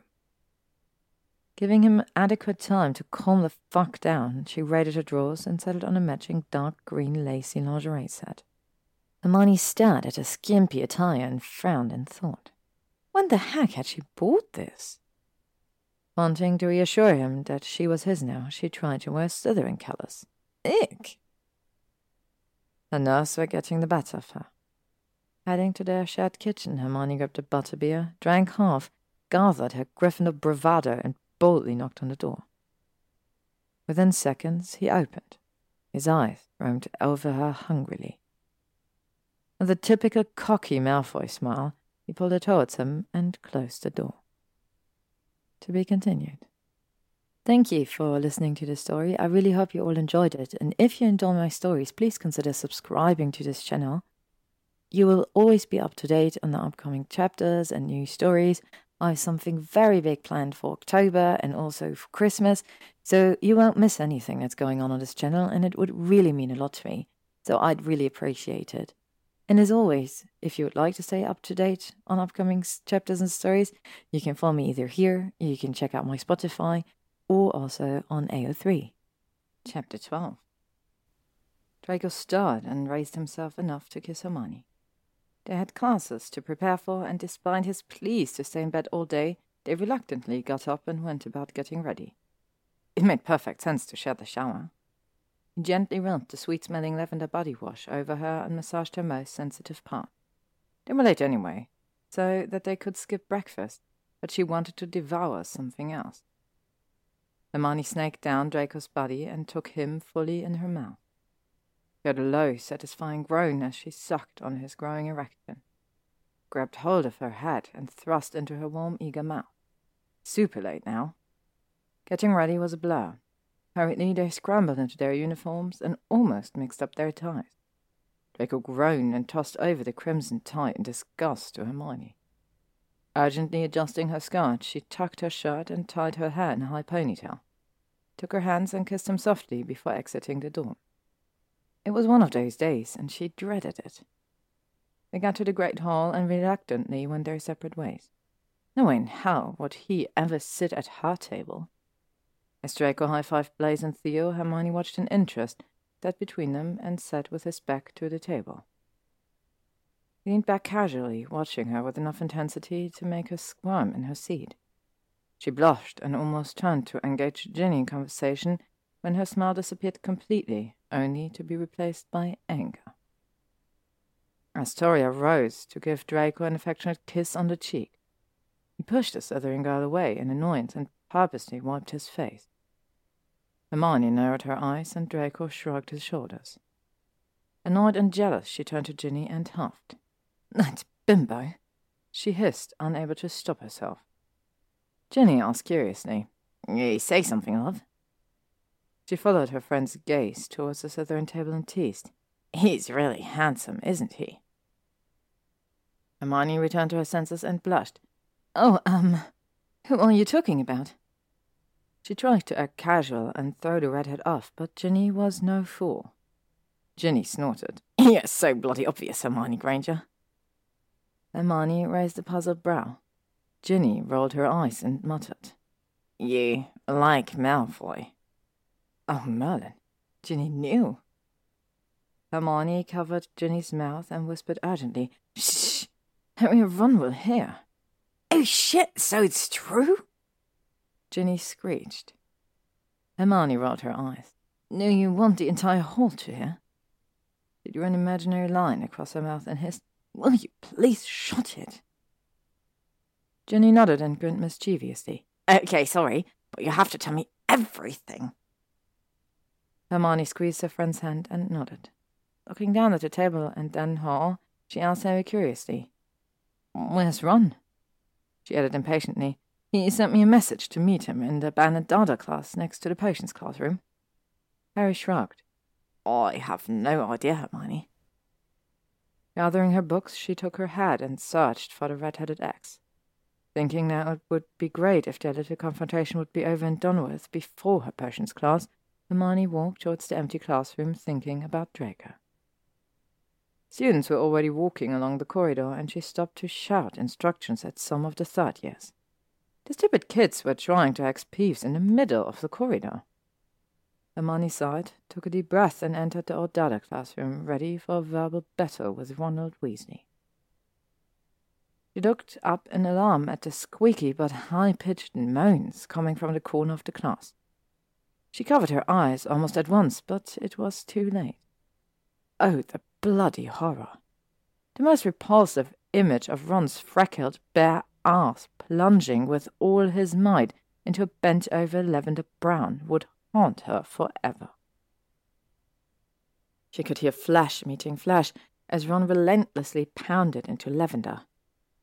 Hermione could no longer hide her disgust and called out loudly, Ronald Bilius Weasley! Ron froze, with cock in hand.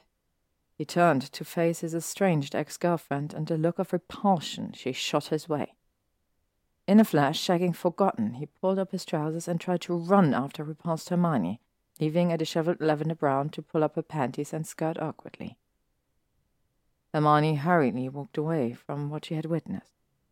Her body shuddered in disgust. Ron caught up and grabbed her hand, wriggled out of his grasp, mortified that he touched her. Hermione rounded on him in fury. You sent me that letter so I could witness that monstrosity? Ron looked at her, genuinely confused. What letter?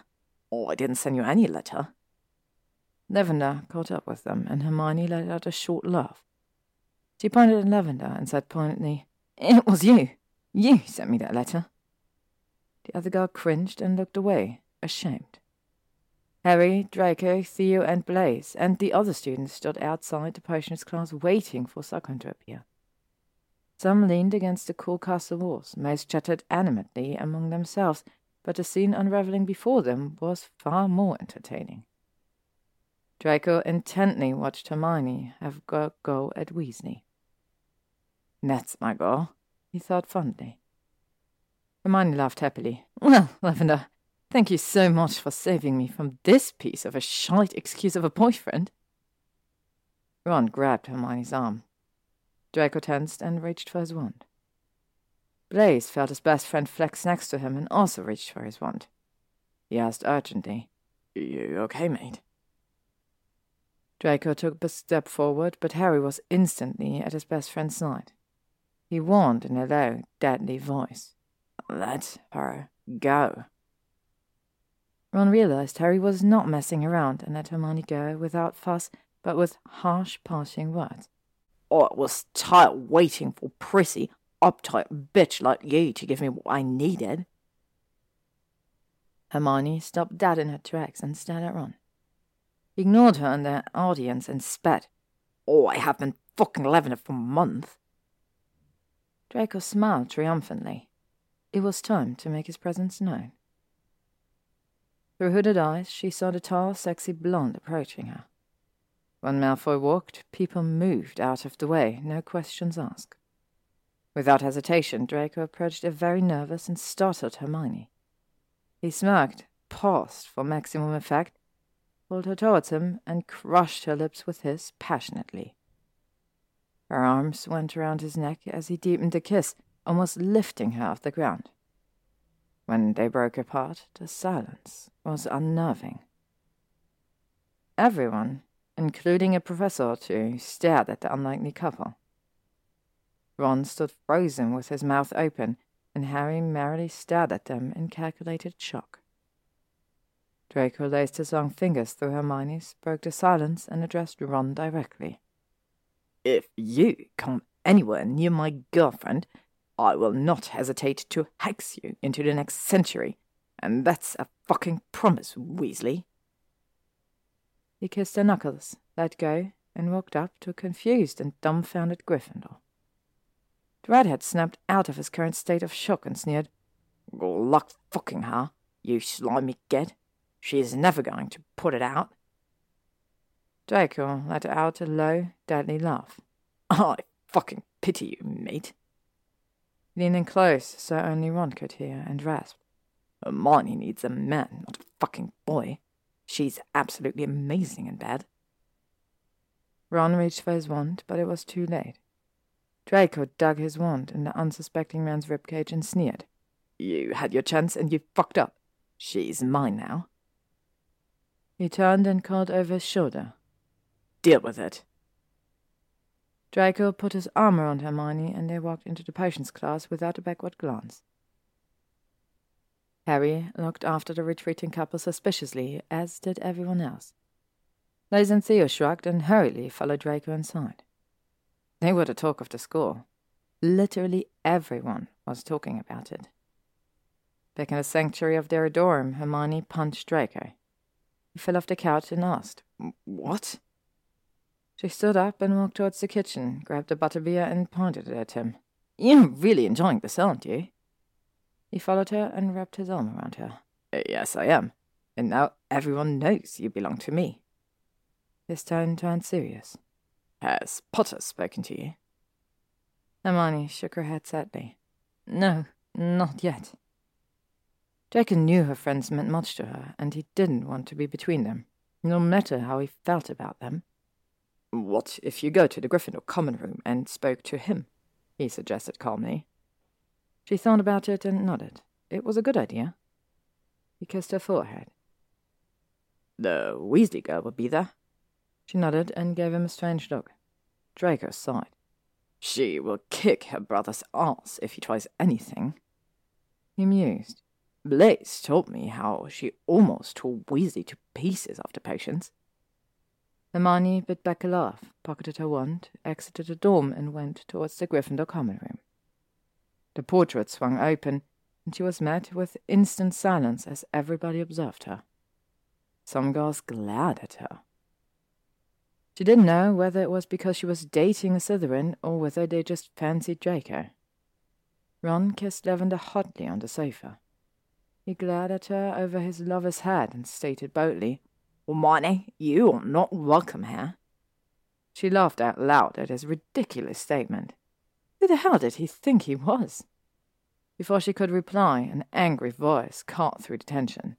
Ginny yelled, Son of run! Came her sister's fury reply. Hermione remembered Draco's parting words about Ginny and grinned.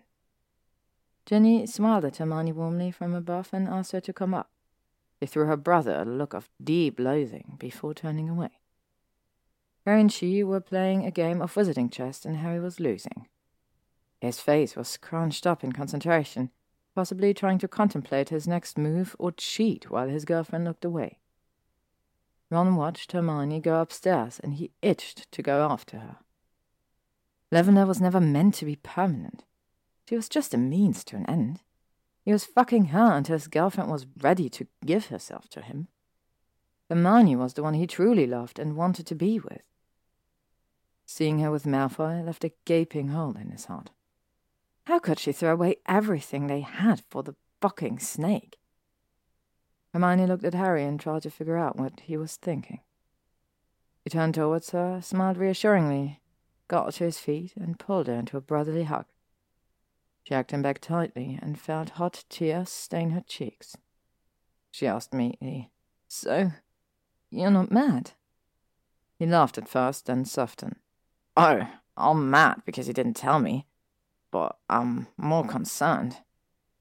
He breathed and continued. This is Draco Malfoy, not some random normal guy. Harry pressed urgently. You know his family and what they would do if they found out about you. His voice cracked with concern for his best friend. Hermione smiled nervously. We haven't had time to think things through. It happened so fast, but I am falling in love with him. Ginny squeezed Hermione's hand in an understanding, and Harry grimaced slightly. It was Malfoy, after all.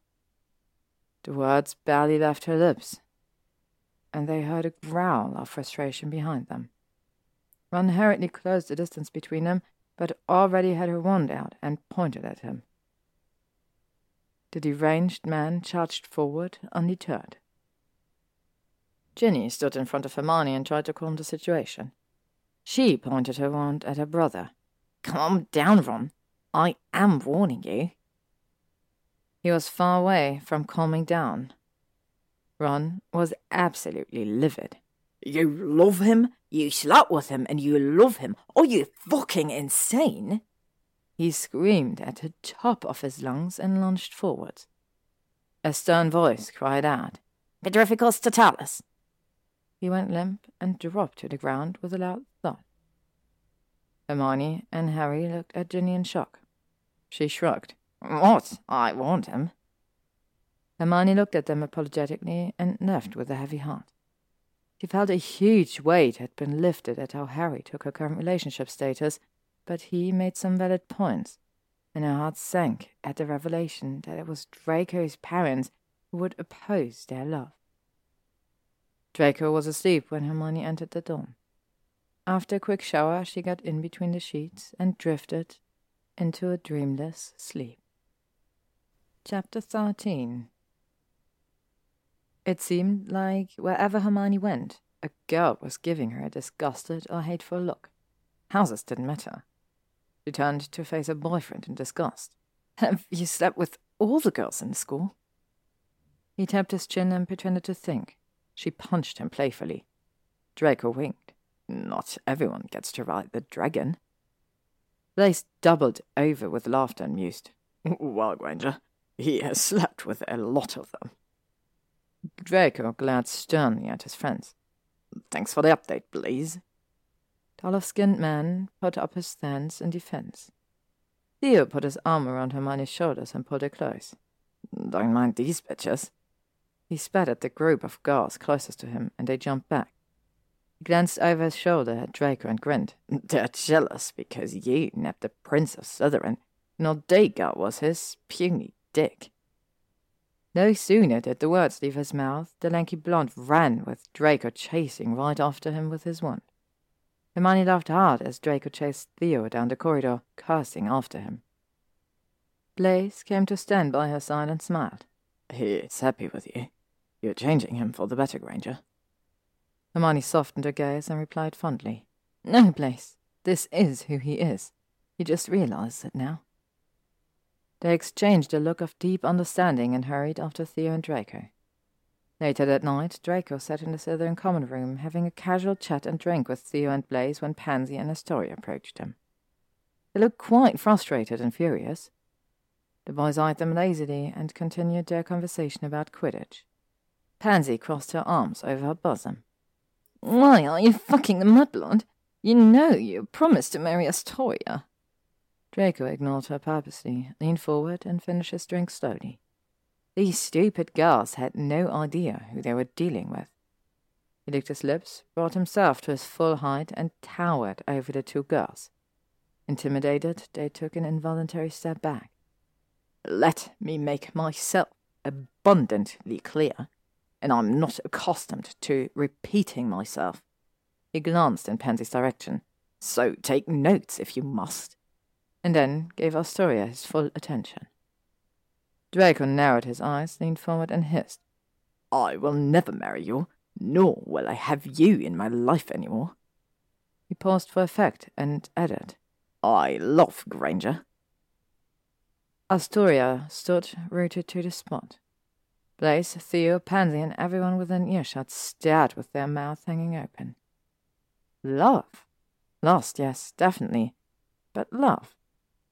Draco Malfoy didn't love or didn't, until now. Draco bid his best friends good night, pushed past the flabbergasted Astoria Greengrass, and exited the dungeon.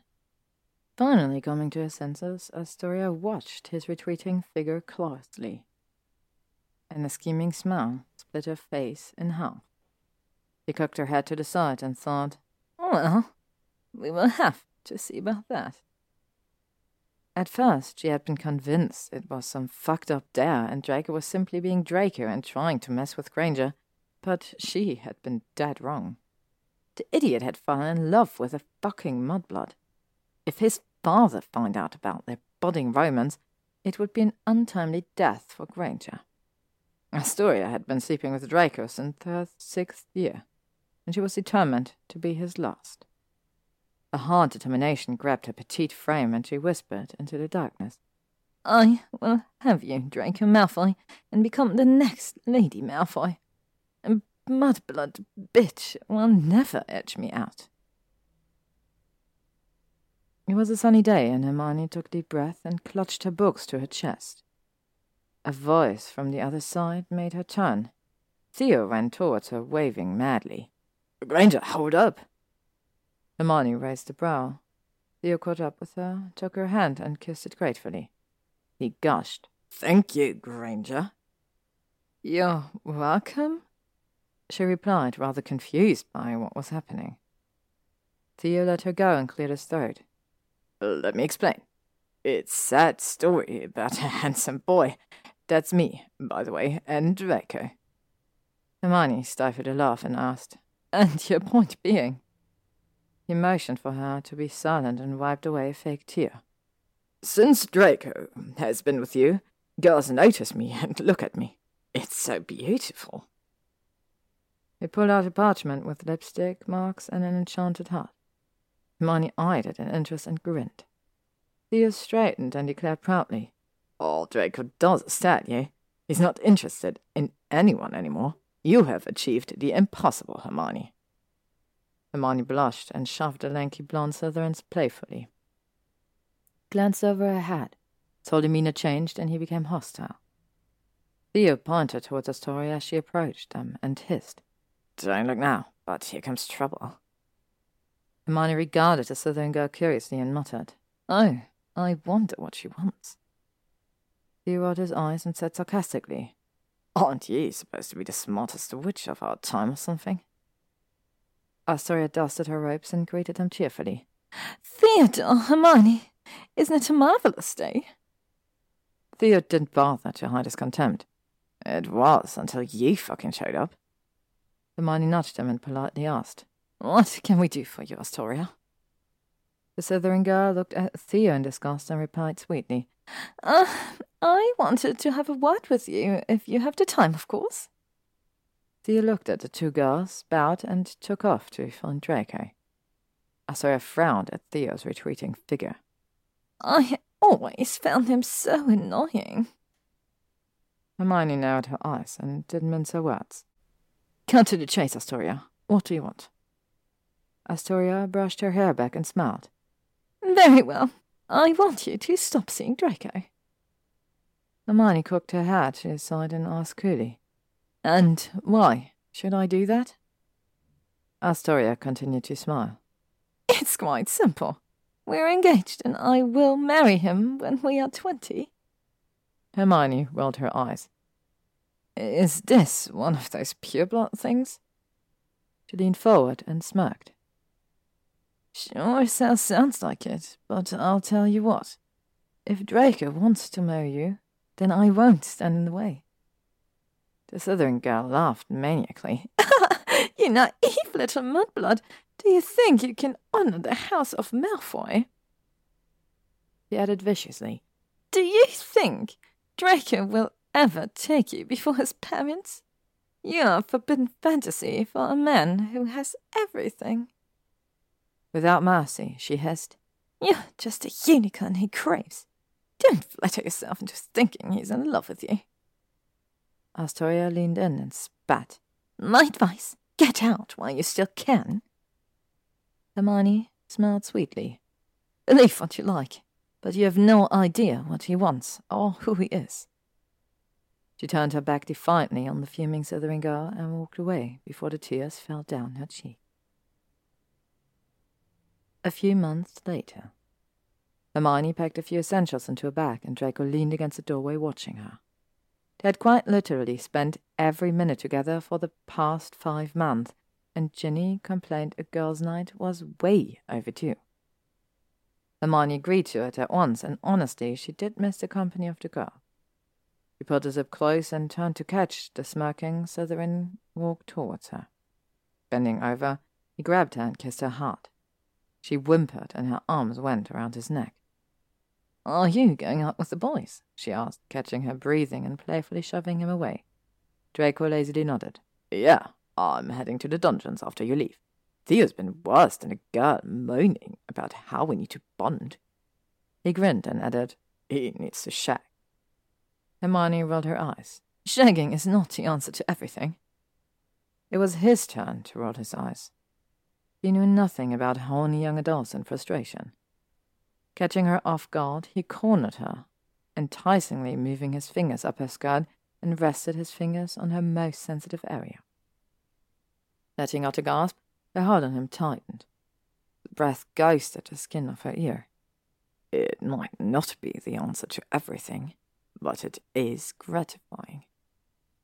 Draco withdrew his fingers, and Hermione pouted in disappointment. The infamous Malfoy Manor stood against a picturesque backdrop. The beautifully maintained gardens and sculptures from the Renaissance reeked of misdeeds.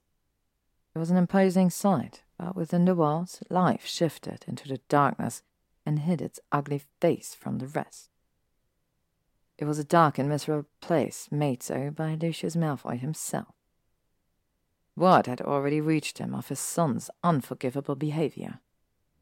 Lucius had at first laughed at the notion and pushed it aside, because he refused to believe that Draco would soil himself with the association of a mudblood and bring shame to his house and family. He had thought his son was having some fun with the filthy mudblood, using her until a better prospect appeared on the horizon. But love? No. His son would use her, discard her, and leave her wanting. But love? Jack would never fall in love with such a disgusting creature. Lucius stalked around the manor angrily, crushed a letter in his hand, and it fell to the ground in pieces. The house elves took the burnt frustration. It was time to have a word with his only child. Hermione walked through the portrait, smiling to herself. She casually flung the bag over her shoulder and noticed Ron and Levin on the couch. They had a heated argument. Ron locked eyes with her and forced a weak smile. His face looked drawn and sad. He had desperately tried to speak for her for months, but she purposely ignored him. They needed time to heal and move past his ugliness. Hopefully, they could salvage their friendship at some point. Ginny squealed when she saw Hermione. Luna was already there, lazily drinking pumpkin juice and lying on the couch. They lounged around in their pajamas, eating some of the finest chocolates from Honeydukes and gossiping. Ginny popped the last piece of chocolate in her mouth and turned on Hermione. She cleared her throat and asked, So, Miss Hadgar, is Malfoy really that good in bed, or is it a bunch of shite? Hermione felt the heat rise, and her cheeks turned crimson. She threw a fluffy pillow at the brazen rat head and cried, What the hell? Ginny shrugged, leaned forward, and grinned. Come on. The girls are always on about how good he is. Tell us. Luna listened intently and added thoughtfully, Draco does have the physique for it. With a twinkle in her eye and a mischievous grin, Hermione confided proudly, If you must know, he's not just good, he's bloody fucking good. Ginny covered her mouth and screamed, Dear Merlin! Next, Luna filled them in on her date with Theo. The quirky blonde's eyes sparkled as she spoke about the funny Slytherin. It seemed like they had a perfect time, and even though Hermione never pictured Theo as the romantic sort, he had gone all the way to impress Luna. Hermione was ecstatic. She liked Theo, and it made quite an impact on Luna. Later into the night, Harry joined them, sitting on the carpet, his arms protectively around Ginny. Harry had been keeping a sharp eye on Hermione and Malfoy together. He still had doubts about the duo, but grudgingly he had to admit that Malfoy genuinely cared about Hermione. He just hoped his best friend wouldn't get hurt in the long run. Draco drained his bottle of fire whiskey. Blaise roared with laughter after Theo told him about his date with Luna. Theo looked at them in disappointment. He had hoped his friends would have been more supportive. The lanky Slytherin glared at his best friend until Blaise controlled himself. He scowled. Oi, kid, I like Luna a lot. Blaise held on to his side. Okay, Theo, I just never packed you as a romantic sod. Theo protested. Yeah, well, neither's Draco. I don't see you fucking laughing at him. Draco smirked. well, mate, I'm not you. It was getting late, and he wanted to get some sleep. Returning to an empty dorm room was about as appealing as kissing a Blast-Ended Skrewt. Debated internally whether to swing by and give his little witch a good night kiss. Caught up in his thought, he was momentarily distracted as Astoria passed by in a skimpy white nightdress and pretty much nothing else. Blaise whistled in appreciation. Draco shook his head. He knew the little display was for his benefit. He stood up and yawned pointedly. Okay, boys, I'm tired as fuck. Blaise and Theo waved him off. They were tired themselves. Theo dozed on the couch with his mouth open. When Draco tried to exit the dungeon, he found his path blocked by Astoria. Took a step back and eyed her with boredom. Leaving so soon, darling? She drawled confidently and tried to trail her fingers across his chest. He took another step back, sized her up, and lied convincingly. Yes, um, Hermione's waiting for me.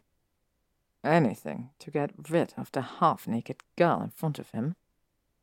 The Slytherin girl was not pleased with being dismissed so easily. Her eyes menacingly narrowed.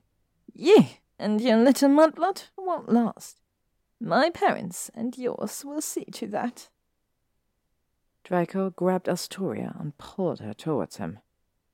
She felt her pulse quicken as he leaned in close, his lips almost touching her ear.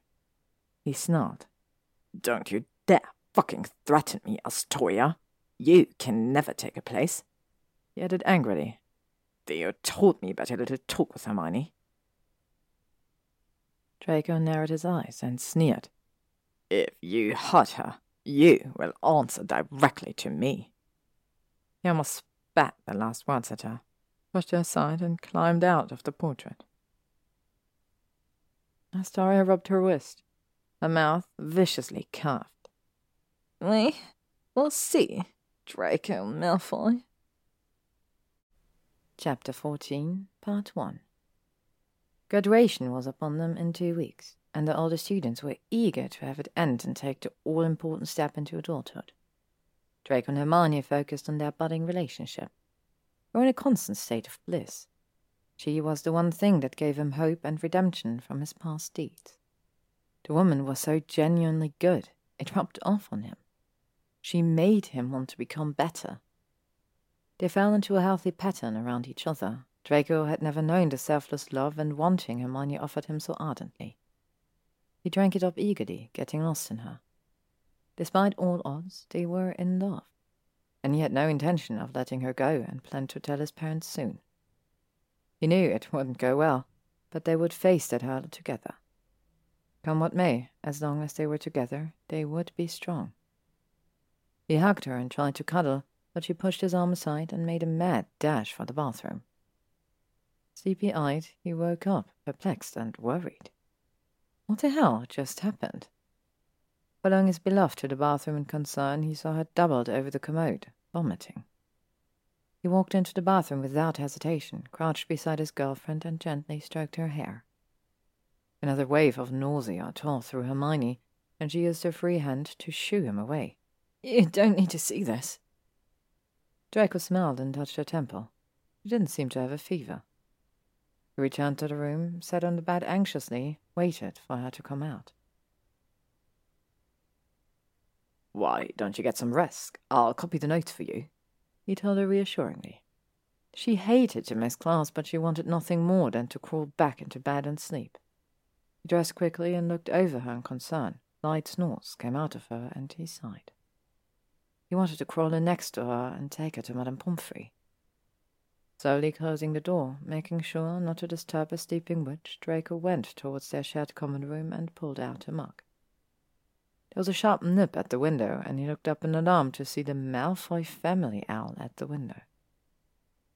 Surprised, he opened it, and the magnificent owl flew in, stretching its wings. It did a small circle around the door before landing on the table. Draco offered some snacks to the tawny owl, who accepted them happily. He took the message and stared at it. He recognized the handwriting at once. He frowned at the piece of paper. His father never wrote to him, and Draco preferred it that way. He wanted nothing to do with the men. Son, your presence is requested at home this weekend. Father. He narrowed his eyes. His father did not mince words. His quill hovered over an empty parchment. He tried to think of a suitable excuse to get out of it, but none came to mind. Balling the piece of paper, he tossed it away and decided to meet with his father. He thought of meeting McGonagall before heading to class. He needed her permission if he was to head home for the weekend. His heart dropped at the realization. He avoided going home as much as possible. Kicking a small stone in frustration, he stood outside the headmistress's office and stared at the statue. Quickly muttered the password, and the gargoyle moved to grant him access up the stairs. Come in, Mr. Malfoy. McGonagall beckoned Draco forward while reading a few papers on her desk. She pushed them aside and gave him her undivided attention. He handed over the note from his father, and McGonagall frowned. Lucius Malfoy was a barbaric and vile human being. He was an absolute horror of a man. Looked back at the young man standing before her. I do hope it's nothing serious, Mr. Malfoy. You have my permission to visit home during the weekend. Draco nodded miserably and turned to leave McGonagall. When she asked, How is Miss Granger? He smiled brightly. She. We're good, Professor. Giving an encouraging nod, she dismissed him. The portraits around her watched the retreating boy's figure. Making Draco Head Boy was an excellent decision, Minerva. Said the portrait of Dumbledore happily. Thoughtfully, he continued. He has come a long way, and he seems to care about Miss Granger genuinely. McGonagall pressed her lips together and hissed her displeasure. It's not Mr. Malfoy I'm worried about, Albus. She added sadly, We both know his father will never accept Hermione and will go to any length to separate them. The portrait of Severus Snape watched in surprise at the difference in his godson. Albus was right. The change in the boy was remarkable. He hoped Lucius would not stand in the way of his son's happiness. It was a long and boring day. Draco lazily draped his body over the chair, wishing time to go by quickly. Sat with Blaise and got ready for the last lesson of the day. Skinned boy nudged him for the tenth time. Turning on his best friend, Draco hissed, What the hell's a beanie? Blaise pointed the course out of the corner of his eye. Draco followed his gaze and grimaced. Astoria stared at him with a smitten puppy dog looking over her pumpkin juice. He smiled at her sweetly and showed her the finger. The woman would not take no for an answer. The Slytherin girl's cheek turned bright red. She hurriedly turned around and Blaise chuckled. They got to their feet and hurried to class. Ron had Lavender pressed against the wall, and his hand roamed hungrily under her shirt. Disgusted, the ice blonde glanced over his shoulder and the couple and said, Ten points from Gryffindor for indecent behavior. Ron broke the kiss and stepped towards Draco with his wand raised. Draco stood his ground and grinned. Let's make that thirty points for Gryffindor for trying to hex the head boy. Ron stopped dead in his tracks and glared. Oh, I don't know what the fuck she's seizing you. Lavender tugged urgently on his arm. Come on, let's go, Ron. Blaise smirked. That's it, Weasley. Listen to Brown and fuck off. Draco entered the dorm room, dropped his bag near the door, and yawned. Hermione glanced at him over her book and smiled. Walking over, he felt her forehead and kissed her gently. How are you feeling, my love? Hermione put aside the book in her hands and replied thoughtfully. I feel much better. It was probably something I ate. He kicked off his shoes and joined her on the couch and kept his head on her lap. Hermione absent-mindedly ran her fingers through his platinum blonde locks. He asked curiously, Did I miss anything important? Draco closed his eyes, savoring her touch and smell. Mm, nothing really. His eyes flew open, and he told her bitterly, I must go home this weekend. My father sent a letter. Hermione nervously bit her lip.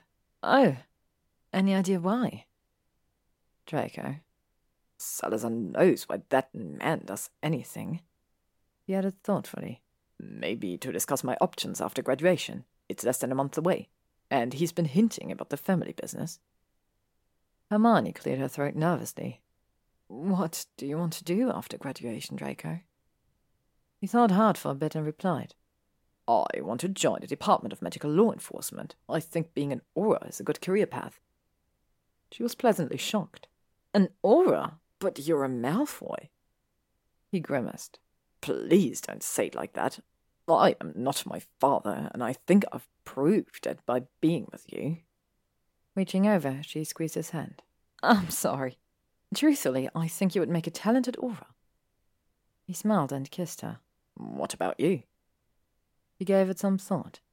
I would love to join the Department of Regulation and Control for Magical Creatures. Draco grinned. Could definitely see her fighting for elf rights and some other mistreated poor soul. Cleared his throat and nervously addressed the more pressing issue of their relationship after Hogwarts. We could move into our own place and see where this takes us. Merlin, he hoped it was the right fucking thing to say. Hermione looked at him lovingly with her big brown eyes. I would really like that. Draco got to his feet and pulled her up with him. Let's go get some dinner. I'm guessing you haven't eaten all day. At the mention of food, her stomach churned unpleasantly. Playfully shoving each other, they rushed out of the dorm towards the great hall. Draco woke up early. He did not want to wake Hermione until it was time for him to leave. Dressing in a casual white shirt and black jeans, he let his hair spike wildly. He glanced over at his girlfriend. She had thrown up twice during the night, and he was worried that it might be more than a stomach bug. Stroking her bare back, he sighed and thought back to the promise he made her make. She had to see Pomfrey first thing in the morning. He stated firmly, No excuses, Granger.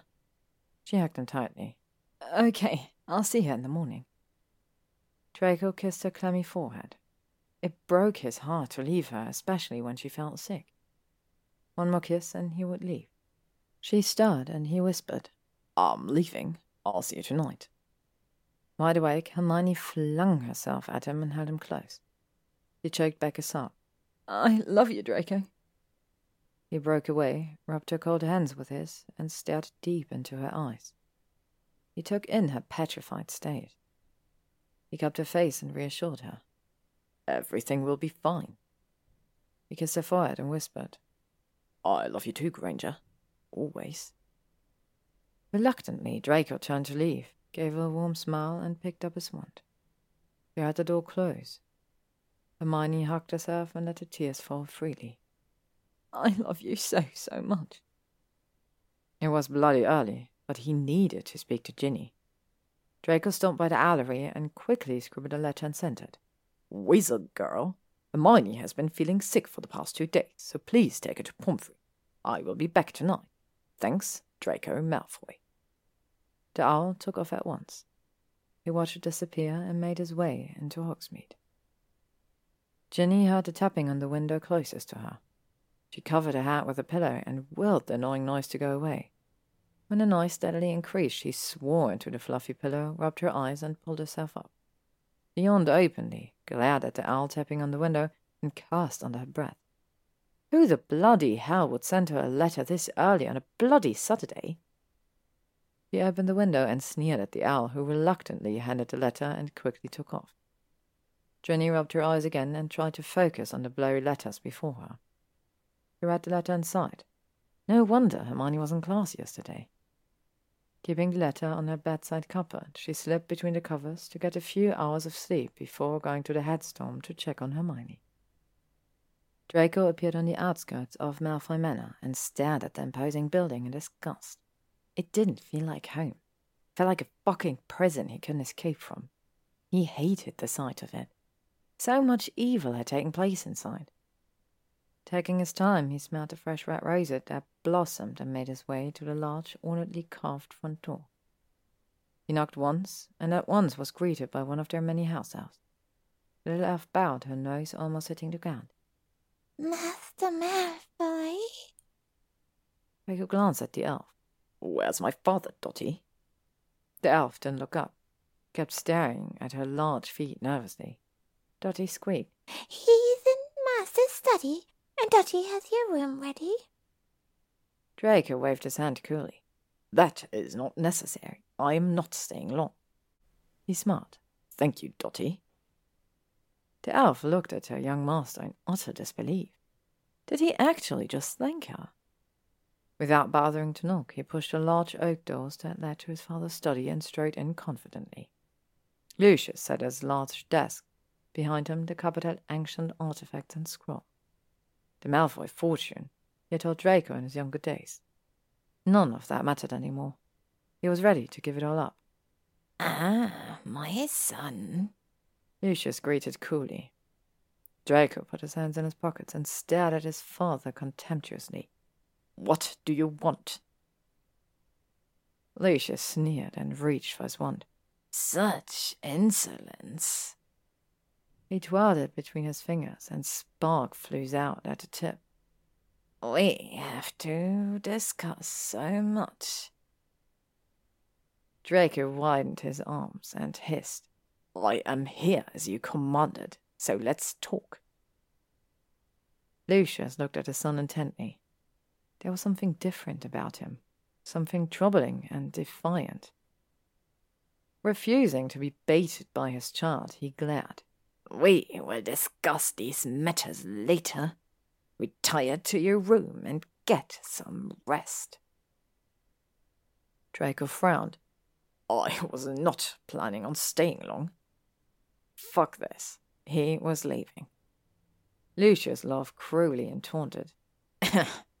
Eager to go back to your filthy little mudblood? Fuck.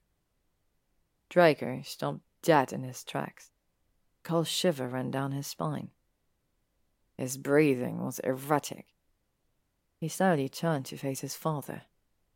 He stood his ground and hissed darkly. Don't you dare call it that!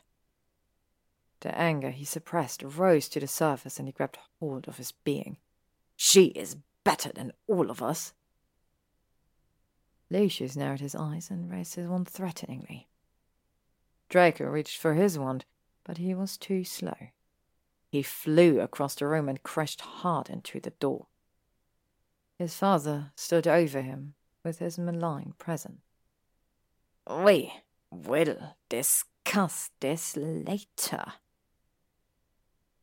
Stepping over his bleeding son, he exited the study and searched for his wife. Draco paced up and down in his old room. It was only a matter of time before his father found out, but he hadn't thought it would be so soon. The connected older Malfoy had spies everywhere.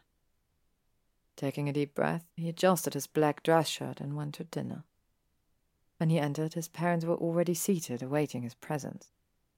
His mother rose to hug him enthusiastically, and he kissed her lightly on the cheek. They took their seats, and Draco placed a napkin on his laps, but barely touched his food. Narcissa smiled through the obvious tension. I have missed you, dear. Turned to look at her son and asked, How is school? Lucius sneered. Indeed. Tell your mother how school is. Draco pushed back his chair and defiantly rose to his feet. School has become tolerable since I fell in love with Hermione Granger. Lucius sipped his wine and glared at his only son. He laughed maniacally. Do you hear that, Cissy? My heir has chosen to taint my bloodline by bedding a mudblood. Narcissa pressed her lips down and avoided looking at her enraged husband. Draco banged his fists on the table and hissed, I warned you not to call her that. Lucius laughed, got to his feet, drew out his wand, and didn't hesitate. Crucio! The young wizard fell to the floor, his body writhing with jolts of pain through his body. He saw his mother reach for a wand, but Lucius slapped her across the face, spiraling her across the room and into the carved, ages old cabinet. Narcissa winced in pain and slid to the floor. Flesh blood seeped through her trembling fingers. Mother! Draco whispered desperately. Lucius stood over Draco, his face dark and angry. I will not take it this easy with the mudblood. His eyes sparkled with malice. I won't waste my time on torture. He knelt and peered into his son's bloodied face. If you want to see Granger die slowly, then by all means continue this affair, and you will watch as I bathe in her blood. Draco gathered his strength, limping as he got to his feet. He quickly looked at his mother. He held a fast dampening cloth soaked in blood over a deep cut. Narrowing his grey eyes in disgust and contempt at the creature that was his father. Draco wiped a trickle of blood that snaked down his chin with the back of his hand.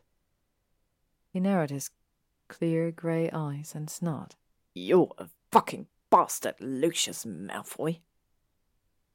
Closing his eyes, he came to a decision that ripped his heart in half.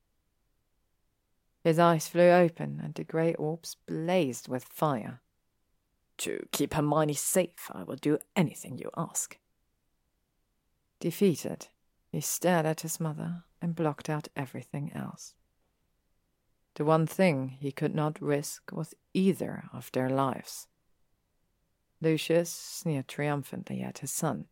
Good. I knew you would see it my way. Marnie changed after throwing up again. The constant feeling of nausea was making her weak and tired.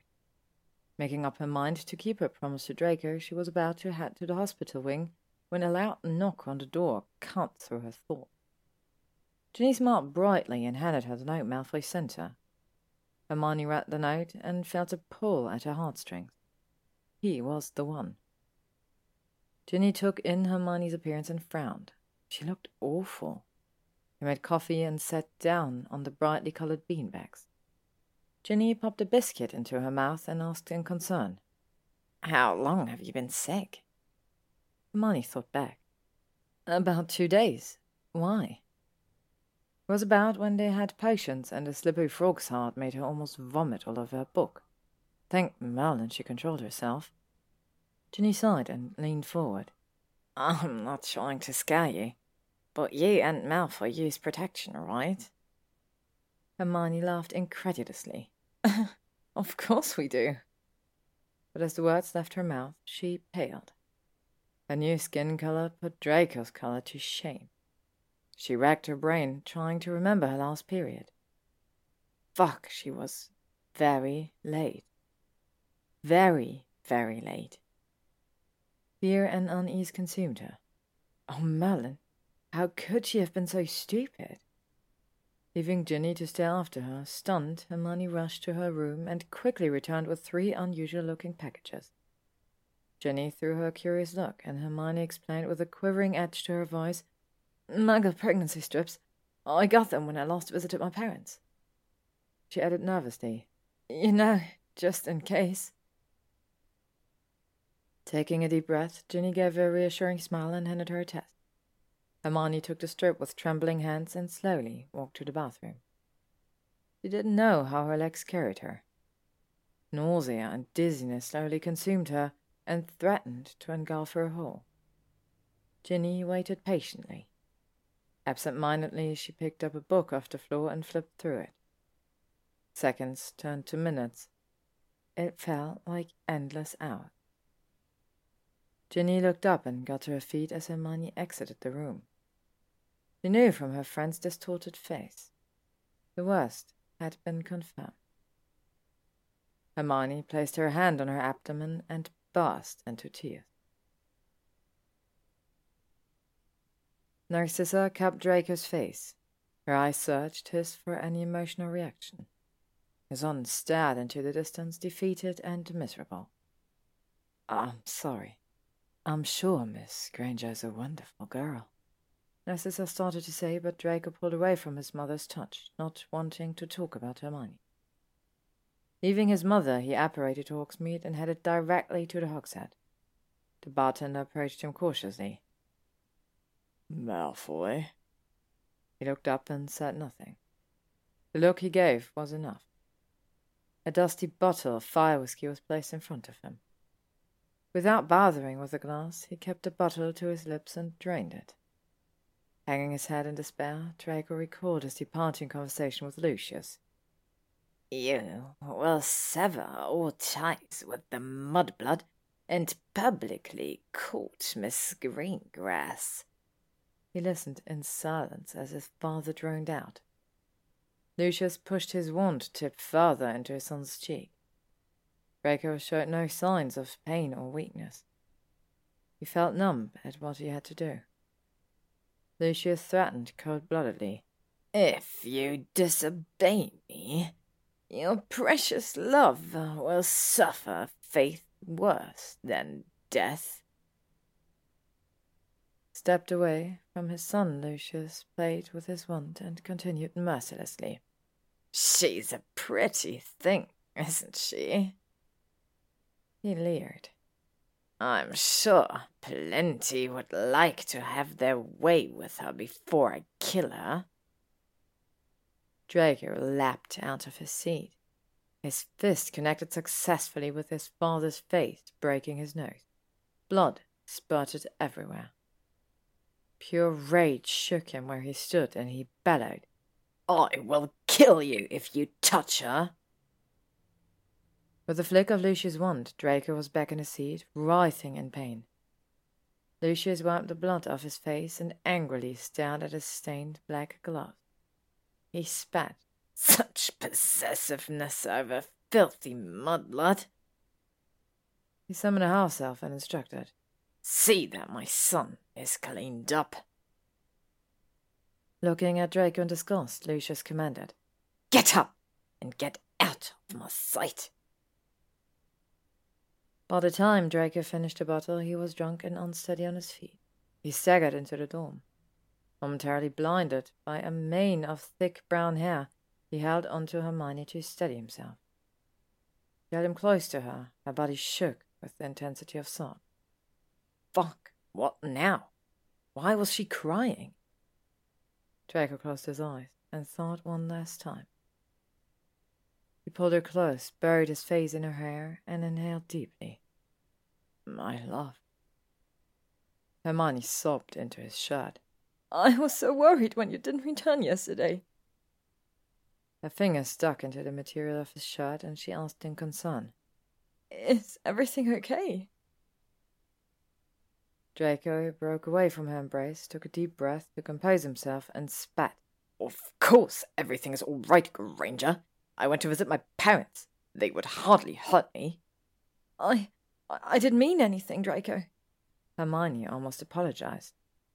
He glared pointedly. Get off my fucking bag! Hermione opened her mouth to speak, but no words came out. It was unlike him to snap at her over something silly and trivial. He rubbed the back of his neck. I am going to sleep. He watched him walk away without looking back and breaking her heart into pieces. Hermione touched her stomach and hot tears rolled down her face. How could she tell him he would be a father when he was being so cruel? She hardly slept, tossing and turning till the early morning hours until exhaustion consumed her near dawn. When Hermione finally rose, she found that Draco had already left. Something was very wrong. She felt it in her gut. She got dressed miserably and went down to the great hall for breakfast. Ginny, Harry, and Ron were already there chatting among themselves. She slid in next to Ginny, who squeezed her hand gently, glimpsed at a Slytherin table, and whispered, Did you tell him? Hermione shook her head sadly. Something is wrong with him. They both looked over to the Slytherin table just in time to see Draco grab Astoria and heatedly kiss her in front of everyone. The hall stilled with silence. Students stared at the exchange, and some braved a look at the stunned Gryffindors. He deepened the kiss, keeping his eyes fixed on Hermione. Astoria closed hers and moaned in pleasure. Ginny stared at Malfoy in disbelief and disgust. Ron and Harry stared at Hermione, concern written all over their faces. Many students were trying to figure out what happened. Even Blaise and Theo looked over at Hermione in concern. Hermione got to her feet, ignoring Ginny. She held her head high, grabbed her bag full of books, and fled the hall. She refused to cry and give him fucking satisfaction. Anger was a better emotion, and she let it take over. Ron threw Malfoy a look of pure smugness and hurriedly followed Hermione out of the great hall. Draco let Astoria go and pushed her aside roughly. He was no longer the audience he needed and preferred not to spend a second more than he had to with his so called betrothed. Frowning on Astoria, Draco stared down. I know what you did, you heartless bitch. You think I will ever love you? He spat venomously, looking her over. I am doing this because I love Hermione. You will never be anything more than an annoyance to me. He sneered. Yes, I will marry you, and we will both be fucking miserable. Hot tears ran down Astoria's petite face as she listened to him. Draco watched Weasley run after Hermione and anger spat through him like wildfire. He cracked his knuckles. Maybe Weasley would give him an outlet to release his pent up rage. He got to his feet with the rest of the houses, heading to their last week of classes. Blaise and Theo tried to speak to Draco, but he stubbornly dismissed them and waved them off. When they rounded the corner, he saw Ron pressing flush against Hermione and tucked a strand of hair behind her ear. Words of comfort and reassurance flowed out of his fucking mouth. Draco didn't hesitate. That was the out that he needed. Before Blaise could hold him back, he marched up to the unsuspecting duo and physically assaulted the red-headed Gryffindor. Draco's uppercut found its mark and sent Ron flying backward. Taking out his wand, he pointed it directly at Ron, trying to inflict more damage, but he heard another familiar soft voice. A voice that called out his name, moaned his name. He barely had time to turn around. Hermione hexed him effortlessly, her eyes burning with rage. Stupefy! Blaise helped Draco onto the black leather couch in the head dorm. He asked at once impatiently, What the bloody hell is going on? Draco kept quiet. Blaise was his oldest friend. He knew about his father. He decided to confide in his best friend. They had been friends since they were three years old. They both knew each other's families, and if anyone could understand his predicament, it would be Blaise. Head in his hands, Draco replied miserably. My fucking father happened. He's threatened to kill Granger if I don't end things with her and marry Astoria. Blaise let out a slow whistle. Well, mate, can't say I'm surprised. My stepfather's a fucking lunatic, but he looks like Babbitty Rabbitty compared to your father. Shook his head and leaned forward. You knew this would happen. Did you expect anything else? Drake closed his eyes in despair. I know, but I didn't fucking plan on falling in love with Granger. Blaise nodded understandably. I know, mate. I know. They sat silently until Blaise asked, What will you do? Draco ran his fingers through his hair. I have to let her go. It will kill her and possibly my mother if I don't. His voice cracked with emotion at the realization of letting Hermione go. Blaise nodded and got up to leave, but Draco stopped him and hissed. This stays between us. Blaise smiled at his best friend and patted him on the shoulder. I will keep the best of your secret. I'm here if you need me. Draco sat back and waited for Hermione.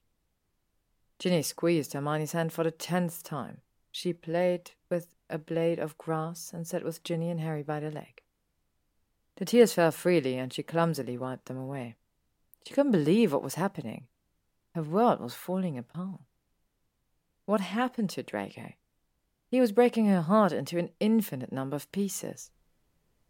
Harry spoke up, confident in his assessment. Oh, you said he went home. I bet all this has something to do with that. He added bitterly.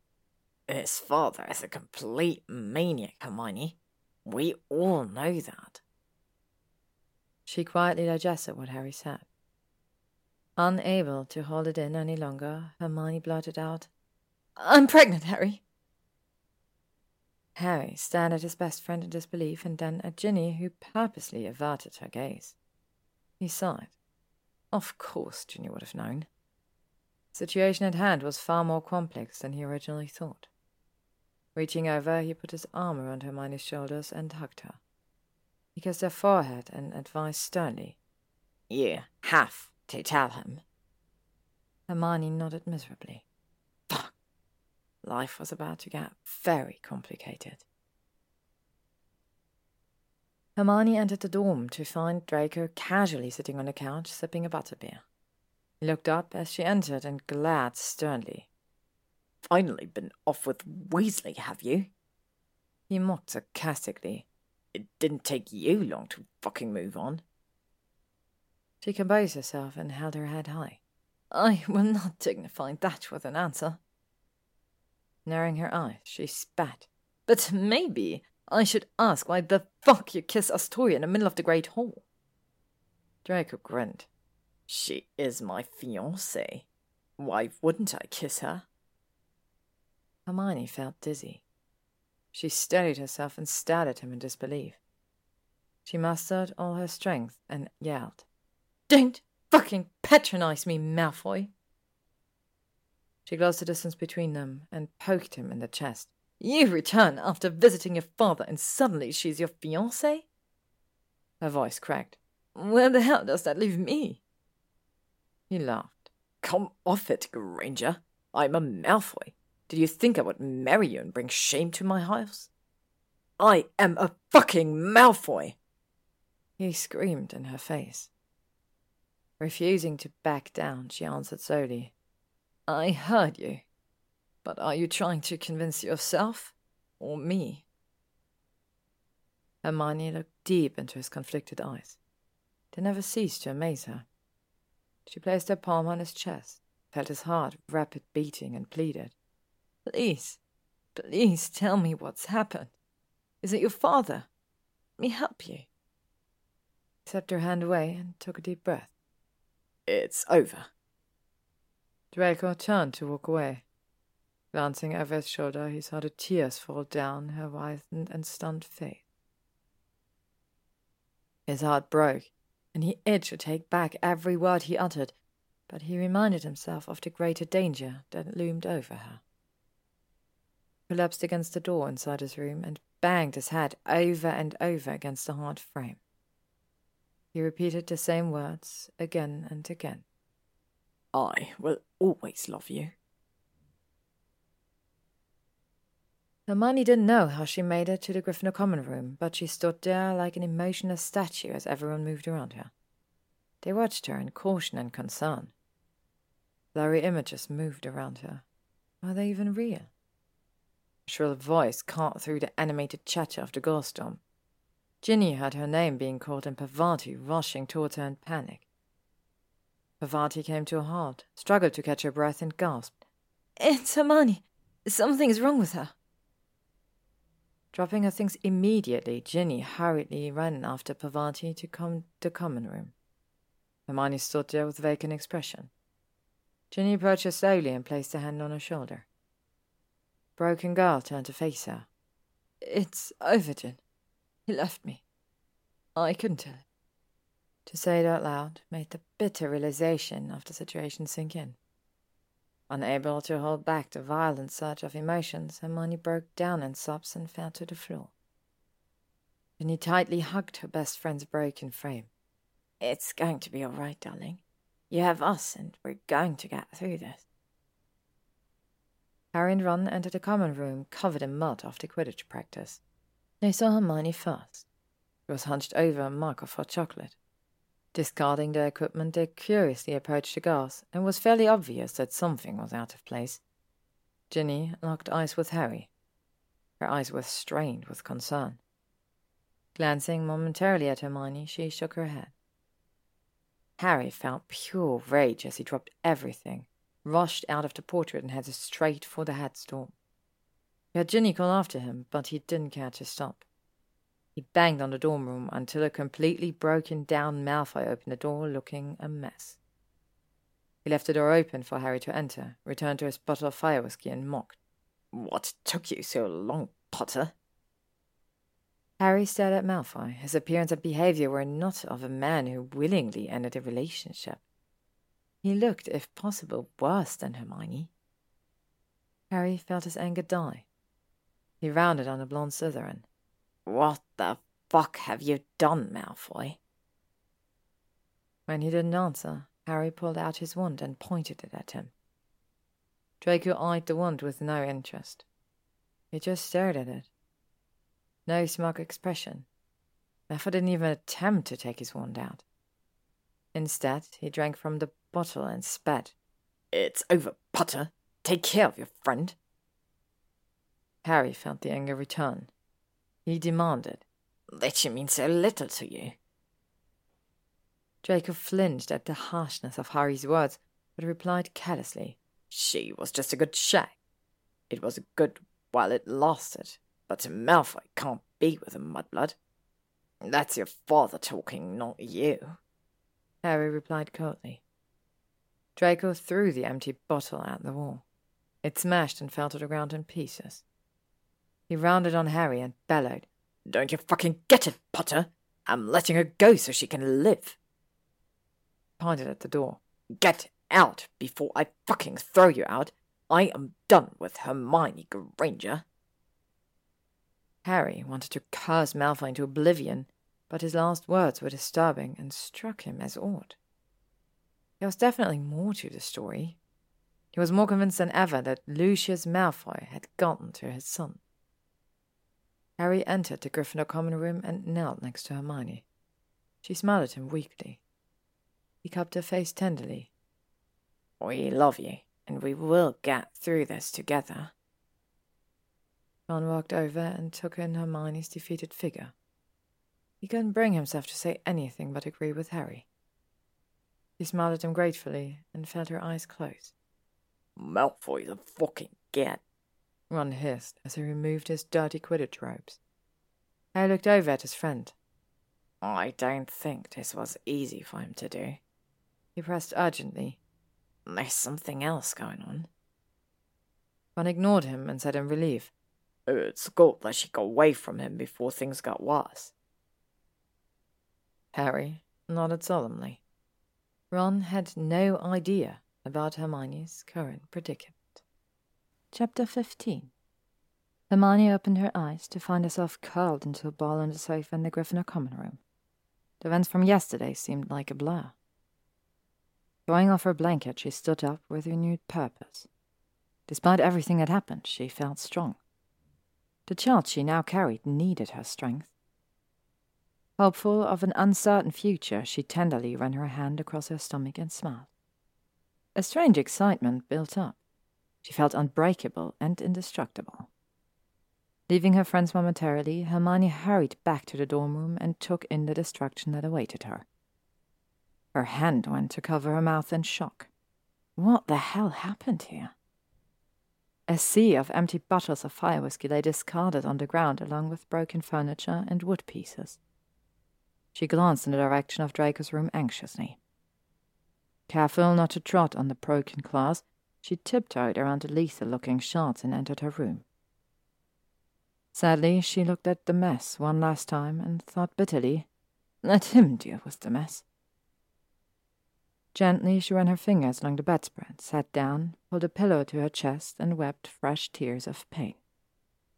Once she calmed herself, Hermione quickly changed into her robes and headed out to meet the headmistress.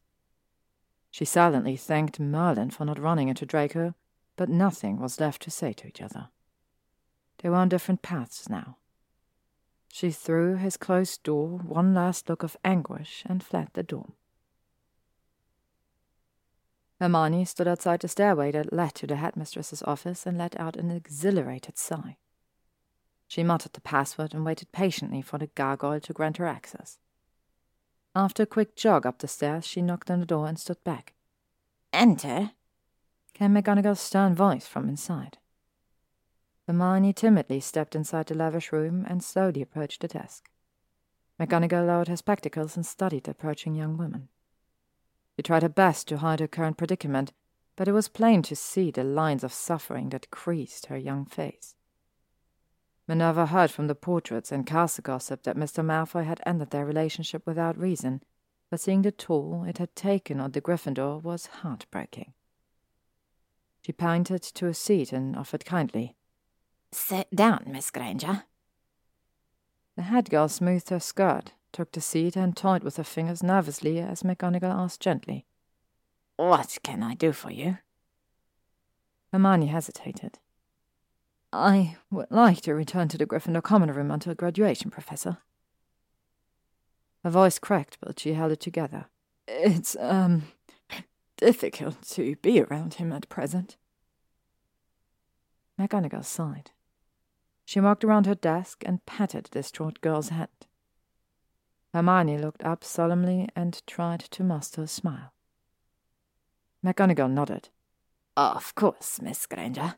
It will be done by the end of the day. Hermione gave a small sigh of relief and stood up to leave. McGonagall said sadly, Miss Granger, try not to hate Mr. Malfoy too much. Lord knows that boy has been through more than we know, and it's evident the torment is yet to cease. Hermione nodded meekly, not trusting the words she would say. Hate? She could never hate him. She felt unwavering love for him. His touches, voice, and words were branded into her skin and mind, made it impossible to feel anything but undying affection for him. His feelings on the matter were irrelevant. She could never have him, but would always have a piece of him close to her. Hermione lovingly caressed her abdomen. Draco stood in the middle of the dorm and stared at the empty room that was Hermione's. Visions of their love surrounded him, infectious laughter, intoxicating smell, and love-making. Everything good in his life was gone, leaving him to rot in the dark abyss of his own making. He broke down in the middle of the dorm and let the cries of despair erupt from his core. The violent sobs racked his body. He whispered her name reverently and begged forgiveness. Please forgive me. Graduation was coming, and the final year students spoke about it excitedly, except for the head girl and boy. They did their duties to perfection and avoided taking part in any festivities. McGonagall informed Hermione earlier that she, as head girl, would be expected to make a speech. She wondered why the head boy was spared such an honor. A speech about hope was something she could speak well on, considering her current situation. She tapped a quill against her chin in deep thought and jotted down a few important pointers to address. Draco stared at his witch from across the library and ached to go near. Blaise followed his gaze and patted him on the shoulder sympathetically. Two days before graduation, Hermione sat on the floor of the Gryffindor common room with Harry, Ginny, and Ron. They spoke about their plans after Hogwarts. Harry and Ron would join the Ministry as first-level Aurors, and Ginny was taking a year off to play with the Holyhead Harpies before returning to Hogwarts to complete her NEWTs. Hermione sipped her hot chocolate and remained silent. Her once clear plans of joining the Department of Control and Regulation of Magical Creatures now seemed like a distant dream at least until she gave birth. She would revisit her options afterwards. The main focus and priority now would be the well being of the child she carried. After much deliberation, she had decided that she needed a break from magic and its world. She smiled fondly at the people who loved her, who cared deeply about her, and said, I am returning to the Muggle world until the baby is born. Everyone turned to stare at her in disbelief. Clearly, her bit of news was unwelcome. Undeterred, she said, My parents want me to come home and be with them until I give birth. Her parents had been truly wonderful and understanding. Her father had been disappointed, but kept his feelings hidden. Hermione thought back to how incredibly supportive they had been. It was not pleasing for any parent to hear that their only child was pregnant at eighteen years of age, out of wedlock, but her wonderful Muggle parents listened to every word she told them patiently and then gathered her in their arms and reassured her that all would be well. They hugged her tightly and told her not to worry about anything. Their support meant everything to her, giving her the strength to take the next step. Her friends looked at her sadly. They were clearly disappointed by her decision. Ginny pouted. But we will never get to see you. Hermione looked over at Harry. He nodded and smiled, and she knew he understood. She rolled her eyes. Don't be silly, Gin. I will visit you guys, and you can visit me at any time. She bit her lip and averted her gaze. It's just temporary until I figure things out. Ron spoke up. He tried to keep his tone calm and even. Oh, are you sure you don't want to tell Malfoy you're pregnant? Hermione toyed with her fingers and retorted. It doesn't matter anymore. With or without him, this baby will have everything and be loved. Ginny perked up and smiled brightly. I already love the baby. Harry hugged her from behind and rested his chin on her head. We all do. Graduation. Last day at Hogwarts. Hermione felt her gaze drift towards Draco. He was staring at her anyways. It was nothing new. He openly stared at her without shame. His eyes gazed at her intently on most occasions.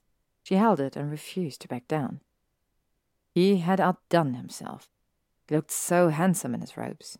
To glance at him was painful. His parents stood at his side, and she noticed him edged away from his father. Lucius diverted his attention and looked her way.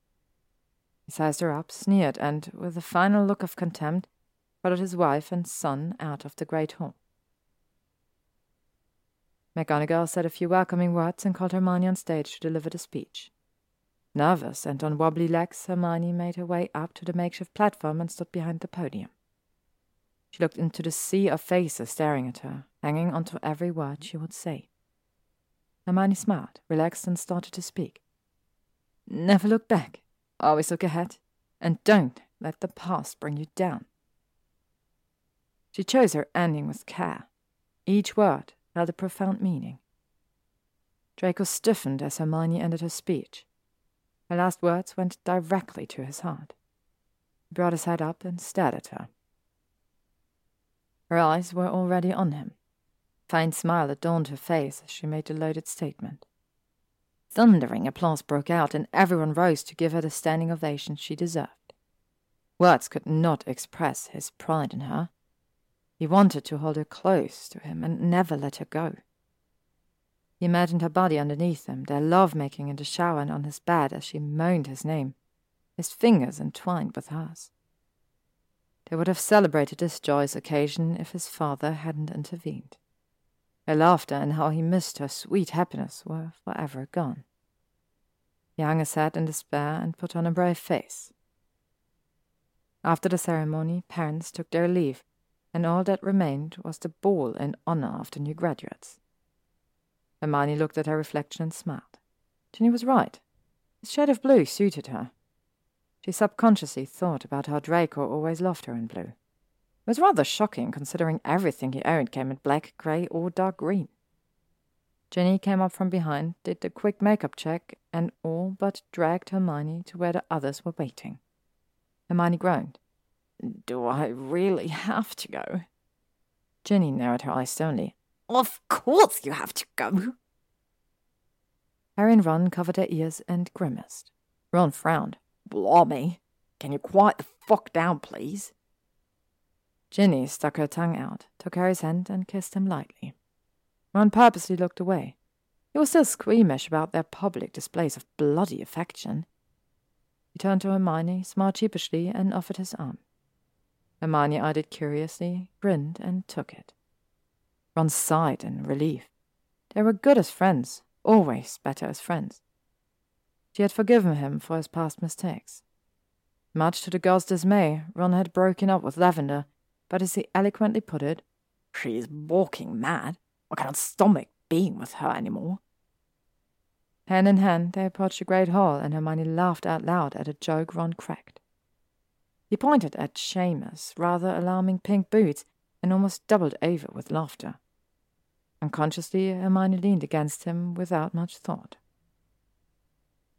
Despite the bitterness they suffered whilst together, it was easy to slip back into the close friendship they shared. Draco watched his beloved enter with none other than the Weasley firmly by her side. He turned steely grey eyes on them and fought the raging storm that erupted in the pit of his stomach. Temper and jealousy were clouding his better judgment. A delicate hand reached over and cupped his face. Astoria kissed him gently, making her presence known. He slightly pushed her away and rubbed his mouth in disgust. When I want you, Astoria, you will know. Until then, stay the fuck away from me. Tears of frustration stung the girl's eyes, but this was what she signed up for. She would suck it up and put up with it. Blaise frowned at the interaction between the two and caught Astoria's narrowing her eyes at Draco's departing figure. Unable to stomach his so-called betrothed, Draco joined Theo, Luna, and Blaise by the buffet table and opened a bottle of fire whiskey without another word. Blaise watched his best friend in concern and warned, Mate, slow down on the fucking booze. Draco eyed the bottle in interest and looked away. He pointed to the dance floor and spat bitterly. There are worse ways to die. Blaise followed his friend's gaze, which landed on Ron awkwardly trying to twirl Hermione. Hermione teased. Stop it, Ronald. Ron whispered. You look beautiful. You always do. She blushed at the compliment and replied, We can't be more than friends. Ron laughed in his boyish way. He kissed her forehead. Just because I said you look beautiful does not mean I want anything else. He added hopefully. Unless you're offering. Hermione shoved him playfully. Draco banged the bottle hard on the table, wiped his mouth, and felt his breathing hitch. How dare she let weasel shit touch her? He couldn't bear it any longer. The anger was clouding his senses and daring him to do something foolhardy. He approached the couple on the dance floor. Blaise and Theo exchanged a look and stared after Draco. This was going to be a challenge for both parties. Draco tapped Ron aggressively on the shoulder and growled. May I have this dance? Ron sneered at Draco in disgust. Fuck off, Malfoy. Hermione wants nothing to do with you. Standing his ground, the blonde Slytherin hissed. The hats are supposed to dance together to set a better example. Hermione raised an eyebrow. She did not recall McGonagall mentioning that bit. Her ex-boyfriend looked intoxicated and unhinged. Not wanting to create a scene, and possibly looking for closure, she nodded, giving her consent. Ron reluctantly let go of her hand, stepped to the side, and let Draco take his place. Her hands trembled. Draco took Hermione's small, shaking hands and snaked his arm across her waist without hesitation, taking the lead. He pulled her close and inhaled a sweet, forbidden scent. She gasped at their close contact. His breath ghosted over the skin of her neck. He whispered into the shell of her ear. Back with the Weasel, I see. Hermione refused to take the bait. She stared into his startling grey eyes and smiled politely. I wish you and Astoria all the best, Malfoy. He fucking hated it when she called him Malfoy. During their time together, she would moan his given name in pleasure. Little dulcet sounds turned him to no end. Having call him Malfoy left him broken-hearted and in anguish.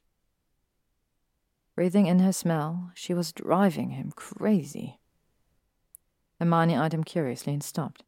I think we've shown enough unity for one night. Thank you, Malfoy. Pulled back her hand and turned to leave. Draco watched her departing figure with a heavy heart. Weaslette was giving him the death stare. He shrugged and headed back to crawl inside his bottle. The night got steadily worse for Draco, and despite her mood, Hermione enjoyed herself with her friends. Finally, it was over. They had to linger back as the head boy and girl to ensure everyone returned safely to their dorms. They stood by the entrance and watched the crowds of departing students. She was so close. Could hear the faint beating of her heart.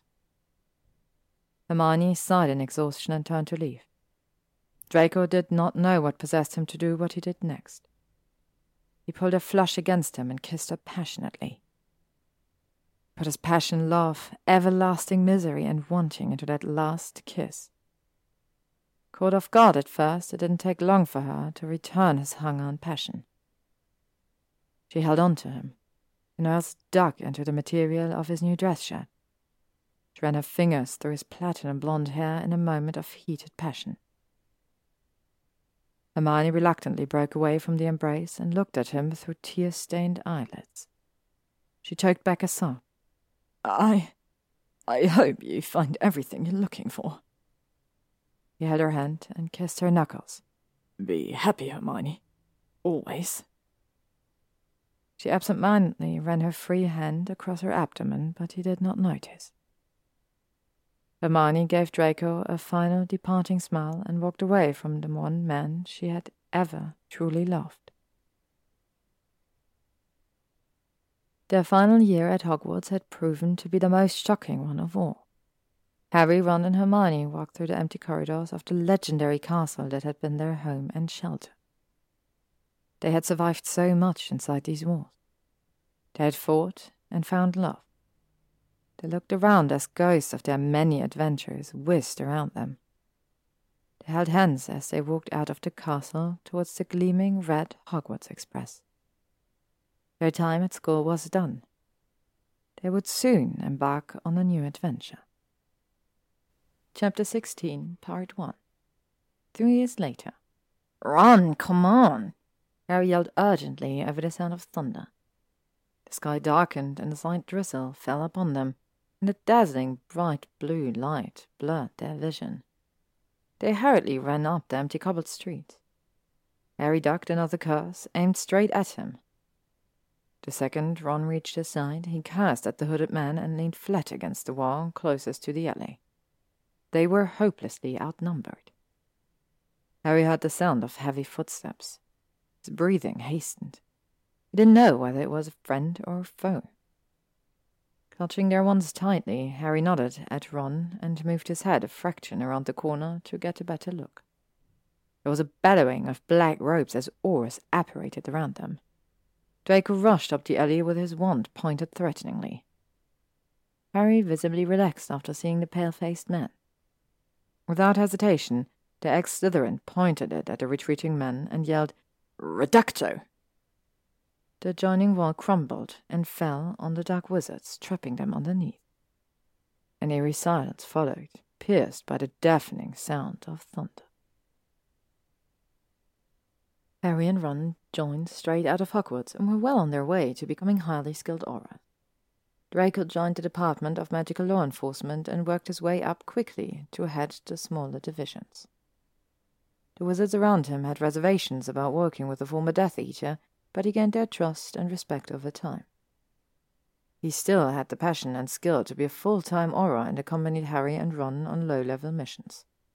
Even they had been impressed by Draco's mastery of the wand and occlumency. It was an important skill to possess during interrogation. Draco threw himself into work and furthering his education. It kept him focused and occupied. Besides work, he also had his vast Malfoy estate and family business to manage, but his achievements at the ministry were his own, and not credited to his infamous ancestry. Since his father's cancer diagnosis and steadily deteriorating health, Draco was forced to take up the reins and assist his mother in any way necessary.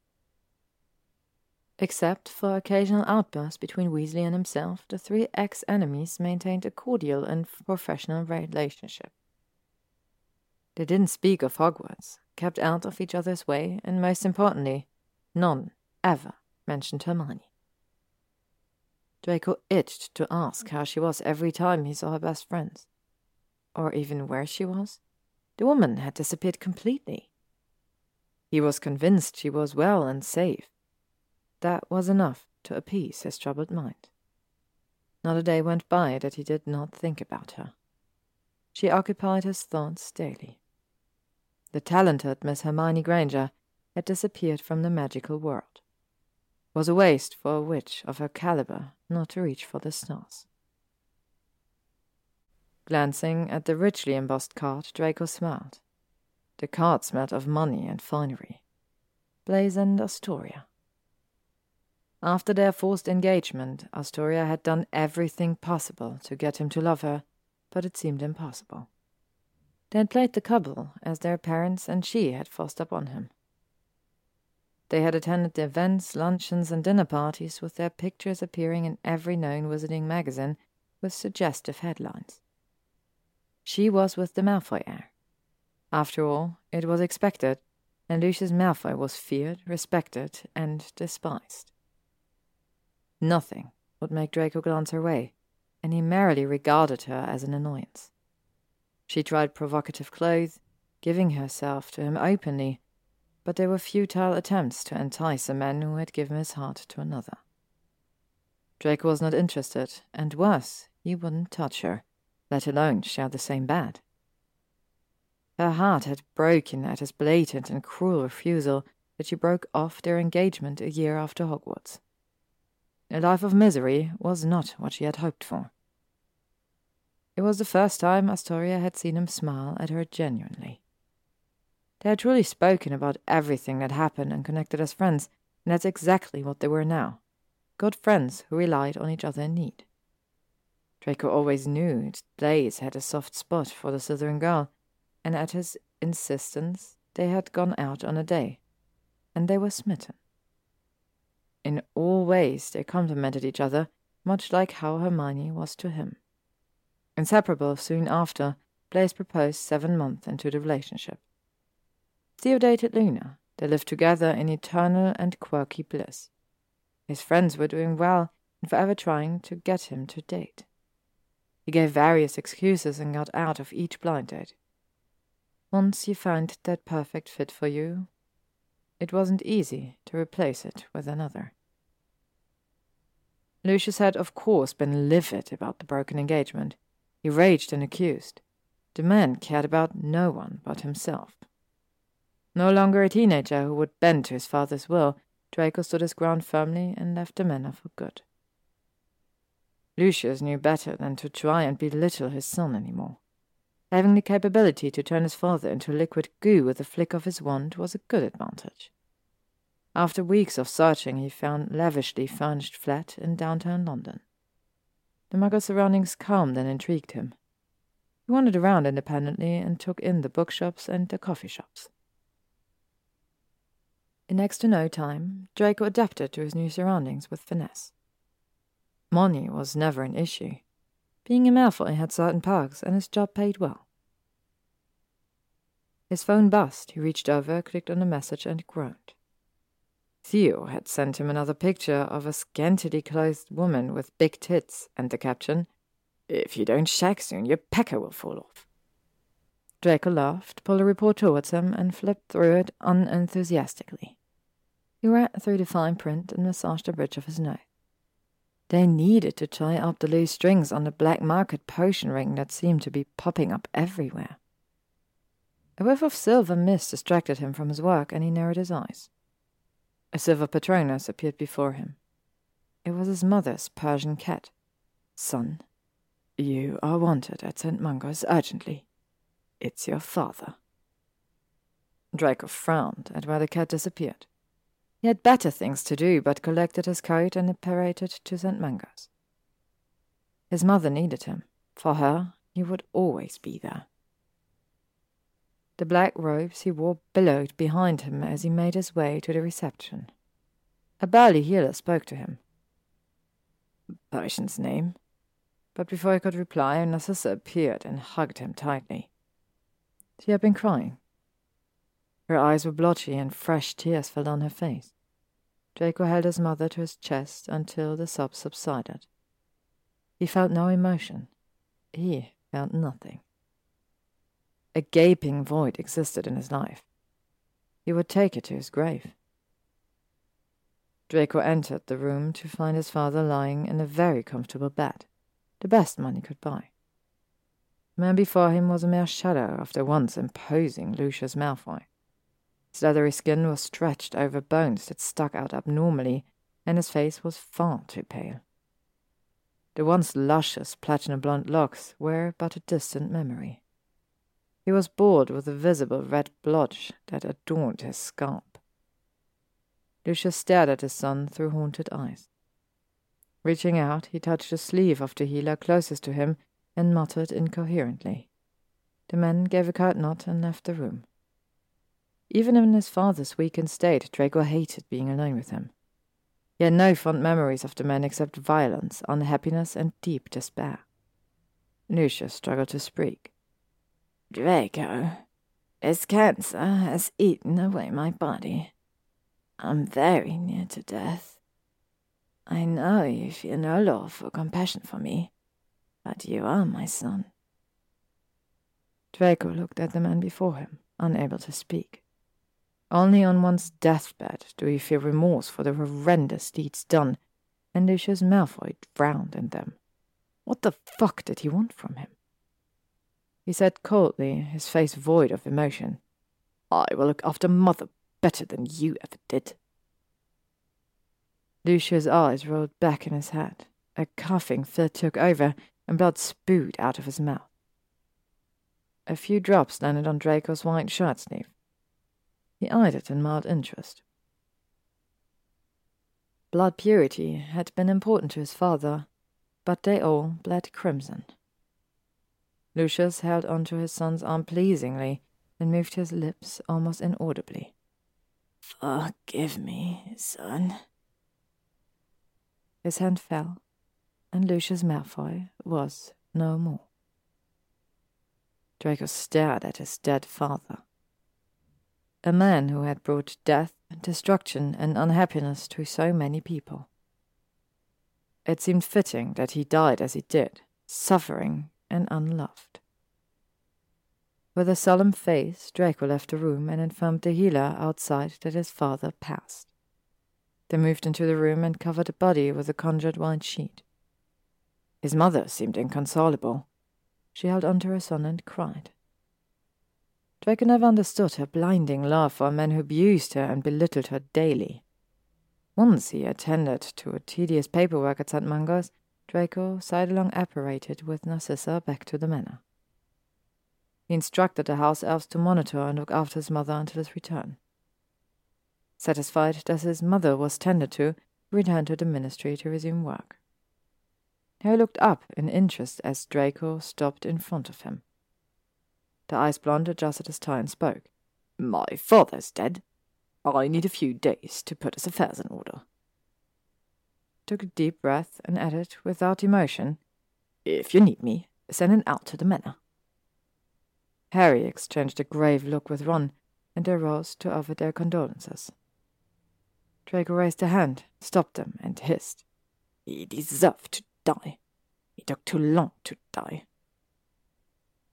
They looked at him in understanding.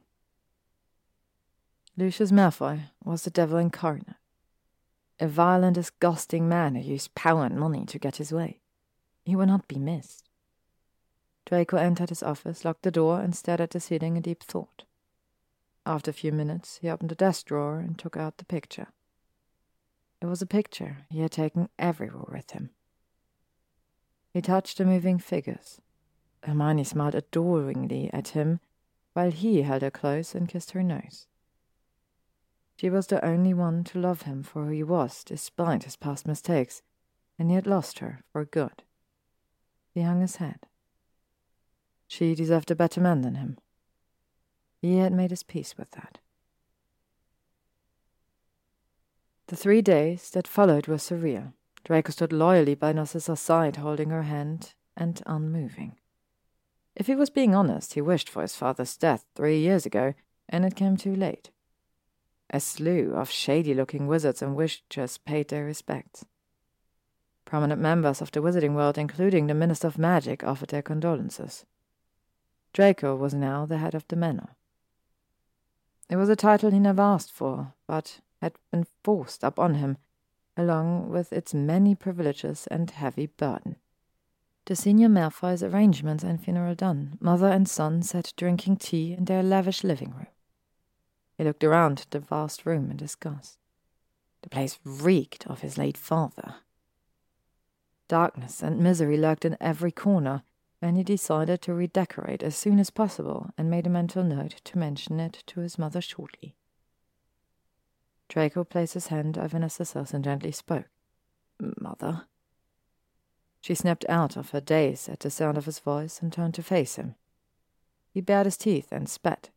You are finally free. He can't hurt you any more. Narcissa smiled weakly. She wept for her husband, but he was a conniving bastard. He was immensely proud that Draco was nothing like him, and of the man her son was becoming.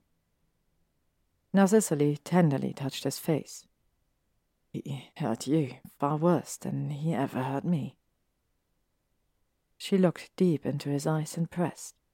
You need to find your happiness. When his face fell, she added, You still love Miss Granger. I can see it in your eyes. Draco kissed his mother's hand. She has disappeared, mother, and deserves far better than the likes of me. Narcissa shook her head with tears in her eyes. Don't give up. True love always finds a way. They shared a smile and drank the rest of the tea in silence. It had been three years since he last saw his beautiful, talented witch. He wondered if she missed him as he missed her, or whether she longed for him as he did for her. Random thoughts plagued his mind. Perhaps she was married with a family of her own. That last thought never sat well with him. It added to the dread and despair. Hermione occupied his thoughts often, and more so after his father's demise. Weeks followed, and Draco forgot about his father. They redecorated the manor, adding so much needed color and liveliness. With Lucius' death, the darkness that plagued them was washing away. Narcissa resumed her social status. She entertained fundraisers and set up trust funds for underprivileged children. She slowly forgot about her husband, too. Draco heard the banging of books, the dusting of cloaks, and hurried footsteps. His ears perked up, trying to listen to what the commotion was. What he heard made his heart still. Was it fate giving him another chance, or Potter's carelessness because in three years the Chosen One had not mentioned her name once? Harry spoke fast and urgently. All right, Hermione, I'm leaving now. Draco could hardly contain his excitement and beating heart. Acting impulsively, he picked up his coat and followed Potter at a distance, ensuring to stay hidden. Diagon Alley was crowded, which made following him fairly easy. He hurried his steps to keep up with the ex Gryffindor. Draco ducked behind a column and watched from afar as Harry approached Ginny and his witch, his love, his everything. Her hair was shorter, less wild. It blew lightly in the wind. She laughed as Ginny smacked Harry on the head and scolded him for running late. Her infectious laugh travelled with the wind and surrounded him. He closed his eyes and leaned towards it. She wore a simple white blouse and a pencil skirt and a red scarf. His ex girlfriend looked wonderful. He couldn't take his eyes off of her. Draco stared unashamed and openly. He narrowed his eyes as her attention shifted, and she turned around with the brightest smile he had ever seen. What was the source of her happiness? He wordlessly pleaded to Merlin, Please don't be a fucking man. Draco moved closer. Her presence was like a magnet pulling him to her. He hid behind another column, but with a better view. A beautiful little boy with the most unique blonde hair ran towards her, and that piqued his interest further. The child cried excitedly, Mama, Mama! Soft curls of platinum blonde hair fell around his face. Draco stared unblinkingly at the child and felt an unfamiliar tug at his heart. Not out of love for Hermione, but something else, something new. Ron followed the laughing child, holding onto a balloon that resembled a pink elephant with six legs. Hermione picked up the beautiful child, hugged him close to her chest, and smothered him in kisses. She twirled him around, and the child squealed in delight. Ron grinned and tied the balloon string firmly around the active toddler's wrist. Draco watched their exchange in fascination, mesmerized by the little boy in her arms. Momentarily, his heart sank. She was married and probably to a muggle, but an uncertainty began to rot in the depth of his mind. Boldly, he moved forward still. He wanted to breathe the same air as she, just a whiff of her sweet smelling scent. Draco was close enough to see them clearly. The child turned to face him, and he stared in shock. Frozen in time, staring into a replica of his own piercing grey eyes. Only a Malfoy had those eyes. She felt his presence. Her hold on the child tightened, and she slowly turned to face him. Hermione's face drained of laughter and happiness, and her whole body tensed. She stared at the impeccably dressed man from across the street. He was staring at her son, a look of shock and confusion on his face. Panic surged forward and grabbed her whole. Draco briefly made eye contact with Hermione.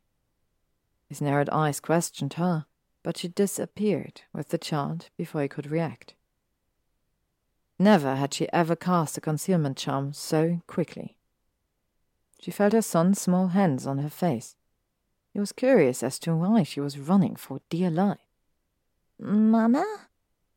He questioned in his innocence. Draco looked around wildly and crossed the street hurriedly. He bared his teeth and groaned in frustration. Fuck! She disappeared into thin air. Probably cast a charm and fled. The cafe they frequented was deserted. Hermione preferred it that way, since she kept a low profile, always away from curious eyes and unwanted glances. Once inside, she lifted a charm, and her friends looked at her in alarm. Hermione, what happened?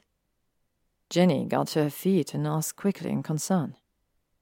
Ron reached over and took the little boy from her hands, and Hermione bent over, holding her sides, gasping for air. Breathless, she tried to speak. Draco, Malfoy, outside. She nervously looked at the entrance to see if Draco had followed her.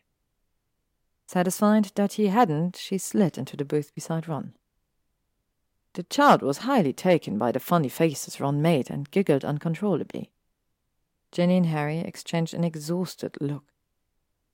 Ginny cleared her throat and pointed discreetly at the toddler, squealing in delight. Don't you think it was time that Draco found out about, you know? Harry nodded in agreement and leaned closer. Ryan looks just like Malfoy. The resemblance is uncanny. Hermione banged her small fist on the table and angrily regarded her friends. She hissed, No! He abandoned us, and I won't let him take Ryan from me. Harry's voice was stern but cautious. I hardly think Malfoy would try to take Ryan from you. Ginny added, looking concerned. He didn't even know you were pregnant. Hermione let out a sarcastic laugh. I don't believe this. He left me without reason, and I'm supposed to turn up at his doorstep and tell him about Ryan? She shook her head stubbornly. No, we've been fine without him. Ron rolled his eyes. Yeah, because how you live is fine. You closed yourself off from the world. Tickled Ryan's tummy, but added seriously. You can pretend Malfoy doesn't exist, but it doesn't make him go away. They stopped what they were doing and openly stared at Ron. He hardly ever offered sensible input. Put his hands up exacerbatedly. What is true? He leaned forward and whispered, If I knocked up my girlfriend in school, I will want to know about it, despite what a bloody hell will happen afterwards. Stop staring at me. You all know I'm right. Ron shot at the trio, staring at him in disbelief. Ginny started a laugh. Never thought I would agree with him. Harry squeezed Hermione's hand and advised. Just think about it. She would do no such thing, but she rolled her eyes and retorted. Fine, I'll think about it. Draco made the walk back to his office in a daze. His head was in absolute turmoil. Who was that little boy, and why did he look just like him? Could it be? No, it was impossible. Surely Hermione would have told him. He sat down and stared into nothingness. The loud voice of Ron Weasley conked through his thoughts. Potter could be trusted. Draco had come to respect the man that was Harry Potter greatly. Unfortunately, he was yet to share the same sentiment about Weasley. The fucker was still an enormous prat. Draco got to his feet, stepped out, and asked, Potter, can I have a word? Harry looked at Ron uncomfortably. Shit. Here we go. But maybe it was for the best. Hermione could be so stubborn at times. He walked into Draco's small office and sat down, but before the ice blonde could speak, Harry raised a hand to cut him off mid sentence. Malfoy, I know you saw Hermione today, and if that's what you want to talk about, I'm sorry, but I can't. Harry closed his mouth and asked curiously, I just wanted to know if she was married. I, uh, saw her son. Harry shifted uncomfortably in his seat. Oh, uh, no. She's not married.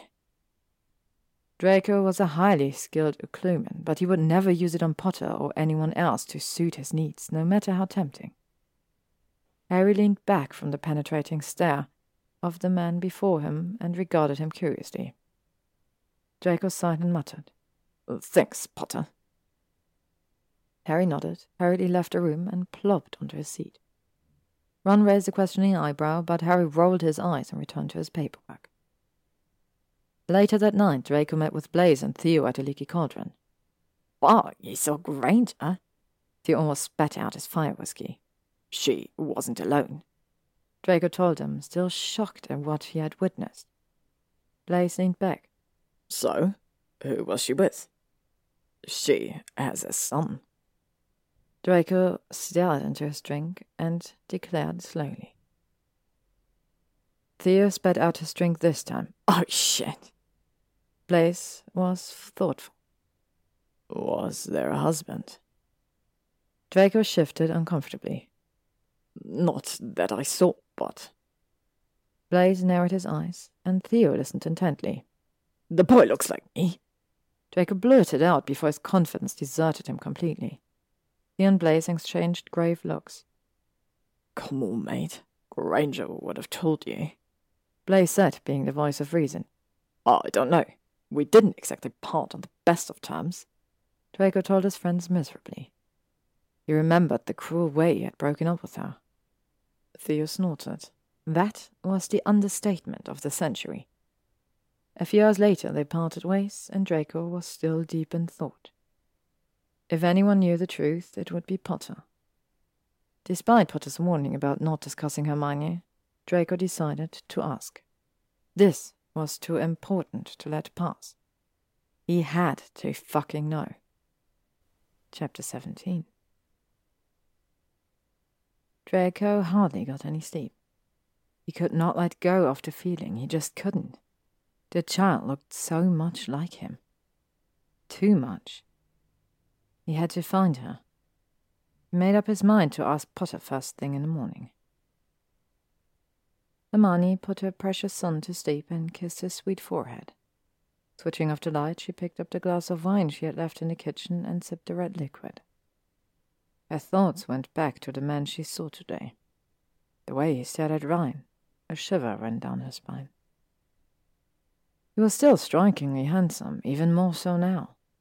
His suit hung on him like a second skin. She felt the heat rise within her as she remembered how his kisses and touch had been burned into her skin and memory. Hermione. Harry tried to get her attention as they sat across each other at a deserted muggle coffee shop in the early hours of the morning. It was their escape from the wizarding world. It helped that they had the best chocolate cake in London. Frosting so thick it made you lick the fork more than once. Harry pressed. Malfoy is no fool. He knows something is out of place. Ryan looks too much like him to go unnoticed. Hermione sighed and stared at the wall behind Harry's head. Harry took a big bite from his chocolate cake and continued. He has no idea where you are, but he might start looking, and I dare say if he starts, he will find you. He grinned. Malfoy isn't the arrogant twat he was at school. She poked her pudding and frowned into the fluffy mix of chocolate. She knew more about Draco than he did about her. Harry's tone softened. Why don't you speak to him or find someone else? I hate to see you wasting your life away. For three years, she dedicated her life to Ryan while holding on to memories of Malfoy. She stepped back to attention at once and waved her hand gracefully. Expecto Patronum. A beautiful white wolf took form, did a small circle round the cafe, and vanished. Harry stared in amazement. After all this time, your Patronus is still the same as his? He stared into her coffee miserably, choked back a sob, and muttered in anguish, Always, Harry. Harry nodded, reached over, and squeezed his friend's hand. Draco tried unsuccessfully to get Potter's attention, but he seemed elusive. Making up excuses to speak with him proved futile, and and Potter were sent away on assignment. Fuck! It would be a week before he returned. He was getting increasingly frustrated. It was eating away at him. The uncertainty was killing him. It was a normal day, but it looked like rain. Hermione put the raincoat around Ryan and buttoned him up. He was around her while she packed his lunch.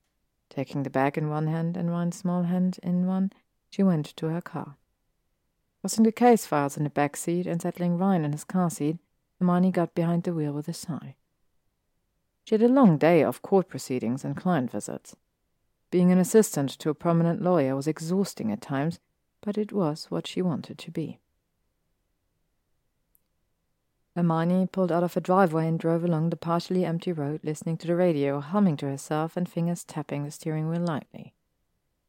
The light turned green, and she slowly pulled in front. There was hardly any time to react as the pickup truck hit the side of her car like a battering ram.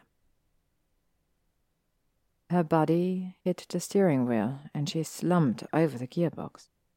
Dazed and bleeding, through a haze, she saw people gather around the car. Vision blurry. What happened? She let out a blood curdling scream. Oh my god, Ryan! Almost leaping out of her car, she clutched onto her side and yanked open the back door. Her son was still buckled into his car seat, but he was not responsive. It was then Hermione noticed a patch of blood on his head get bigger dampenings his platinum blonde hair. A kind bystander phoned emergency services, and the paramedics appeared on the scene within a few minutes. They carried Ryan gently to the ambulance, taking his vitals throughout. Terrified and alone, Hermione held her precious son's hand tightly as they rushed him to the nearest hospital. She was fucking witch. How could she have left her wand at home on this crucial day? Hermione cursed herself. The muggle life was obviously getting to her. Hours later, Harry, Ginny, Ron, and her parents sat with Hermione in the waiting room of the Muggle Hospital until the surgery was over. It stopped crying. There were no tears left to shed. Instead, she stared deadpan at the doors to the operation theatre. A little boy needed surgery because of internal injuries and bleeding. She had refused any help for herself until her son was out of harm's way. Ginny told her frankly, Ryan needs you whole, Hermione. The fiery redhead frog marched her to an empty room and used magic to heal her injuries, but the faint outline of scars remained. Harry sat with Hermione. He held her as they waited for the surgery to finish. After what felt like a lifetime later, the doctor came out. Hermione got to her feet quickly and approached the doctor with her friends in tow. The doctor looked exhausted, his face solemn. We have stopped the internal bleeding, but he has lost a lot of blood. Took a deep breath and delivered the news. Ryan needs a transfusion at once, and his blood type is rare. I'm afraid we don't have it in our blood bank. Hermione staggered, and Ron held onto her from behind. Fresh sobs tore through her at the helplessness of the situation. Once they moved Ryan to a room, Hermione stood over him. A beautiful baby boy had tubes coming out of his nose and mouth. Why was this happening? She had Ron and Harry enter. They came to stand by her and soothingly rubbed her back. Ron said in concern, We should take him to St. Mungo's. She glanced at him and replied, I thought of it, but he can't side-along apparate with me in his condition. Her voice cracked and fresh tears fell down her exhausted face. He could die before we even get there. Her son was beyond the help of magic. Harry came close and put his arm around her shoulder. He needs blood, Hermione. We all tested, and none of us is a match. You need to tell Malfoy. He added gravely, This is bigger than both of you. Your son needs you and his father. Desperate and scared, Hermione wept against Harry's shoulder and made the decision. It was time Draco found out about their child. Will you come with me, Harry? He asked softly between sobs. I will be right by your side, Hermione. Harry replied reassuringly. It was late, and none of them knew where Malfoy would be, probably holed up in his flat with a glass of fire whiskey and a book. Deciding to wait till morning to spring the news on the unsuspecting ex-boyfriend, Harry, Ginny, and Ron left. Hermione settled on the chair, and before she knew it, she drifted off into an uncomfortable slumber. Arriving early at the hospital, Harry gently woke Hermione. It was only half past eight. He knew Malfoy would be in. The man was extremely punctual. Hermione looked and felt like horror. The side of her face was puffy, and she had dark circles under her eyes. Going into the small bathroom the hospital offered, she fixed herself up as best as she could. She changed her outfit to a casual summer dress and ran wet fingers through her wild yet short hair to make it appear sleeker and tamed. After ensuring Ryan was okay with her mother, Hermione reluctantly nodded at Harry and they apparated right outside the Ministry of Magic. Harry squeezed her hand and reassured her. You can do this, Hermione. Staring at the imposing building, she pressed her lips together, nodded, and went in. Harry walked into the department first. Draco looked up in surprise, but deciding not to beat around the bush, he opened his mouth to ask about Hermione. Good morning, Potter. Have you? He stopped mid sentence when he spotted her standing behind Potter. Draco looked her over and took in her frightened and miserable face. She seemed troubled. He took in the faint lines of fresh gashes, and she looked visibly pale. Something was wrong. Harry exchanged a sad look with Draco, giving Hermione a small smile. Without another word, he exited the room, closed the door behind him, and cast a silencing charm over the small office. Draco stared at the woman in front of him, took in the small details, and stood frozen on the spot. There was so much he wanted to tell her. He gathered his courage and opened his mouth to speak, but she flung herself at him. Her arms went around his waist, pulling him close to warm her body while she sobbed into his shirt. Draco stood still, letting her do whatever she wished to him, it was too much to bear.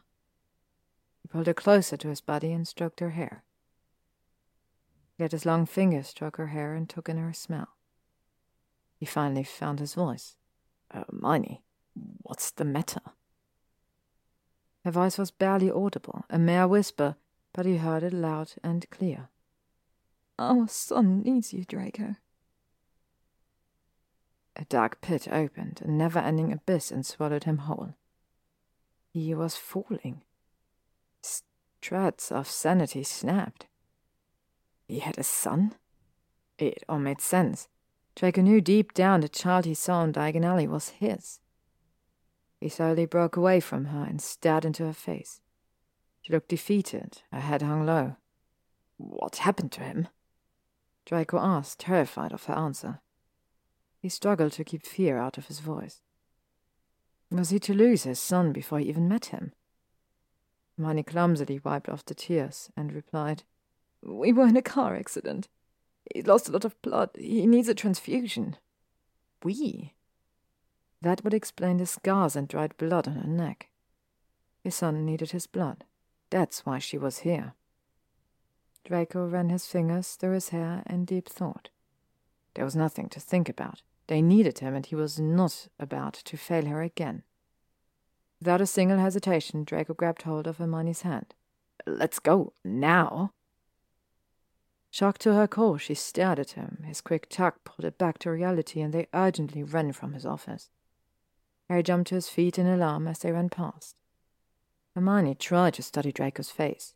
He hadn't said another word. He didn't scold her for keeping their son a secret. His face was full of concern and pain. They appeared right outside the hospital, and she didn't let go of his hand, nor did he try to pull it away. They reached their son's room, and Hermione was about to rush in when Draco stopped. He stood frozen by the door, staring at what he could of his son. Monitors and tubes surrounded the small boy. Draco clutched his chest and tried to control his breathing. This was not how he planned on meeting his child. Hermione took in his stoic state, gently cupped his face, and turned it towards her. Her soft hands guided him.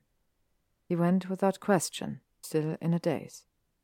They moved to stand by the side of their son's bed, firmly holding hands He looked down at a beautiful little boy lying on the bed, fighting for his life. Draco slowly reached over, touched his son's fragile head with trembling fingers, and then moved his hand down to the sheet covering him. It was overwhelming. He cried over his son's sleeping form. It was desperate and helpless and came from deep within him as loud sobs swept through his entire body and soul. Hermione stepped back, her back hitting the wall. Leaning against the hard, cold hospital wall, she watched regretfully as Draco cradled their unconscious son. Her decision to keep Ryan a secret from his father had been wrong. How could she have done this to him? The more she watched, the more convinced she was of what a horrible decision it had been. The doctor walked in unannounced, taking in the emotional scene unraveling before him. He cleared his throat, and Hermione walked up to Draco and placed a trembling hand on his shoulder. He glanced away, wiped his tears, and got to his feet. This is the father, I presume, Miss Granger? The doctor inquired softly with compassion. Hermione nodded weakly and looked at Draco through tear-stained eyelids. Ever the Malfoy, Draco took charge and stepped forward. Take what you need from me, and do whatever is necessary to save our son, he said it boldly and firmly. The doctor nodded and asked, Of course, please come with me. He gave Hermione a weak but reassuring smile and followed the doctor out. Hermione pulled up the chair, sat by Ryan's bed, and adjusted a sheet to cover his small legs. Out of exhaustion, she rested her head on the bed and tried to grasp the reality of the situation. After a few minutes, she felt a soft hand on her shoulder. Rubbing her eyes, Hermione looked up to see her mother and father smiling down at her. She quickly rose to hug her mother, holding her tightly while she cried again. Her father patted her back calmly. Draco agreed to come then? Her mother asked softly. He did not hesitate, Mum. Hermione replied through sobs. He is a good man. Her dad added, looking over his bruised grandson. Hermione weakly nodded in agreement. Draco sat in an uncomfortable chair surrounded by muggle medical equipment. A nurse had taken his blood. Leaning back against the hard chair in the surgical clean room, Draco thought back to any signs he had missed that showed Hermione was pregnant. How could he have been so blind? An hour later, the doctor strode back into the room with a smile on his face. You're a perfect match, Mr. Malfoy, the stout man declared happily. Draco sighed in relief, got to his feet, and shook the doctor's hand. The nurse will be in shortly. Doctor told him confidently and went to stand by the vials of blood and reports. He would have gladly given his life to save his son. Draco walked back into the room where his son lay unconscious. Tugging at his sleeve, he pulled it down to hide the puncture wound and gruesome dark mark. Hermione had fallen asleep again, her hand firmly grasping Ryan's. He smiled fondly at the witch he had loved for most of his life. Bending over, he tucked a rogue piece of hair behind her ear and moved his fingertips across the now barely visible scar on her neck. Hermione started and gave him a warm smile of relief. Looking over Ryan, his eyes traveled to the tube administrating his blood. The thick red liquid steadily traveled along the tube, and inserted into the small, fragile hand of the child, and disappeared with it. Muggle inventions never ceased to amaze him. Making sure they were alone, Draco pulled out his wand and muttered incantations to heal the scars on Ryan's body. Satisfied by the disappearing gashes, he placed a soft kiss on his son's forehead. He went to stand by the window, staring out in the dark, deep in thought. Draco averted his gaze. How could he look her in the face? He was not worthy. Taking a deep breath, he inquired sadly. When did you find out you were pregnant? Hermione sighed and moved to stand at his side. He deserved some answers. She tied with her fingers and replied, Do you remember how I was throwing up when Lucius asked you to come home? He asked Ginny to take me to Pomfrey. She added sadly, I found out hours before you came back to school. Oh, he remembered that well. It was the weekend his life ended. Draco spun around and pleaded. Why didn't you tell me? She grew angry at the question. Merlin knew she had tried. I tried, Draco. You dismissed me because you were engaged to Astoria. She spat the words out angrily and turned away from him. She hissed. You didn't want anything to do with the mudblood, and that would include our child. Her temper reached a boiling point, and years of pent up anger and frustration spilled over. She spat viciously. You didn't allow me to tell you. Hermione pointed at the sleeping child. You didn't give him a chance. Draco grabbed Hermione's wrists and held her close. There's so much you don't know. I did what was best for us, for you. Hermione held onto his shirt with both hands momentarily and then pushed him back roughly. You should go home, Draco. Your wife will be wondering where you are. He laughed softly. I have no wife. I'm not going anywhere until our son is safe. She knew he wasn't married, but she just wanted to hear it from him. Quietly, she watched him stare at Ryan like he could not get enough. Having them both side by side, she could see how much Ryan looked like his father. She broke the awkward silence. I am sorry about your father. Draco let out a low snarl. Don't speak of him. Don't be sorry that man like him died. He deserved it. He was a raging lunatic. His eyes filled with tears. He took everything from me my childhood, my beliefs, my son. And he looked directly at her before he said, And my love. Her parents interrupted him. He smiled at them weakly, not knowing what to expect, but he returned the smile warmly and hugged him. They always liked him, and it was obvious he enjoyed their warmth and kindness. He had missed so much growing up under the strict command of his father. Draco needed a spare set of clothes, and by the looks of it, so did Hermione. He casually approached her. I need to get some clothes. Do you mind if I come back in an hour? She raised her head to meet his smoldering gaze. Damn, those clear grey eyes. She looked over at their sleeping son, back at him, and timidly asked, I need some things too. Shall I come with you? Smiling brightly, he agreed quickly. Oh, of course. Happy with his response, she said, Let me just tell my parents we'll be back soon. Draco watched in interest as Hermione approached her mother and spoke in hushed tones. Julia Granger nodded and gave her a reassuring smile. Hermione came up to him with a bag of clothes. He looked at it questionably. He held it up and grinned. Dirty laundry. He took her hands in his, and they first apparated straight into his modest flat. She looked around, impressed, and found it interesting that he had several muggle appliances. Aimlessly, she wandered around the lavish apartment while he gathered his clothes. Coming to a halt near his mantelpiece, she studied the picture he had placed on it with growing interest and then shock. The younger self laughed and smiled brightly, looking happy and carefree. He framed all their pictures together. Draco came up behind her, and Hermione swallowed as she felt his breath on her neck. Reaching over her, he took a silver frame. This one is my favorite. Standing on her toes to get a better look, she smiled to herself. Carried her piggyback style while Theo danced awkwardly in the background. The sharp buzz of her phone distracted them, and she walked away to answer it. She looked at the name and frowned, but connected the call. Oh, hi, Justin. Draco's interest piqued, he busied himself but listened intently to her conversation. He heard a laugh, and instinctively his hands curled into fists. Hermione lied convincingly. I'm sorry, love, but I have an emergency. I'll call you soon, I promise. Ginny and her bright idea of setting her up on dates. Justin was the latest on her Hermione must check list.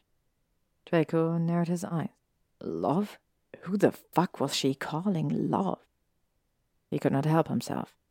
Plans? She blushed. Oh, not really. Ginny has been trying to get me to date. Draco made his displeasure obvious. I see. Hands in pocket, she cut through the awkward silence. Did you get the stuff you wanted? He swung a bag around him and smiled. All good. Hermione reached over and took his hand gently in hers and then they apparated right outside her small, modest house. Reluctantly letting go, she reached for the house keys and unlocked the door. She glanced over her shoulder, opened the door, brushed her feet, and went inside, leaving the door open for him to enter. Draco followed, marveling at the interior of the house. Her asked from one of the rooms, Do you want something to drink? I've got butterbeer and fire whiskey if you prefer something stronger could use a drink with everything that had happened in the last few hours. He wandered around the small house and stood in what was clearly a child's room. He looked around in amazement at the hanging accessories and stars on the ceiling, but what caught his eyes was the Slytherin scarf he had given her. Draco gravitated towards it and held it in his hands, got the soft material between his fingers and sighed. And that's how she found him. Hermione leaned against the doorframe and he asked curiously, You put this in his room? Why? She shrugged. It was all I had of you. I always wanted something of yours around him. Stepped deep into her chocolate brown orbs and smiled.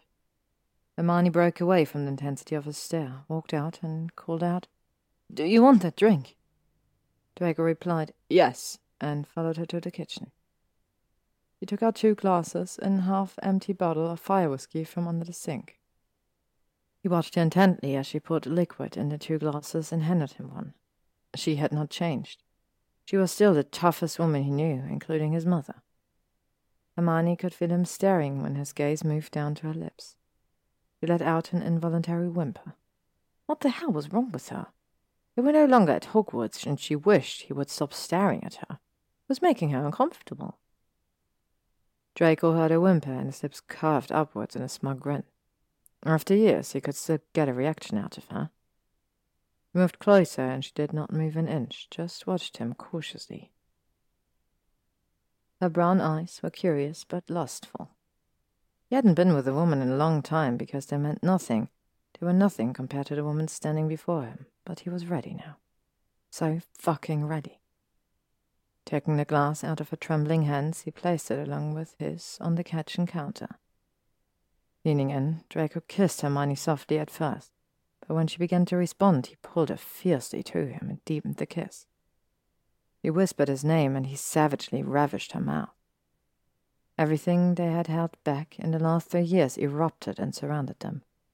She backed them into her room as they urgently shed each other of their clothes. It was an immediate and urgent need.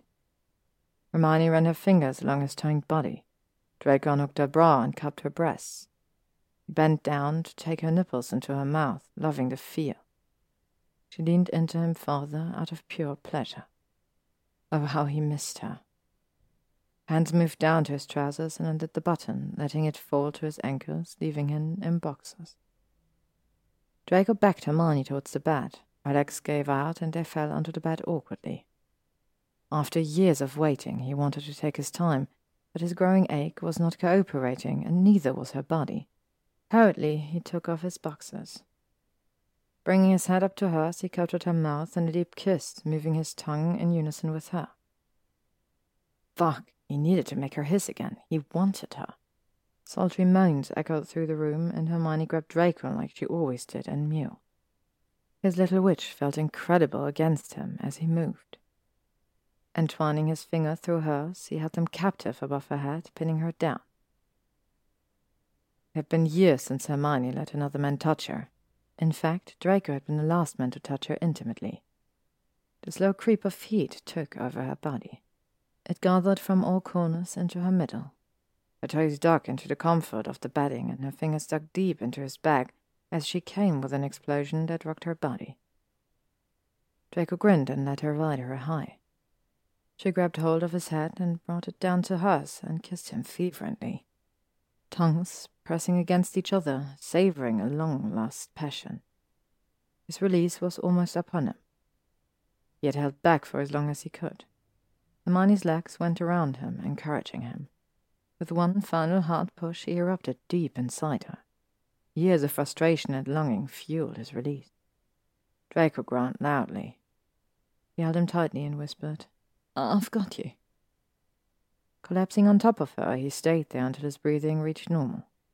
He moved her fingers along his hips, back and into his hair. With a low groan, he moved to the side, taking her with him. Leaning close to the shell of her ear, he whispered, I love you, Hermione. It was the words she wanted to hear, but she remained quiet before asking, Why did you leave me if you loved me? Draco got off with a quick kiss on her forehead, and Hermione watched him leave in alarm. Bending over, he pulled up his boxers, retrieved his wand, and asked curiously, How good is your Occlumency? She stared at him, not knowing what to say, but it spiked her curiosity. It's okay, I guess. I've never had to use it. Draco smiled. That's more than enough, he said encouragingly. Timidly pointing her wand at him, she muttered, Legilimens. Flashes of memory swirled around her, and Hermione watched in shock at a younger Draco writhing in pain as his father tortured him, demanding him to leave her. She saw his blatant refusal of his father's demands and the continued assault and torture he suffered. Tears streamed down her face as Lucius used the one thing that would make his son yield. He stood over his son and threatened her own life and his mother's. Draco's head fell in defeat, his eyes blazing angrily as he agreed to his father's terms. Last memory was his heartbroken face watching her departing figure after graduation ball. She had seen enough. The pain and despair were endless. Putting her arms around him at once, she hugged him and wept for his suffering to keep them safe. Draco ran his fingers through her hair. I'm so sorry I wasn't there for you when you needed me the most. Hermione silenced him with a kiss. You have nothing to be sorry for. I've always loved you, and only you. He deepened the kiss and almost lifted her clean off the ground. Hand in hand, they apparated to the hospital. They walked into the room, holding hands to find their son sitting up and chatting animatedly with his grandparents. Hermione rushed to Ryan's side and hugged him tightly. Thank Merlin he was safe. Ryan poked his head out and turned his attention to Draco and looked at him how a curious child would. Pointed openly and said, You have hair like mine. Draco smiled lovingly at his beautiful boy. I do, but did you know we have the same eyes? Ryan stared into a replica of his grey eyes and let out a small ooh.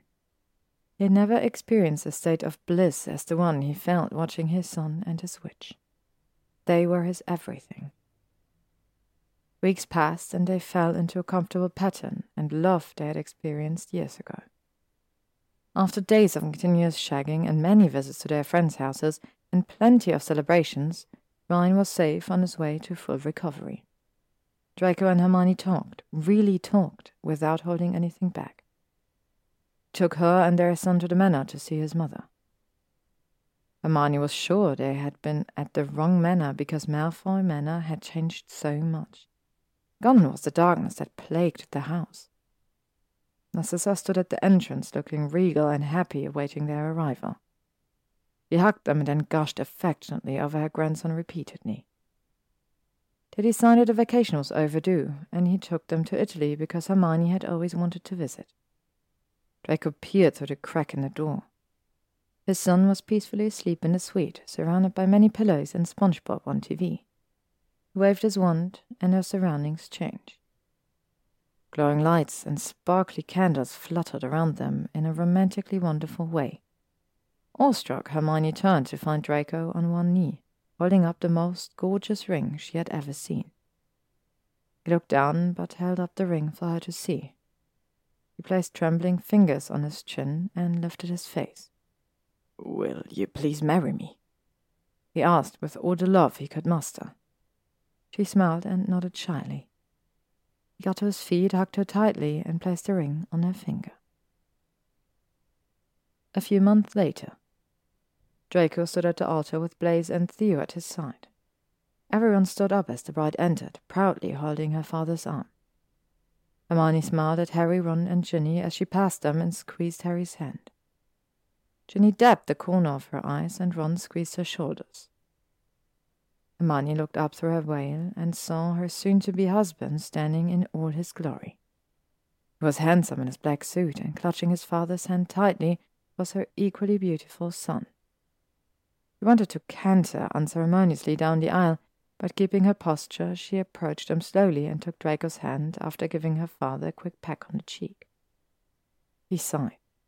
You're so beautiful. She shushed him as the ministry started to speak. She was finally his.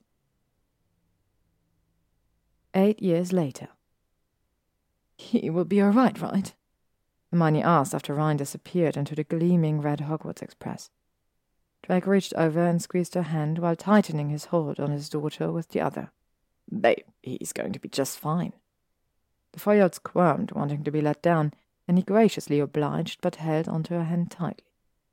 Ryan was the spitting image of Draco, but Kiara took after Hermione, except for the hair. Both children had their father's unique blonde hair. They could make out Harry and the pregnant Ginny approaching them through the crowd. People and students stopped to stare at Harry. He was so used to it that he barely noticed it anymore. Did I miss my grandson? Harry asked, looking around for Ryan. Draco answered. He's on the train already. Yeah, made a few friends too, Hermione added. As happy as she was that Ryan got accepted to Hogwarts, being away from him gutted her. Harry came to stand by Draco and Hermione confined. He's worried about the sorting. Weren't they all? I told him it did not matter. Draco replied nervously. He hoped against hope that his son didn't end up in Hufflepuff. Harry raised an eyebrow and exchanged a look with Draco. A hundred galleons says he's in Gryffindor. Harry betted confidently. Draco laughed, not a fucking chance in hell. I'll take that bet, Potter. A hundred galleons he's in Slytherin. He winked at Hermione. I know my son. Hermione rolled her eyes. You should be ashamed, betting on our son. Ginny laughed. There's a betting pool on whether I give birth to a boy or girl. Kiara jumped up and down, trying to get her mother's attention. Ryan waved at them madly from the window. Hermione leaned against Draco's shoulder and wiped a tear. They watched together as the train disappeared. The end. And with this, another story has come to an end. This wonderful story by Samadi W. I really, really enjoyed reading, and I hope that you enjoyed listening. Stay tuned because I have, as I did last year, a spooky October one shot celebration planned where everything will be fall themed or Halloween themed, and we will have lots of fun with it with different pairings. We'll have Dramione, we'll of course have Drarry, but we will also have some less common pairings, and I'm super excited to share this with you. So don't forget to hit the like button on this video, hit the subscribe button to be always up to date on what comes next in this journey. And I really hope you enjoyed it. Let me know what you thought and what story you would like to hear next.